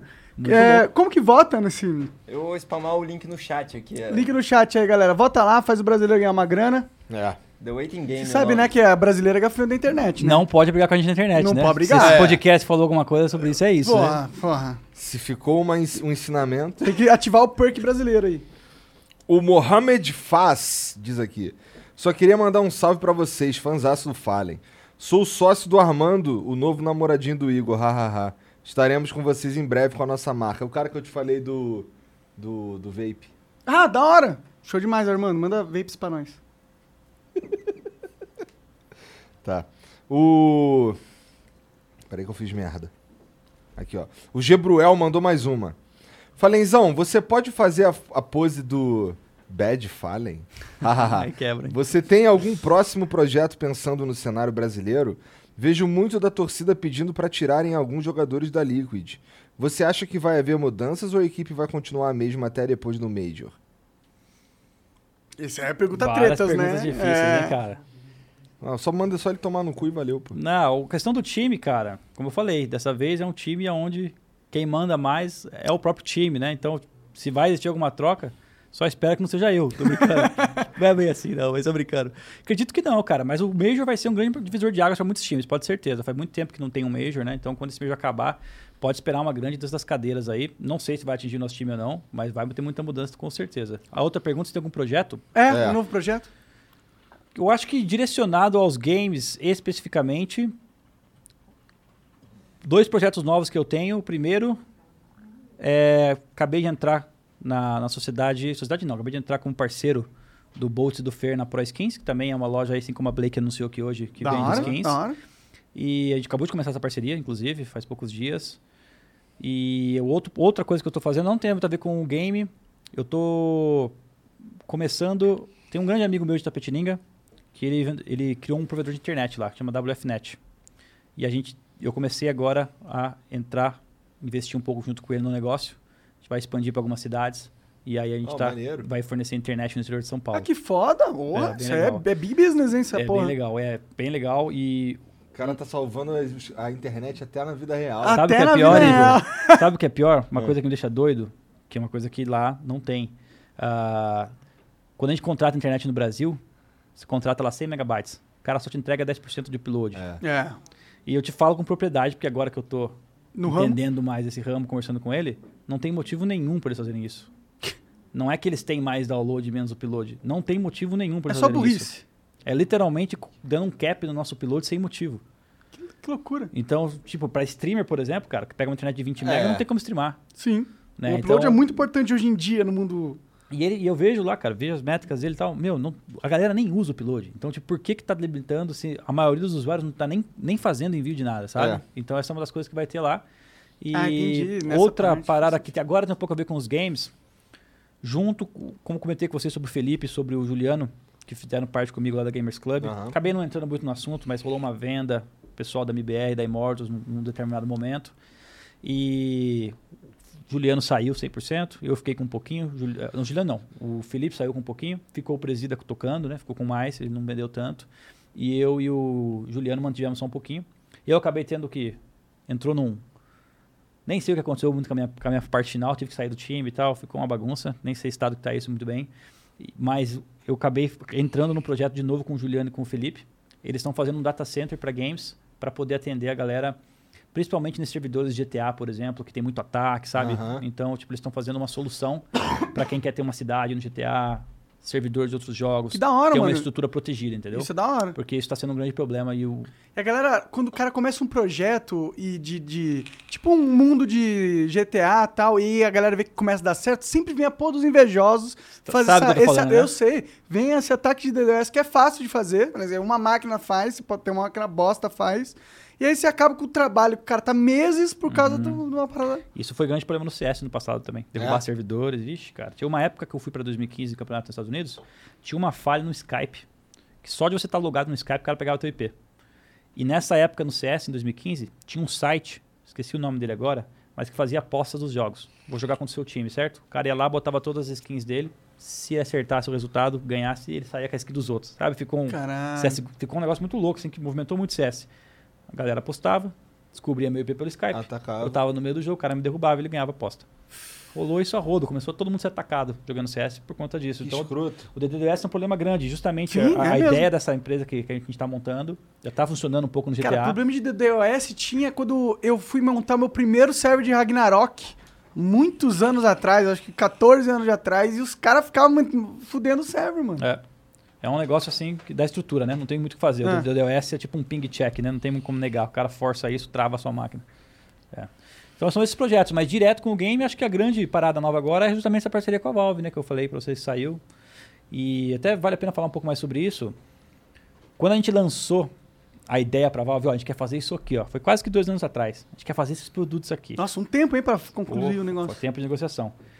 E aí, quando a gente teve a tratativa e rolou, a gente começou a fazer o do Dota. Então o do Dota, cara, tá absurdo em termos de criatividade de arte.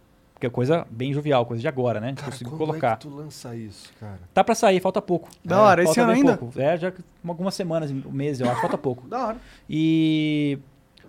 Mas uma coisa que a gente se atentou muito, eu quero que a galera, quando for falar sobre os produtos, preste atenção, a gente colocou uma qualidade absurda. Depois você pode tô pegar vendo, e pode não, falar. é. Detalhamento das De fato, etiquetas, é. tudo. Meu Deus, cara. É produto, sim, cara. Porque essa aqui é a calça. Eu gostei mais do, do casaco. Eu sou viciado em casaco. Qualidade da gola, uns costura. Olha aqui, o Exatamente. Aqui, o login aqui todo bonitinho. Cheio de detalhes. É pra ficar um negócio top Ih, mesmo, Aqui, ó, entendeu? costura foda. Porra, cara. Então qual que é a Eu vou parada? precisar de informações privilegiadas de quando vai lançar. Não, eu quero é pra testar poder todas comprar as novas tudo, coleções, porra. porra. De Deus. Eu sei que essa porra vai sumir. É, eu, tenho sei que vai sumir também. É. Eu espero vai que sumir. suma, se Deus quiser. Não, vai sumir, cara. Aliás, espero que a gente tenha bastante estoque, né? Subir é muito ruim, ele não tá vendendo. É, é. Não, mas que foi, a procura vai ser legal. suma, é a procura vai ser legal, é um Pra ter produto bastante estoque. muita gente gosta. Só que qual que é a principal diferença? O Dota tá com uma arte muito jovial e eu vou precisar da comunidade pra gente fazer novas coisas pra um etapa 2, sabe? Essa é a primeira, foi a que foi aprovada pela Valve e, cara, não é tão fácil, tem que mostrar, cara, tem que provar primeiro, Esse é não é, tipo não é sair fazendo, entendeu? Então, pra parte do CSGO, a gente tá com uma qualidade tão boa quanto essa, monstra, mesma qualidade. Só que em termos de arte, obviamente, que a gente fez há dois anos atrás. E, cara, pra próxima, a gente quer pegar a comunidade, meu, manda ideias. O que, que vocês querem fazer? O que, que vocês acham que falta? Eu quero começar agora que eu tenho essa ponte com a Valve. Galera, o que, que nós queremos mostrar aí? Qual que é o hero da próxima vez, pra próxima Aham. arte? Tá entendendo? Vamos fazer uns negócios que a galera vai ajudar a escolher. Sim, da hora demais. Então isso vai ser Ah, muito louco. finalmente vai dar pra comprar produto da Valve original aqui no Brasil, cara. Pelo amor de Deus. Brasilzão, Vou botar um 200 vídeo milhões de aqui. pessoas. Deixa eu botar um vídeo aqui que é um. que eles me mandaram aqui, que é um, um teaserzinho. Manda aí. Opa. Deixa eu abrir aqui rapidão. Tem que ter um do Invoker.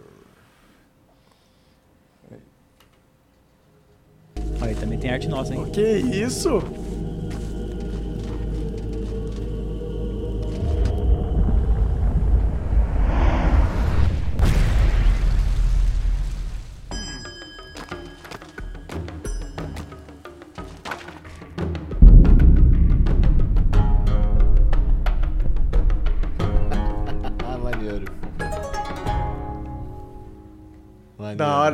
Demais. chegamos, hein? demais. Chegamos, no Chegamos, chegamos no, no shopping secreto do, da, da Valve. é tipo isso. Esse é o shopping secreto. Boa. Porra, cara. Eu tô falando sério. Quando lançar essa parada, eu tenho que estar por dentro. Pelo amor de Deus. Eu tenho que estar por dentro mesmo das roupas.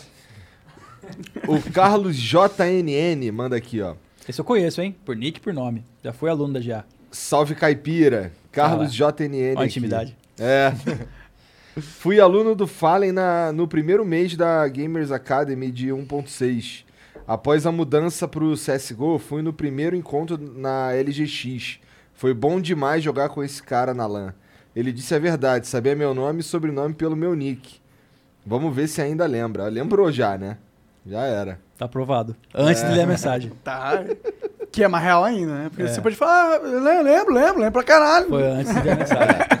Presente, né? É, O açougueiro diz aqui, ó. Salve, salve família e professor. Esse cara é uma lenda em qualquer jogo. O cara pegou o gladiador no WoWzinho. Coisa que até hoje eu não consegui. Manda abraço pra galera lá, Jiraya, Imli, Vrat e Squeezed. Conta a história de quando queimou o PC do irmão por tentar jogar CS.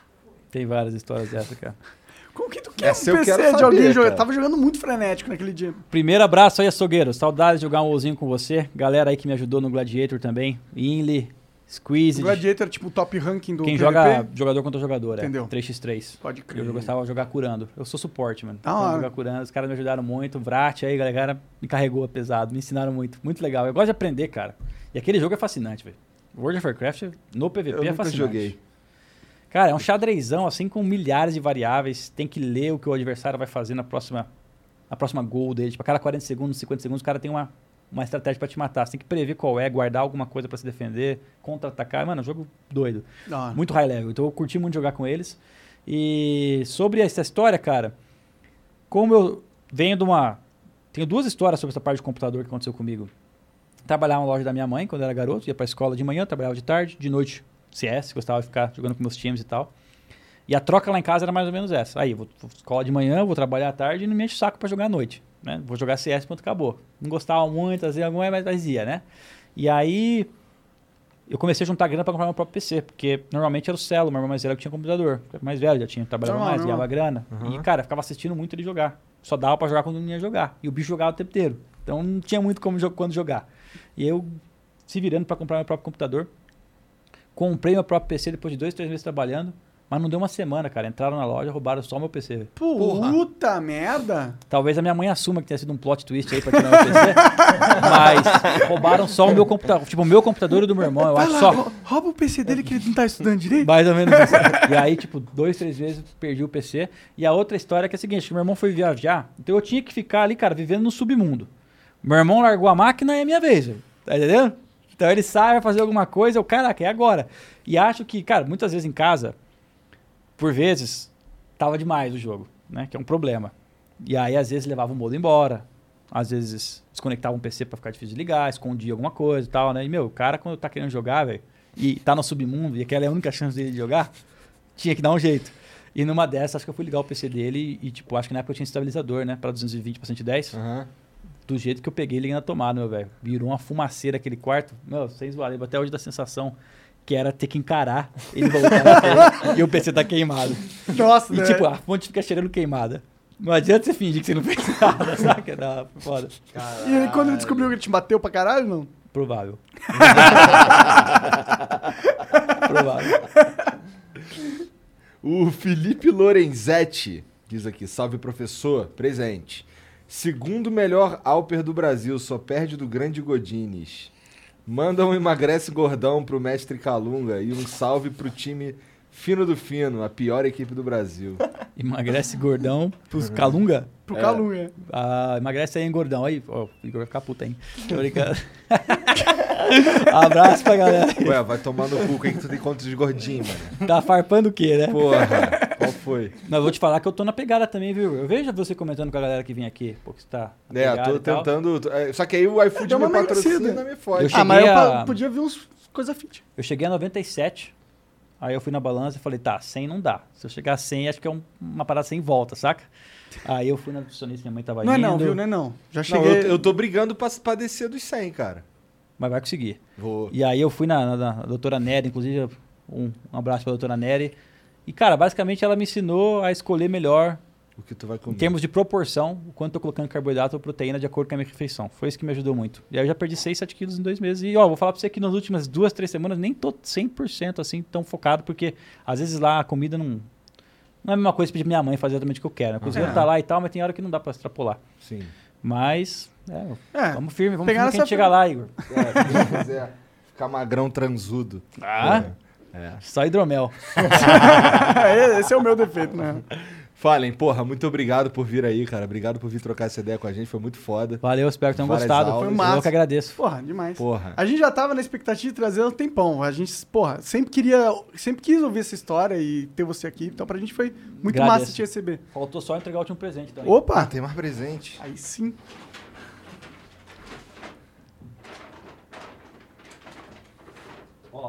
Trouxe três camisetas aqui, três jerseys da Liquid. Aí Opa, sim, aí aí eu vou sim, assinar aqui da agora. hora. Eu trouxe uma a mais, porque o meu irmão falou que tem alguém aí que é muito fã, que sempre Eu, usa as aqui, ó. Eu, nossas.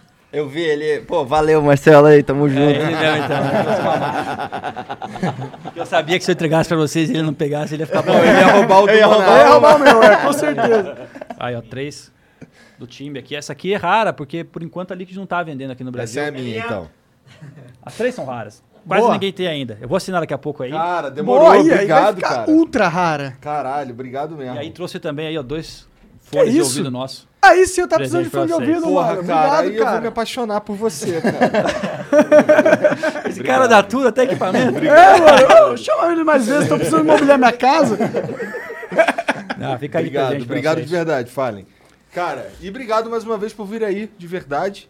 Bom, acho que todo mundo sabe quem é o Fallen, acho que né, é só digitar Fallen. E se não sabe, agora no descobriu Google. quem é, né? Pelo menos amor um de pouco Deus, da história. né? Não deu pra contar tudo, porque é muita história. Segue o cara lá. coisa, É. né? Não deu pra contar tudo. Vamos, vamos ter que, vamos ter que esperar tu voltar pro Brasil então da próxima vez aí. Ó, aí tá- marcou, tá combinado. Aí marcou, vamos combinar.